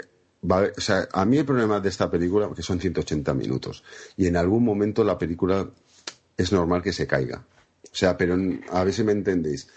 Que se caiga porque no puedes estar 180 minutos. con- Vale, pero es diferente, es diferente el concepto de la película se cae, no diría yo se cae, sino que tiene momentos No, no, que tendrá momentos de bajón, momentos- perdón. Tendrá Ah, momentos se de me bajón. hace larga. Exacto, que yo espero y que yo espero eso que no pase eso. totalmente distinto. Tú puedes Porque- coger perfectamente y ver que en tres horas, como pasa con todo, como pasa en un partido de fútbol, en un partido de fútbol hay momentos eh, que, que es de vamos a parar el ritmo, vamos a ir un poquito tal, vamos a buscar huecos. Porque- Y pasa lo mismo en las películas. Hay momentos en los que es acción pura, pura, pura, pura, adrenalina pura y disfrute puro y duro, y luego va a haber otros momentos de contextualizar lo que va a pasar a continuación. Eso, que se te haga largo, que digas tú, "Pff, madre mía, madre mía, ¿cuánto quedará de película? Ah, eh, bueno, pues es un momento ahora de, como una montaña rusa, ¿no? Ahora estamos en la bajada, ahora Exacto, vamos a la subida. subida. Yo espero eso, yo espero Sí, eso. sí, hombre, lógicamente en tres, en Lo tres horas de película. Lo es que pasa que ten- que estés siempre en todo lo alto. Lo único que tengo miedo es por la apertura de la película. Pero no por la escena de la apertura de la película, sino La duración. la duración de Matera, porque claro, en teoría después de Matera van los títulos. Ahí, ¿Y qué problema hay? hostia, que vas a que a lo mejor hay un bajón muy grande. ¿Qué bajón muy grande va a haber si ya sabes perfectamente lo que ocurre? Sí, vale. La película, la película empieza, empieza como si fuera, eh, o sea, empieza y va increciendo. O sea, la película empieza que tienes Sí, pero ahí vas a- la relación de Sí, Madeleine Paul, pero a ritmo, de A ver, película, a ritmo, a ritmo de ¿cómo va película, bien? yo creo, sí, sí, pero yo creo que va a haber un momento, hay un bajón bastante grande, que no creo que sea el mismo bajón en el resto de la película. No, ¿Sabes? porque- no, pero que bajón va a haber si la película yo creo que va a acabar en el momento en el que Madeleine toma el tren. O sea, y luego empiezan los Sí, títulos de crédito. Ahí, ahí serán los títulos, seguro. Claro, Entonces, si es así, si es así, no va a haber ningún bajón. Porque la película, insisto, va de menos a más. Lo que se refiere, Javi, que haya demasiada exposición durante antes de los Ah, créditos. hombre, no creo. Puede ser algo cargante. Como No. pasó con el mundo nunca es suficiente, por ejemplo. tipo así, tipo Hay, así. de- hay, de- hay demasiado ¿Cómo me conoces, Mariano? exposición antes de, antes de los títulos. Normalmente antes de los títulos pones algo para entrar en calor, pones alguna escena espectacular y luego ya empieza la trama más relajada después de la canción tal. Si aquí metes ya, empiezas a meter trama y se hace demasiado larga, sí que sí que puede haber un bajón ahí. ¿De verdad que a vosotros el mundo nunca es suficiente? ¿Se os hace larga la, la- A mí, a mí, a mí la sí. escena? A mí sí. A mí sí. La verdad que sí. Espérate, que el mundo nunca es suficiente. ¿Cuál es, Pablo? La- No. madre mía, qué, Venga, qué presentador. no. pero espérate, Me voy a que- llamar becario y me cago en la puta. Espérate, espérate, que tengo un mensaje de número uno, pero versión, versión Ah, M6, vale, que es la que- Gonzalo. no, que escucha que- Gonzalo. Que espérate, escucha que me que- llama Gonzalo y me dice, eh, espérate, me dice, Pablo, por favor, quita a ese mendrugo de ahí. Escucha, que ya sabes el problema que tengo yo con el mañana nunca muere y el mundo nunca es suficiente. Da que igual que lo confundo. Brosnan, te pasa lo mismo que a Pierre Brosnan, que dice que. Bueno, nos pasa a todos. yo, ¿qué no me, lo- yo no me lo creo que a las en las, a en las jornadas Pero- mundiales confundo el mundo nunca es suficiente con el mañana nunca muere. Por, eso, por, por eso, tengo que ver Por la eso cara. la digo en inglés. Vale. Por eso lo digo en inglés. Ah, vale, vale. Eso, ¿ves? Entonces, a ver, entonces, ¿cuál es la que, la que se os hace larga? ¿Tomorrow Never Dies o The World is Not Enough? The, the War is not enough. The Vale. War. Pues The World, is, The World is Not Enough. Oh. A mí no se me hace larga en ningún momento. O sea, al principio veo que si hubiera sido simple y llanamente la escena de Bilbao, hubiera sido como, va, sin más. Pero a mí me parece que la escena con el cacharro ese de, de jubilación de Q se, me hace, bueno, se me hace a mí espectacular. Vamos, como ves como, como sale del MI6. No, no, Va- no, si, si yo no tengo problema con la escena en sí. Sí que, sí que ese es el problema. A mí la escena, la escena en sí me parece magnífica. Pero sí que es cierto que, que se te hace raro que en 15 lo o 20 corten. minutos haya un corte. Es- eso No es a sé. lo que me refiero. Pero ya, ya eso pasó es a lo que 15 me minutos, refiero. yo ya estoy metido en la peli. Entonces de repente me mete los títulos y es De como un coitus interruptus. Los Que títulos ya, eran- ya me has metido drama, ya me has metido tal. O sea, no, no ha sido un preludio. No ha sido. Hazme una cosa como Moonraker, ha- hazme una cosa como Moonraker, rápida, claro. rápida, pim, pam, pum, y vamos a otra cosa. en el mundo no es suficiente hay, hay trama bastante densa en esos primeros 20 O sea, que sois, sois como los haters que no quieren que hagamos eh, podcast de, de tres horas. No, no. No, yo, quieren- yo el, pri- yo el quieren primero algo que rápido, no. corto y al pie. primero que no. O sea, a ver, a ver qué cojones no soy a, hablar dos horas del tráiler a nadie. Ah, pero, ah, pero que se va a publicar esto. Yo Sí, creo- ah, sí, no. si vale. estamos hablando más de dos horas del tráiler y dura dos minutos y la película dura tres horas, ¿cuánto, cuánto, cuántos días vamos a estar hablando de la película en un O sea, podcast? mira, El podcast maratón. escucha, además, creo que a nosotros nos toca prepararlo, Pablo. No, va a tocar en dos. Va a tocar al Sí, pero equipo de nosotros- Gonzalo. No, pero nosotros abriremos. Gonzalo graba el próximo, que es el de octubre, y nosotros grabamos el de noviembre. eh, Si Dios quiere. Exacto. O sea, seremos los primeros. Vamos Y a dejar te- algo. Vamos a dejar algo para que pueda hablar Gonzalo. Eh, sí, hombre, sí. No, pero Gonzalo ya se sacará de sus chisteras preguntas chulas, que, que las tiene ya más de verdad, preguntas chulas, y, y sacará. Pero yo estoy pensando un directo en el canal, un directo en mi otro canal. Eh, y más esto, o sea, creo ¿Has que vamos. pensado, has pensado también eh, en qué bufete de abogados vas a coger para el tema del divorcio? Sí, pero bueno, pero, pero. Ah, y tengo un uno preparado, que este no lo sepa dónde lo voy a mandar, eh, con chicas nada más. Con chicas. Pero en nuestro podcast no, porque tú eres mío, Pablo, y tú eres de los míos. O sea, tú. O sea, y ya está. Y yo- hoy hemos metido a Mariano pues porque sí. Sí, Porque la gente, la gente tenía colado. cierta incertidumbre de qué era de Mariano, de qué era Pero de voy a. voy, voy a hacer algo, no sé si en mi canal o en el club, sobre la película y nada más con chicas, para ver su punto de vista, que yo creo que estará bien. Pero bueno, eso son cosas mías que, me, que nos estamos desviando del tema. Que podcast, lo que dure, durará. Y el que nos gusta oírlo, que lo oiga. Y el que no, pues que no lo Bueno, oiga. pues para ir, para ir ya no dando un ictus a, a gente como, como Alberto, Alberto Clark y Gonzalo, por ir acabando, Eh, no, yo voy a meter un tema que nos hemos olvidado. De la, dos temas. Nos falta hablar de la música, que qué esperamos, que eso yo creo que puede ser el último tema. ¿Y el Gun Barrel? ¿Qué hacemos con el Gun Barrel, señores? Ponerle. El Gun Barrel tengo un sueño húmedo que no se va a cumplir. Con Venga, va, Mariano, dispara. Sé que no se va a cumplir. O sea, que Ponte reflex. Cuando veo la película de Adele, salga algún barre. No, yo. eh, mi esperanza era que, que en el propio Barrel hubiera un homenaje a Roger Moore. Uf. sé que no lo va a haber.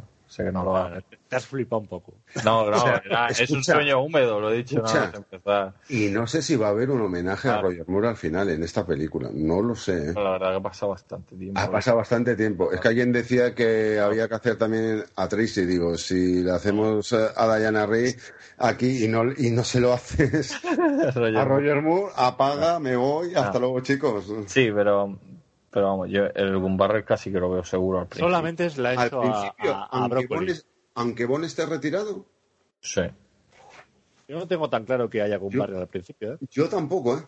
ya veremos. ¿Apostamos? Estamos. A ver, si empezamos como empezamos, que en Casino Royal no hubo Gun Barrel, no hubo. No hubo porque Cry todavía no era agente doble cero, ¿vale? No te compro eso, si hay Gun Barrel. No, no, si no, si yo que caigo- pero escucha, no me lo quieres comprar porque sabes que tengo razón, pero ¿vale? ¿No hay Vale. Barrel en Casino Royale? Gambar, el Gambarrel como el de toda la vida, ¿dónde no, está? No, vamos, como el de la vida no, pero hay Barrel o no hay Gun Barrel. Sí, pero es el Gambarrel que todos Es que esperaban. un barrel como el de toda la vida no ha habido en ninguna película de Daniel Ninguna, Craig. ninguna. Vale, Ninguna. vale. Empecemos. Casino Royale. Un gun barrel hay eh, que bueno nos explica un poquito a quién dispara y lo haces bien y lo insertas y lo metes y ahí como que da a entender que ya está James Bond. Claro, porque vemos a lo largo de la película que no. Justamente cuando... El de Quantum of Solas, el de Quantum of Solas, deprisa y corriendo. Mal. Malísimo. El de, el de, el de Skyfall, joder, Un poquito al final de la mejor, pero película, al pero, al final de la película, pero ponme al principio el pesetero de las narices. Que, que no, no, no le voy a meter porque la escena principal ya tiene ahí como una especie de gumbarre que aparece y Bond. ¡Pah! Vete a freír espárragos. Luego, Spectra, pero si me estás enseñando una pistolita durante todo el. Ah, madre ade- Dios. además que no hay transi- no está la transición. Es que nunca vida. me, es que no me, es que no estar viendo ahí, por favor, que estar viendo, pero qué, pero qué sorpresa me vas a dar, por favor, hombre, escóndeme la pistola hasta el final, hombre, por Dios. Dicho lo cual, el mejor Gumbar es el de Timothy Alto. Y yo he venido aquí a hablar de mi libro, ¿no? Yo, yo lo cuelo ahí, A mí el de Leisenby, ya está. Venga, yo lo, yo lo cuelo ahí Yo, y ya está. Hombre, Roger Moore también ha tenido guapos, ¿eh? Vamos a hacer también a Roger Moore. Venga, que Roger Moore también ha tenido guapos. Roger Moore en mi presencia no se menciona. Va- Vale. La vamos, la vamos a tener. Pero bueno, la- eh, exacto, que yo, yo, yo amo James Bond por Roger Moore, ¿eh? Pues muy bien. ¿Eh? Eh, por muy la bien. que me amo, ¿vale? de, todo, porque- de todo hay en la viña que el señor. Porque, Dicho lo porque, cual. porque tienes, porque tienes a Dalton en un pedestal, que si no, si no, ni, te, mire- ni te miraría. Exacto.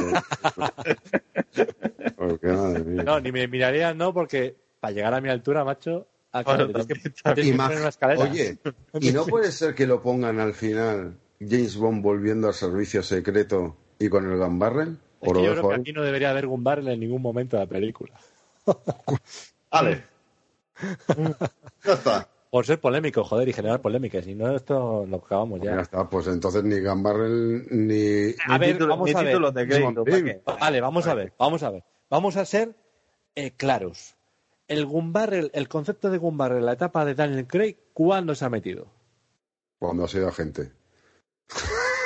En, en Casino Royale, ¿cuándo se mete? Cuando finalmente mata a la segunda víctima, ¿no? Que no es la segunda víctima, es la primera. La primera, pero él está nombrando las víctimas que ha matado y justamente él cuenta como es a la tercera, que es la Vale, que me voy a contar. Ahí el la han otro. metido, yo soy de los que opina que ahí la han metido, eh, bueno, porque quedaba de cine, pero ya está. Claro, No, que no, va- de cine Pero no, queda. por favor, De cine porque queda. queda, durante toda la sí, película queda, ¿eh? no vemos, durante toda la película vemos cómo se forma James Bond. Entonces, el Gumbarrel bien hecho, bien hecho sería al final de Quantum of Solace, que ahí ya cuando vemos a la gente formada al 100%.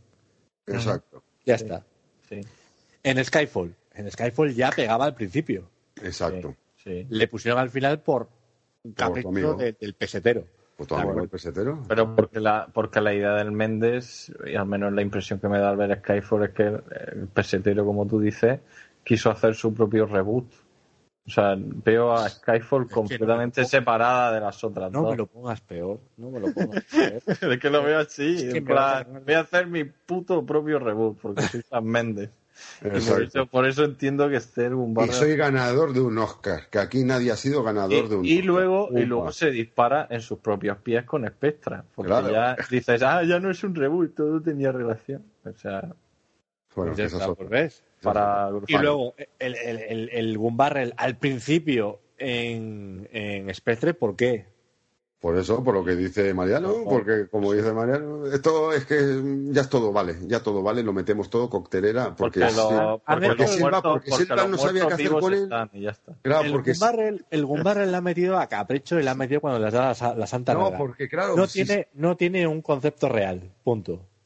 vale, la No. pasado por el forro de las narices. No. En esta película, si queremos contentar a todos, James Bond, el Gumbarrel aparece cuando James Bond es 007. De acuerdo, al principio de la película no es 007. Así que no me le metas al principio de la película. por eso lo digo. y al final de la lo digo. película, y al final de la película, intuyo que tampoco. o sí, ahí no Vale. lo sabemos. Vale, pero eso supondrá que James Bond vuelve. Claro, si James Bond vuelve, no tendría más sentido meterlo. Y si vuelve, y si vuelve, no tiene que ser 007 porque ya está cogido, a no ser que Nomi muera. ¡Sí! Digo, perdón, perdón, perdón, perdón, perdón, perdón, perdón. Disciplina, disciplina, Javier, disciplina. Sí, sí, es que, es me ha salido, me ha salido, me ha salido, lo siento. Entonces, se tienen que dar dos casos. Y los dos casos, uno te lo puedo comprar, que es la muerte de Nomi. Vale, puede pasar. Ahora, que James Bond vuelva del servicio secreto, ni de coña. O sea, ni de coña vuelve al servicio secreto. O sea, del- de la que acaba esta misión ya dice, ahí nos quedamos. Hasta luego, Mari, hasta luego, Mari Carmen. Por tanto, no tiene visos de haber un barrel porque en ningún momento es una misión de 007. Perdona, que nos hemos equivocado, que el, el Gambarrel ya está. Muy bien, Pablo, lo acabas Vale, de sí, el Gumbarrel está y aparece en el momento en el que está el Safin. Y se ¿Se gira. le puede meter ahí? Ya está, vale, Sí, claro, ya tenemos meterlo Ya tenemos Gambarrel. Te le puedes meter ahí y tendría, tendría todo el valor del mundo porque él, vale, pues mira, te le meten. Ahí está James Bond, pero, pero no. Ya está, ya está. Ya está. Perfecto, Pablo, ya lo tenemos. No tenemos gambarre y, y para hacer un gambarre hacemos algo.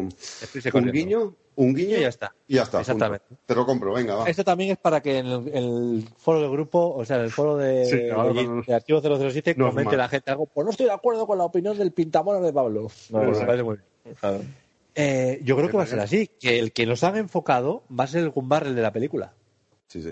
Porque yo tengo esa duda, claro. Yo, yo tengo esa duda. Si James Bond no, se- no está en el servicio secreto, ¿qué pinta el gambarre? Claro. Es la Claro. primera película de toda la saga en la que James Bond no es 007. Es James Bond. Es James Bond.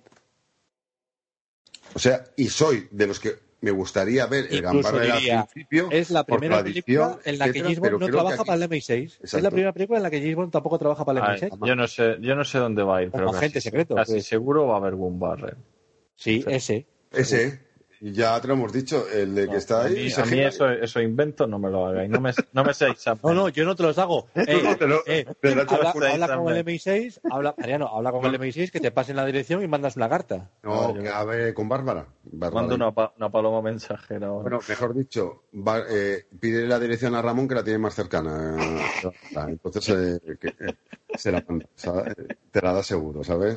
La porque se cartea con ella y tal y cual, entonces pues, eso, por eso te lo digo. Pero es que yo creo, o sea, yo, yo estoy con Pablo, a ver, yo digo, o- ojalá lo pusieran al principio, porque es icónico y me encantaría como guiño, pero creo que en, en esta película Tiene sentido. no tiene sentido el gambarre. Pero, pero, ¿en qué momento hemos asociado el Boom Barrel a la posición de 007? En todas. De- porque lo habéis sacado vosotros. No, No, en la época eso, me lo han querido, eso me lo han querido, me lo han vendido lo- en la propia saga. No, ¿Por qué era- no me han- pero, vale, no, no, no, pero en la- te os refería a la saga Grey. Claro. En la Vale, no me, han saga vendido en así, general. me la han vendido así, perdón. Vale, me lo han vale, vendido vale, así. vale, vale, vale. Es decir, en, la- en Lo lo Casino. Royale, ¿por qué no me ponen desde el principio un Gun Barrel? Lo compro, lo compro. Vale, ¿por qué en Quantum of Solace me ponen el Gun Barrel al final? Porque ya es agente. Vale. Correcto. ¿Por qué, por qué en Skyfall me le siguen poniendo al final? Porque ¿Por qué en Spectre me le ponen al principio? Ah, ¿Y por qué solamente aparece James Bond con Smoking en Quantum of Solace? En el Gun Barrel. ¿Por qué? claro. Sí. O sea, han hecho, han, han jugado con el Gun Barrel como les ha dado la santa real gana. Por tanto, en esta película perfectamente te puede meter el Barrel en el que sale en el tráiler, cuando están en la guarida de Safin. Punto. Ya está. Y además, es que. Es que. Y sería de todos ellos, sería de todos ellos, después del de Quantum of Solace, el que más sentido tendría. Y además, tiene toda la pinta de eso, por el movimiento de Craig en ese momento y cómo se gira a la cámara, tiene toda la pinta de eso. ¿eh? Claro, y además te, te hace un homenaje al primero que hizo él, Exacto. que es que está de espaldas y se gira. Y es justamente el primero y el último. Exacto. Madre mía, la que nos va a caer con esto. Madre mía, Pablo. No, no, no, madre mía, no. Allá, a- allá el Fukunaga y, y su tía. Sus mierdas. Cartas, cartas, por favor, al, a Pinewood. Hablando, una preguntita sobre las mujeres que se me ha quedado en el tintero. Y ya vamos cerrando. ¿Qué personaje Horus... a ver, Queda la música. No, sí, sí, pues por eso que lo último que queda es la música. El personaje que más ganas tenéis ver cómo se desarrolla en la película. Naomi, Paloma o o, o Madeleine. Madeleine. Madeleine. Madeleine. Madeleine. Yo tengo que ver ganas el desarrollo de, de Nomi. Tengo ganas de ver. No, porque el desarrollo de Nomi más o menos lo No va a ser pues, lo que has visto en el tráiler. Sí, Cool, una va a ser chica- muy cool, muy de armas tomar. Sí, muy, muy segura de sí misma, muy como un James Bond, pero en versión mujer. Además, cuando, cuando lo reco- en el anterior tráiler, cuando lo recoge a él en el Aston Martin con la Sí. sol, Esa- está cuadradas. hecho mierda, es en plan, joder. Y las frasecitas, y las frasecitas que se tienen en la habitación, o sea, también es muy. Es, yo creo que es, es el Bond en femenino y nunca hablando. O sea, es el James Bond en Eh, Otra femenino. cosa, el, come- el comentario de la rodilla va en relación a la lesión real de Craig. Pues sería un como puntazo. Pues personaje, podría ser. Pues podría ser. porque podría ser una broma ahí bastante chula. Pues sería, Podría pues ser. sería un puntazo, ¿eh? Sí, sí. Pues A no ser que durante el- los antes de esa escena tenga una lesión o algo el personaje, que no lo sé, lo desconozco. Es que no lo sé si eh, van a hacer tipo Misión Imposible que se enseñó cómo se destrozó el tobillo Sí. el Tito Cruz y se dejó así para decir, mira, aquí me lo destrocé. O sea, siguió, salió- siguió- siguió corriendo ahí Sí, con sí, un par eh. de huevos, ¿eh? Sí, sí. Oye, ¿quién te... acordaos, perdona, acordaos de Craig en Skyfall que lo tenían que coger los de los de la dirección, o sea, eh, el director de la segunda unidad porque quería hacer todo. Acordaos también de eso, que hubo momentos que quería hacerlo todo. Tal igual, y dijeron que relájate, que pasó. Hay unos señores que cobran por eso para que a ti no te pase nada. Pero es como, mejor- Ro- como Roger Moore, que Eh, lo mismo. al pobre. Estaba de- pensando un símil y digo, y digo, mm, Roger Moore, es verdad, no me salía el nombre, no me salía el nombre de Roger. Sobre todo, sobre todo en Panorama para Matar. Ahí, Guau, ahí, ahí lo tuvieron que parar. Hostia, Roger en plena potencia y sobre todo en Blu-ray. Quieto, quieto, chiquillo, quieto. en Blu-ray, ay, perdón que me ¿Dónde voy. vas tú, Oh. cara anciano? Y después en el Blu-ray que todavía se ve con ¿Dónde mayor vas tú, cara guapasa? El tío con la peluca ahí, o sea, y con ese F11, digo. Y en 4K ya no, ya no te digo cómo se debe eso, se debe saber hasta el nombre del que lo hace, pero bueno. Pero bueno, pero es verdad, pero acordaros, pero acordaros que cree que a lo mejor quiere mostrar eso, cómo se ha lesionado, si lo ha hecho Tito Cruz, ¿por qué él no? Lo que Yo- a ver en todo caso en Fukunaga. Exacto, o Fukunaga, exacto. Y ya por último, la música. ¿Qué opináis de la música? ¿Qué, os- qué esperáis de Hans Zimmer? Por lo menos ya hemos Espera, oído. Espera, espera, espera, espera, espera, espera, espera. Mm. ¿Qué pasa? ¿Qué pasa? Ah, bueno, que no es de Hans Zimmer, es verdad. No, no. Vamos a ver, ¿cómo que Hans Zimmer? Aquí es el, ¿cómo se llama? ¿Mazarino? ¿Cómo es? Es verdad que no. Era Stig, no sé qué, o algo así. Yo he visto la carátula que pone en, a- en Amazon y pone música de Hans Zimmer. El otro, el mazarero este, no aparece por ninguna parte. Yo digo música de Hans Zimmer. Allá vosotros. Pero a mí me van a presentar música de Hans Zimmer. ¿Sabes? Claro, pero no Eso la es una hecho- salvajada. No lo ha hecho él.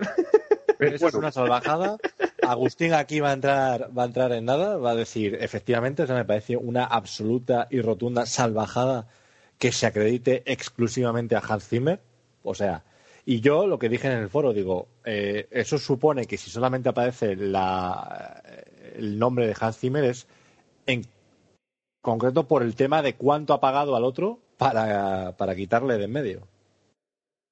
Sí, Pero porque en, para. En un reportaje de una revista dijo que iba a compartir el crédito de la banda sonora con ese. Sí, con pero- Diego, dije final- Diego, digo Diego. Al final, donde dije Diego, digo Diego, exactamente. Eh, ¿Hablabais de mí? de Diego, digo. Ah, Vale, vale, vale, ya, yo ya. Es que ya no sé cómo me llamo, si soy 58 en la casa de Rigo, o sea, yo ya no sé quién soy. Tengo, tengo momentos difíciles en mi vida, pero seguimos. A ver si, si lo del tráiler es obra de él o del tonto este becario. A ver, hay una cosa que sí está clara, la orquestación de la canción la- es de él. Sí, sí, Y- eso sí. Y, y el James Bond theme es de él. Sí, hombre, eso- dirá, hará la- la- las importantes las habrá hecho él, pero luego Claro. habrá transiciones que son Claro, la de mientras va paseando Bon y cosas mierdas así. Claro, eso dice, ah, venga, tú Aldo. Tú, los becarios. Claro. Eso siempre pasa con los grandes, ¿eh?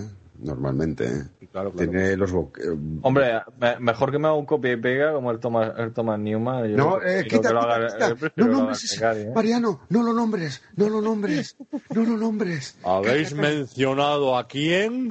No lo nombres, no. No lo nombres, por favor. En mi presencia ese nombre no se ha de mencionar. Como, es como Voldemort, el que no debe ser nombrado. No. El innombrable no se menciona. Me estoy viendo la escena del Señor de los Anillos y Gandalf, en vez de decir, por aquí no pasa, Thomas Newman, por aquí no. Pues eso, estoy viendo esa escena, ¿sabes? Eso es de, por favor, no, no. Dejamos que tengo mucha ilusión con Hans Zimmer, por favor. Panda de peseteros de verdad que hubo con esa, con esa panda de zipizape. De verdad, qué desastre, qué, qué, qué impresentables los dos. Pero la segunda partitura... ¿Pero tú te crees que puedes ¿Alguien la cobrar, entiende? que puedes cobrar con, con encima con, con el renombre que tienes, macho, que puedes cobrar dinero, punto primero, por copiar absolutamente la banda sonora de Skyfall, siendo tú el autor de ella. Y segundo punto, si es que en la mayor parte de las canciones tienes que poner el volumen al tope. Que Pues no sí, se pero ya no es eso, es copiarla, es copiarla. Porque claro, te presentan un tráiler Ah, de puta madre, te hablando más de Spectra que del trailer de No Time to Die. ¿eh? ¿Qué dices? ¿Qué dices? ¿Cómo, cómo? Que no, que no. Que no, no, no, que no. Pero que... Lo que pasa es que tiene continuación. Y Claro. lógicamente, lógicamente, Mariano, pues. Eh, Hay que y lo digo aquí, y lo digo aquí, me gusta más Spectra que Skyfall. para muy bien, hombre. bien. Pues muy bien, hombre. Pues ya está, o sea, pero mm, eso no quiere decir que alguna película de Bond tenga algún fallo. Y no lo digo por nadie porque todo lo de Bond es lo más maravilloso. Mm, Ya está. Te quiero, Gonzalo. ¿A Gonzalo le gustan todas o qué, o qué lo dice? Mm, Gonzalo, nada. mm, A ver, Gonzalo es como aquel niño que todo lo ve bien, ¿vale? Todo genial, ojalá, ojalá lo hubiera hecho todo así. Y a mí hay cosas, y a mí hay cosas que no, o sea, yo Thomas Newman, por favor, pues no, o sea, pero ¿por qué me hiciste un copia pega? ¿Qué pasa? Que estabas cansado. Eh, Steve Mazzaro. Steve, Ma- Steve Mazzaro es el que. Stig, el- Stig, eso. Steve Mazzaro. Además, que es el. puso una foto en el Twitter. El negro, el negro de. El Bueno, negro de tendrá varios, tendrá varios. Pero bueno, ¿qué esperáis de la música de Hans Zimmer? ¿Creéis que va a, in- va a intentar innovar en, en algún, en algo? Ya sabemos lo que es la música Bond, pero ¿va a intentar innovar en algo? ¿Va a intentar que la música sea acompañante Pues o va a ser que sea un personaje más de la película? Vamos a ver, vamos a ver. Eh, se van a juntar Hans Zimmer, Steve Mazzaro, y se va a juntar eh, James Bond. O sea, yo creo que eh, Hans Zimmer, y, y Bond tiene que estar a la altura de las circunstancias. Por eso te digo. O sea que yo creo que la impronta que va a dejar, el trabajo que va a dejar Steve Mazzaro, de- perdón, eh, Zimmer, va a ser bueno.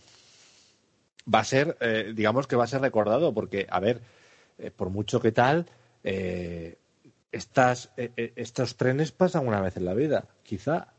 Y además Hans- tú por, claro, Hans Zimmer precisamente no es un muerto de hambre, no es una persona que, que vaya a pasar mucho tiempo sin hacer una banda sonora. Este año mismamente que tiene dos o tres. eh, creo que todas las películas se que se Dune, ¿no? Es que, que creo que todas las películas que se van a estrenar son de Zimmer. Casi la no, porque tenés, tenés al final no. No, pero, pero, por ejemplo, Dune es de Hans Zimmer, ¿no? Sí, y, y Maverick de Hans Zimmer y Wonder Woman Maverick. 84, sí, sí, la segunda parte de Tokan Pues es porque, de Hans o sea, Zimmer. tres o cuatro. Y Wonder Woman 84 de Hans Zimmer y creo que tiene otra película de dibujos. Hombre, y Pablo, te, ha- te ha- te has olvidado de una cosa de Hans Zimmer que ha hecho este año para el cine.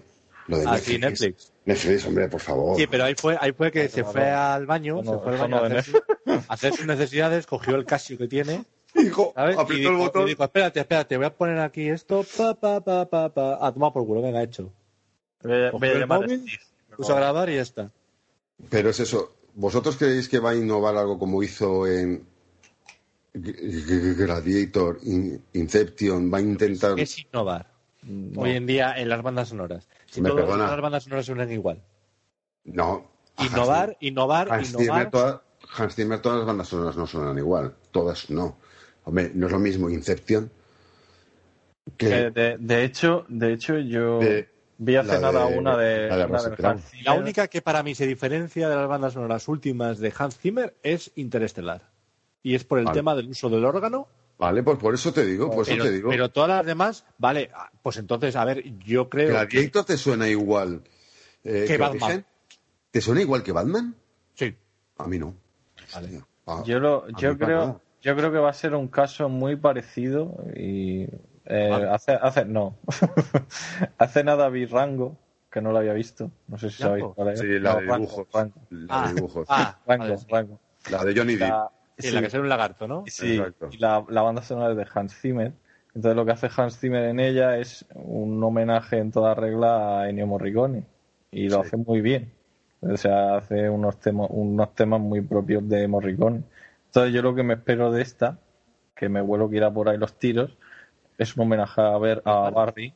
No, al- no, no a Barry en sí, no, no la misma composición ni nada, pero el música tema de- a, a, a georginar su tema principal acorde a las escenas de la película, a lo tema John- de uso, de uso de más instrumentos de viento.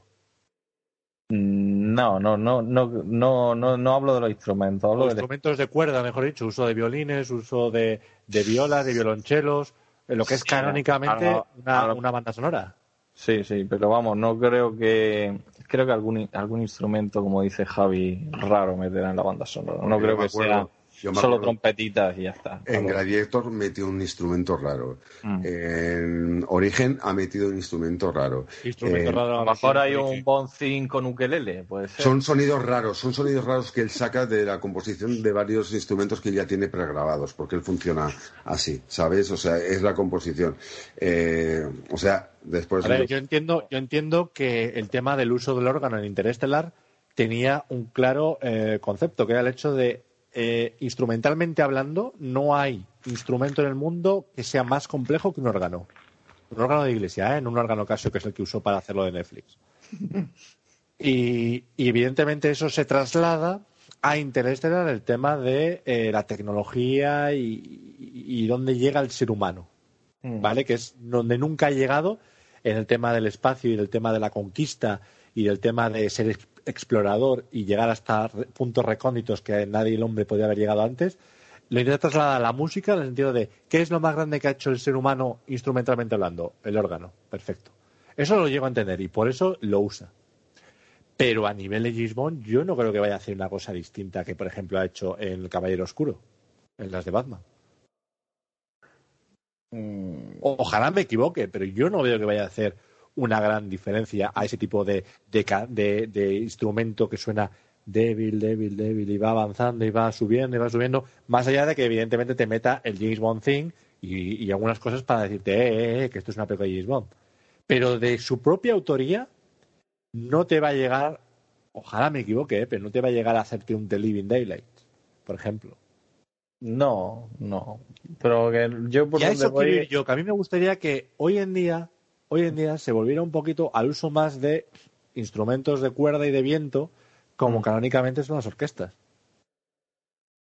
Pero sí mostró algo de eso en el famoso vídeo que subió. Ah, te mostró lo que te mostró, que sabe no, Dios eso a qué Billie corresponde. Eilish, Billie- no, Sí, te lo mostró Billie Eilish, pero eso yo creo que tenga, que tenga una continuación y que toda la película y toda la banda sonora me lleve por un viaje y no tenga que estar subiendo el volumen al 9 para escuchar un poquito No, las cosas. no, no, es que Hans y que, Zimmer- sea, y que, sean, escucha, que escucha, sean cosas escucha. de un minuto. Es que Hans Zimmer no te va a poner el, el volumen a, a uno. No te lo va a poner, porque es Hans Zimmer. Hans Zimmer te lo va a poner bien alto. Bueno, muchas, Para- muchos de Interstellar sí que tenían bastante minutaje en plan de muy, muy débil. Yo lo que quiero es que sea una... Y Steve Mazzaro es un tío que es guitarrista. Entonces, si él realmente ha tenido tanta impronta en la banda sonora, yo creo que vamos a tener bastante, bastante Pero yo- guitarra y bastante... pero- eso igual sí. puede ser lo que decís vosotros. Pero yo ya te digo una cosa, pero yo ya te digo una cosa, eh, el, el James Bond no lo ha tocado él, ¿eh? Ya te lo digo quién lo ha tocado. Sí, le ha tocado.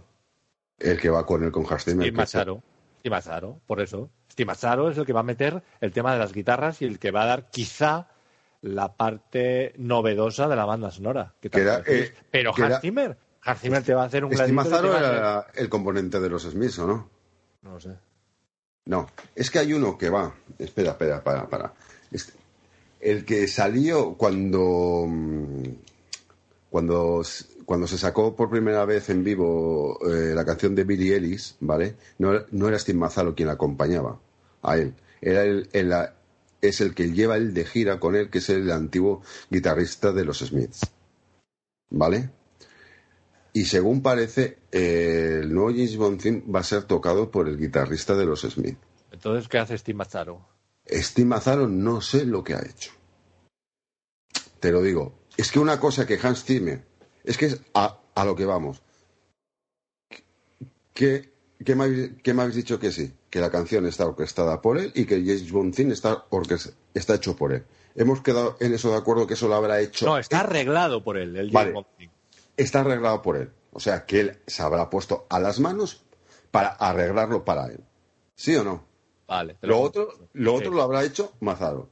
Pues el que toca la guitarra, lo más seguro que sea, porque él siempre se lo lleva y es su guitarrista. Pero que es se- distinto, pero es distinto en una promoción, en, en hacerte el, el videoclip o irte, vas a tocar en no sé qué sitio y te llevas a. Con a Billy ese- Ellis, a con ese. Billy, Vale, con perfecto. Billy con Billy Ellis lo hace.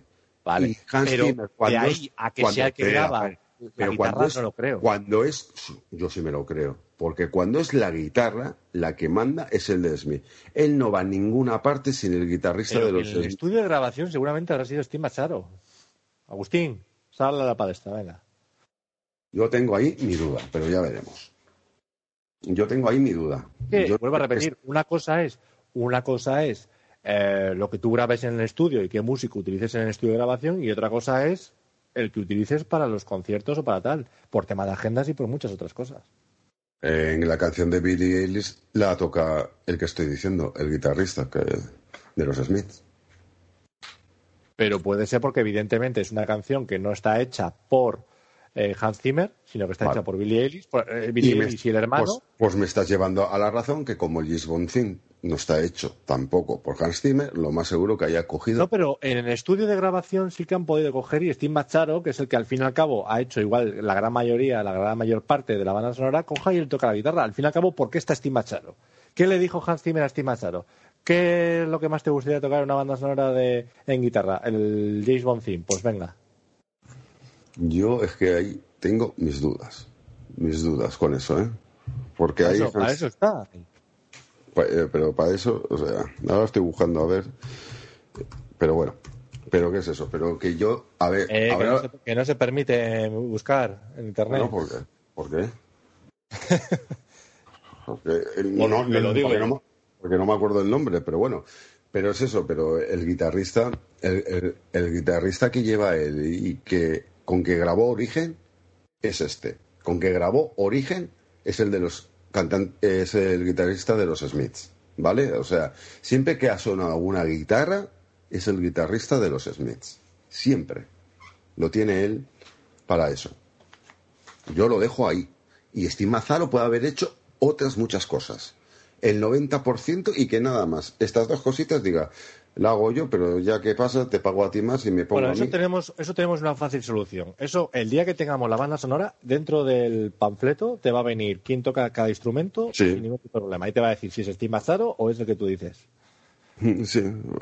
Es que a mí me extraña que no lo utilice porque en todo, siempre, en todo cosa de guitarra, cuando ha habido una composición con Hans Zimmer, Origen, eh, eh, ya los tuvo también en, en El Caballero Oscuro, etcétera, va con el guitarrista de los Smith. Siempre. No sé por qué, pero va con los guitarristas de los Smith. Ya está. Nada más es eso. ¿Vale? O sea, Johnny Marr. Ahora me salía. Johnny Marr. Johnny Marr. Johnny Marr siempre va con él. Eh, en Incepción, eh, la guitarra es de Johnny Marr. Por eso te digo que me extrañaría que el, el James Bond theme no la haya tocado Johnny Marr. Me extrañaría, pero puede ser, ¿eh? que puede estar totalmente equivocado. Que puede estar totalmente equivocado. Pero es. Pero está ahora con Hans Zimmer desde hace un montón de tiempo y siempre que hay una guitarra es eso. Pero bueno, que nos estamos desviando del tema. Que si es. ¿Creéis que acompañamiento o, o va a ser un personaje de la película más? Acompañamiento. Mariano. Sí, acompañamiento. No me la juego todavía. Hasta que no la oiga, no me la juego.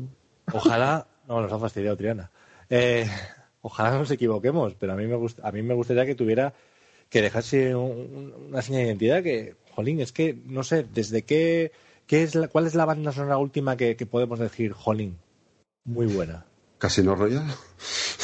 Mm, Joder. Vale, a ver, te he Sí. dicho mm, porque, bueno, Es muy buena, pero no. Tampoco te no marca. la pondría yo al nivel, por ejemplo, de, de eso, de alta tensión, por ejemplo. La de- a mí la de, por ejemplo, la de Mañana Nunca Muere sí que me parece. También, también, la primera de David Arnold, La primera de verano. por ejemplo, exacto. Sí. No sé. Esa. A mí también lo que me gusta es que tú, por ejemplo, cuando estás en una determinada localización, utilices instrumentos de esa localización. Cuando estás en esta otra eh, Mm. localización, utilices instrumentos de esa otra localización.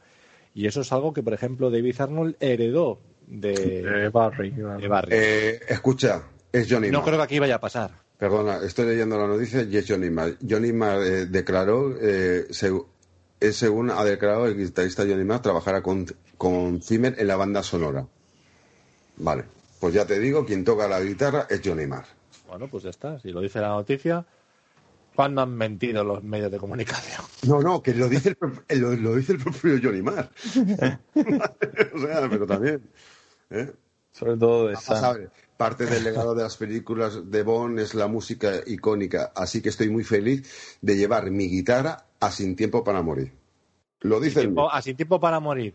¿Canción o álbum completo? No, no. Eh, para la música, para la música ¿El entera. álbum completo? Sí, sí, para el álbum completo. Vale, vale. Pues eso te digo. O sea, ¿ves?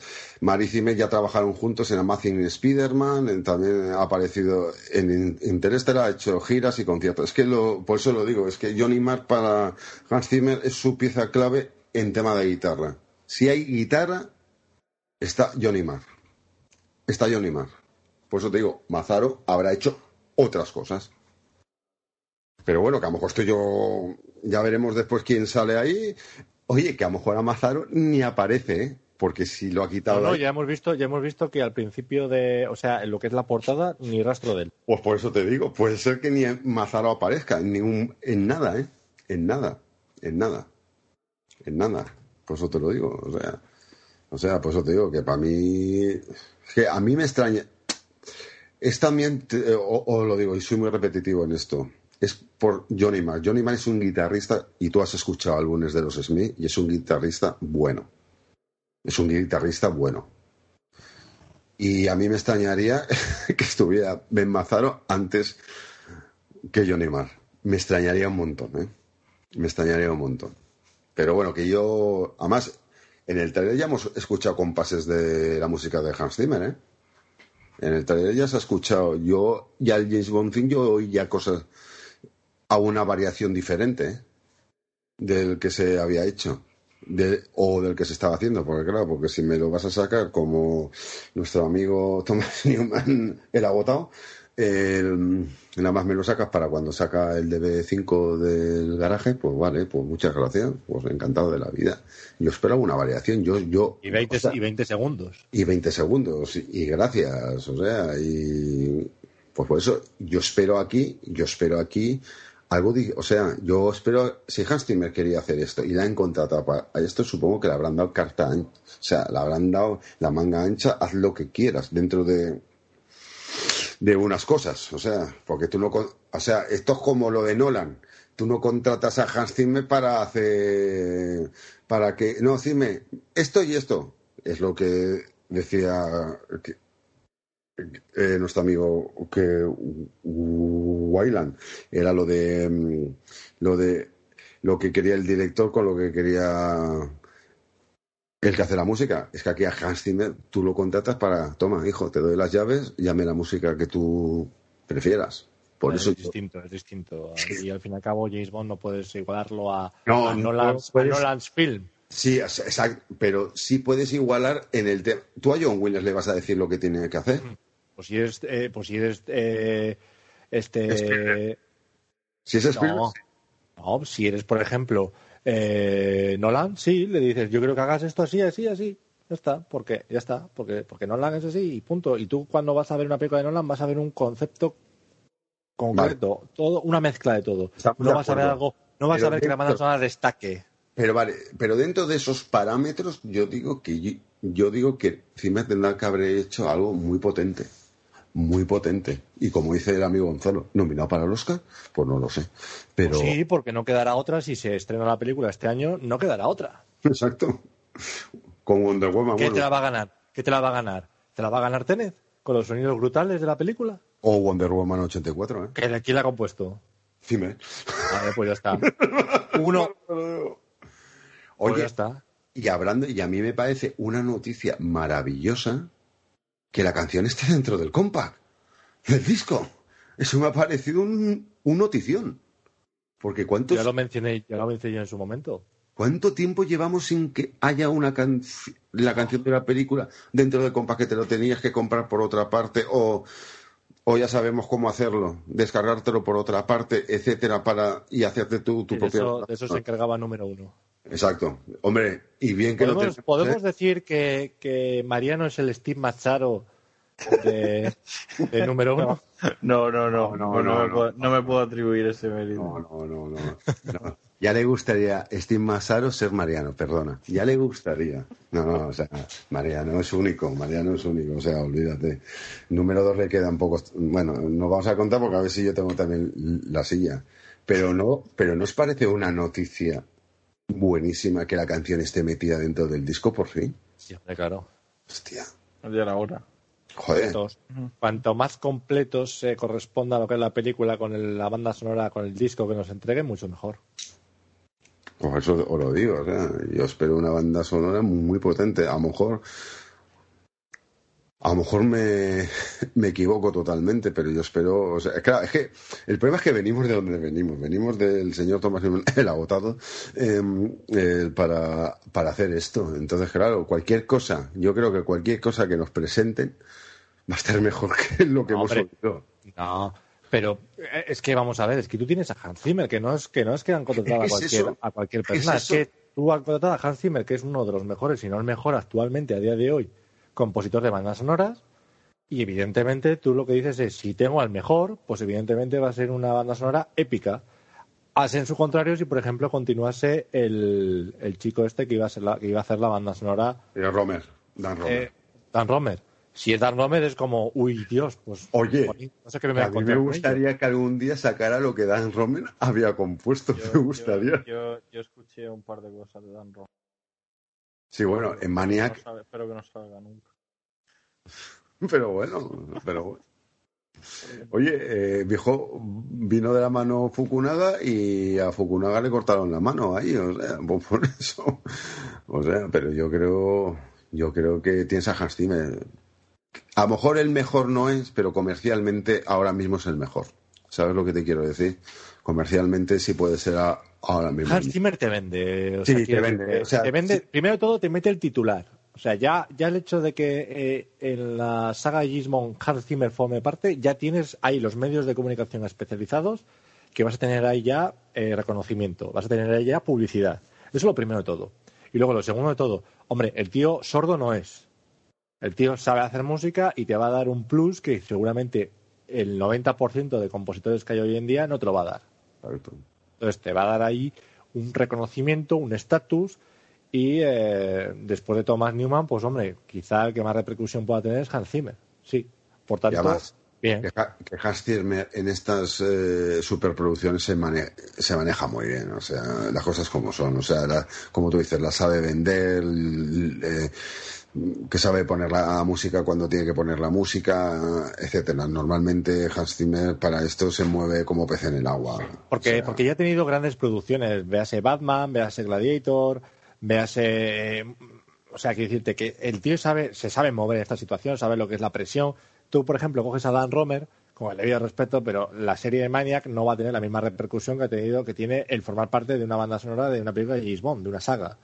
Y eh, si tú haces la banda sonora de True Detective, pues lo mismo. Entonces, que vamos a ver? No me compares una serie con el debido respeto, por muy grande y muy buena que sea, con una superproducción como James Bond. O sea, es que no tiene nada que ver. Exacto. Es que estos son, esto ya es una liga mayor. Sí, sí, es que esto es una liga mayor. Así Pues que, bueno, así que yo eso. creo que nos ha quedado algo pequeño y, y coqueto, ¿no? Algo pequeño, ¿no? Está bien. Pero vas a tener que dividir en dos podcasts, simplemente. Uno ¿Qué- para qué- ¿Qué dos podcasts? ¿Qué dos podcasts? Mía, vais, a, vais a reventar el foro. A- Ahí estamos, ahí estamos. Podcast de cinco horas. Exacto. Que la gente se lo escuche como quiera, o sea, Ah, No, si tiene podcast para Vamos a ver, es un podcast de un mes entero, ¿eh? Hay, hay Claro, 30 claro. días para escucharte el o sea, ¿tú qué a, pasa? media ¿Te- hora, a media hora por día. ¿Qué pasa, Mariano? ¿Tú te coges el libro de 400 páginas y te lo quieres leer todo en el mismo día? Hombre, por querer quiero, sí, pero. Pero no, pues esto es lo mismo, pues esto es lo mismo, pues esto es lo mismo, ¿sabes? Bueno, lo mismo. ha estado bien, ha estado bien todo este mastodóntico podcast. Esta crítica a Spectra Ah, pero, pero no era no era Not in Today. Vale, vale. No, pero yo creo que hemos hablado de todo lo que teníamos a simple vista, yo creo que lo hemos tocado todos los temas. Eh, vestuario para qué tocarlo, porque está bien el vestuario, ahí yo no, no me tengo que quejar de nada. Vestuario, eh, frases. Espérate que no hemos acabado. Bueno, sí. Vestuario, bien.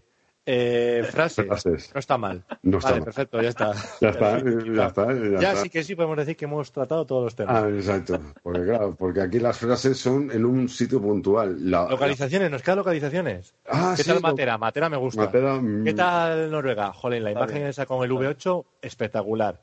Eh, ¿Qué tal Londres? Como siempre. Como siempre. ¿Y qué tal la guarida de Safin? Pues oscura. Me recuerda Pues mucho, me recuerda Vamos, mucho al Riker. Torno. Me recuerda mucho Hala, hablamos. ventilado. Vale, ya está. Ah, O sea, a ver, ¿qué, podemos decir de la. A ver, pero en una película de Bond, ¿hay alguna localización que está mal? Sudamérica no me suele gustar. Pero en Pero, general. pero ¿cómo la enfocan? Porque Sí, siempre es- pero enfocan es la parte cosa. pobre.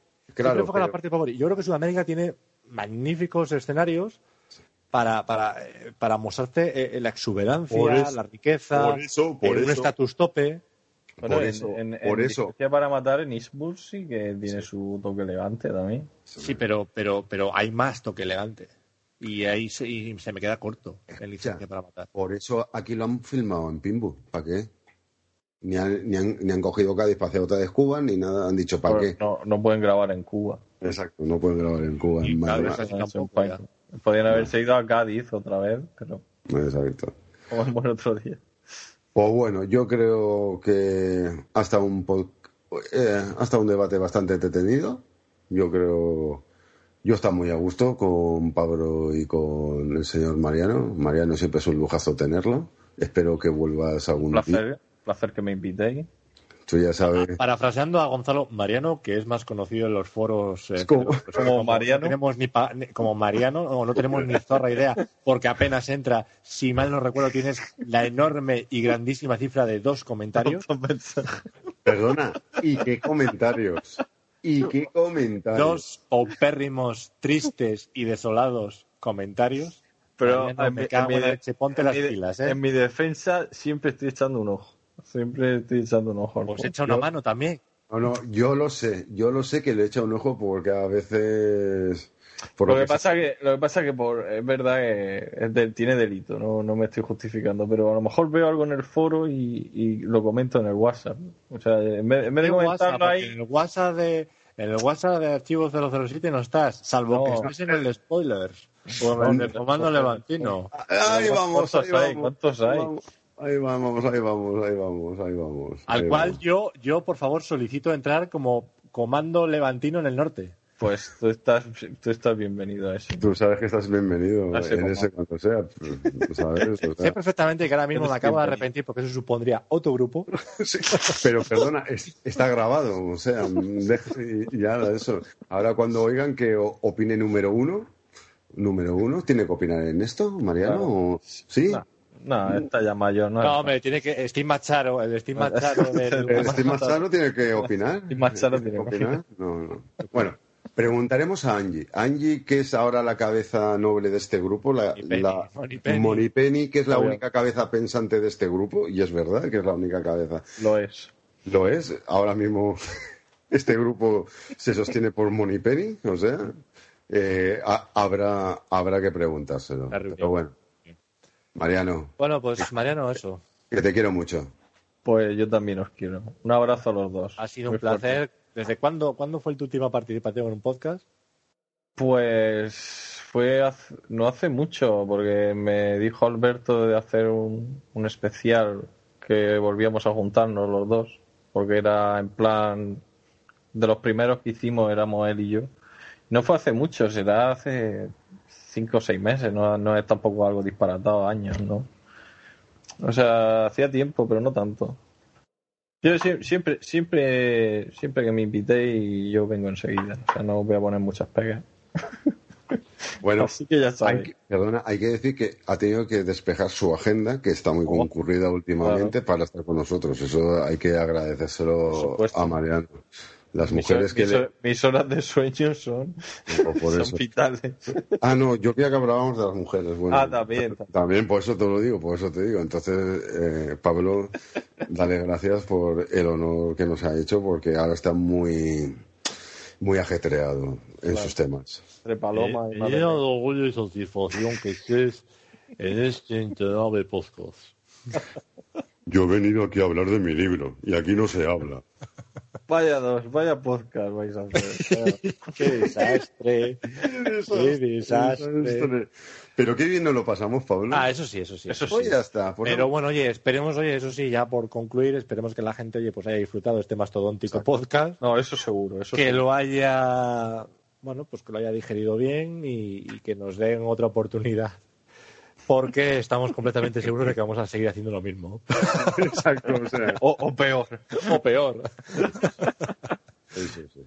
Bueno, que nos dejen, que nos dejen, por favor, las ganas de superarnos a peor. eso siempre. Oye, Bueno, chicos, un abrazo muy fuerte y gracias. muchas gracias. Abrazo. Y nosotros seguimos para la despedida. Bueno, pues nada, con esto ya concluimos este, este larguísimo podcast. Bueno, ha estado bien, ¿no, Javi? Tampoco tan largo, son de los nuestros, de los que queremos hacer nosotros. Lo podíamos alargar, pero tampoco hemos querido para el primero llegar a, a, un nivel más alto, para que la gente se vaya acostumbrando bien, pero yo creo que sí, ha estado bien, divertido, hemos hablado de lo que hemos querido. Hemos rescatado a número 2. Re... es muy importante, hemos rescatado sacado, a número 2. Hemos sacado del olvido a, a Mariano. A número dos Hemos, nos, hemos, nos hemos inventado una nueva sección para nuestro programa de que nos manden de que nos Sí, que nos manden manden temas los audios, que nos manden preguntas, audio, temas, que, que eh, por- participen un poco más. exacto por, por Ah, eso que participen etcétera Sí. y además dejamos preguntas que, o vuelvo a decir la dirección info arroba archivo007.com a dejarnos preguntas ahí también además por todas las redes sociales de em, de Twitter de Facebook etcétera que nos dejáis preguntas para que Pablo y yo las contestemos en el próximo programa Exactamente. Y nada más por, por nuestra parte, eh, oyentes, sigan disfrutando de James Bond, sobre todo a partir de ahora que tenemos que tenemos por delante una nueva película, un nuevo estreno y recuerden que tenemos todo el tiempo. We have all the time in the world. Time enough for life to unfold all the precious things love has in store. We have all the love in the world. If that's all we have, you will find we need nothing more. Every step of the way we will find us with the cares of the world far behind us. We have all the time in the world just for love, nothing more, nothing less. Oh, love.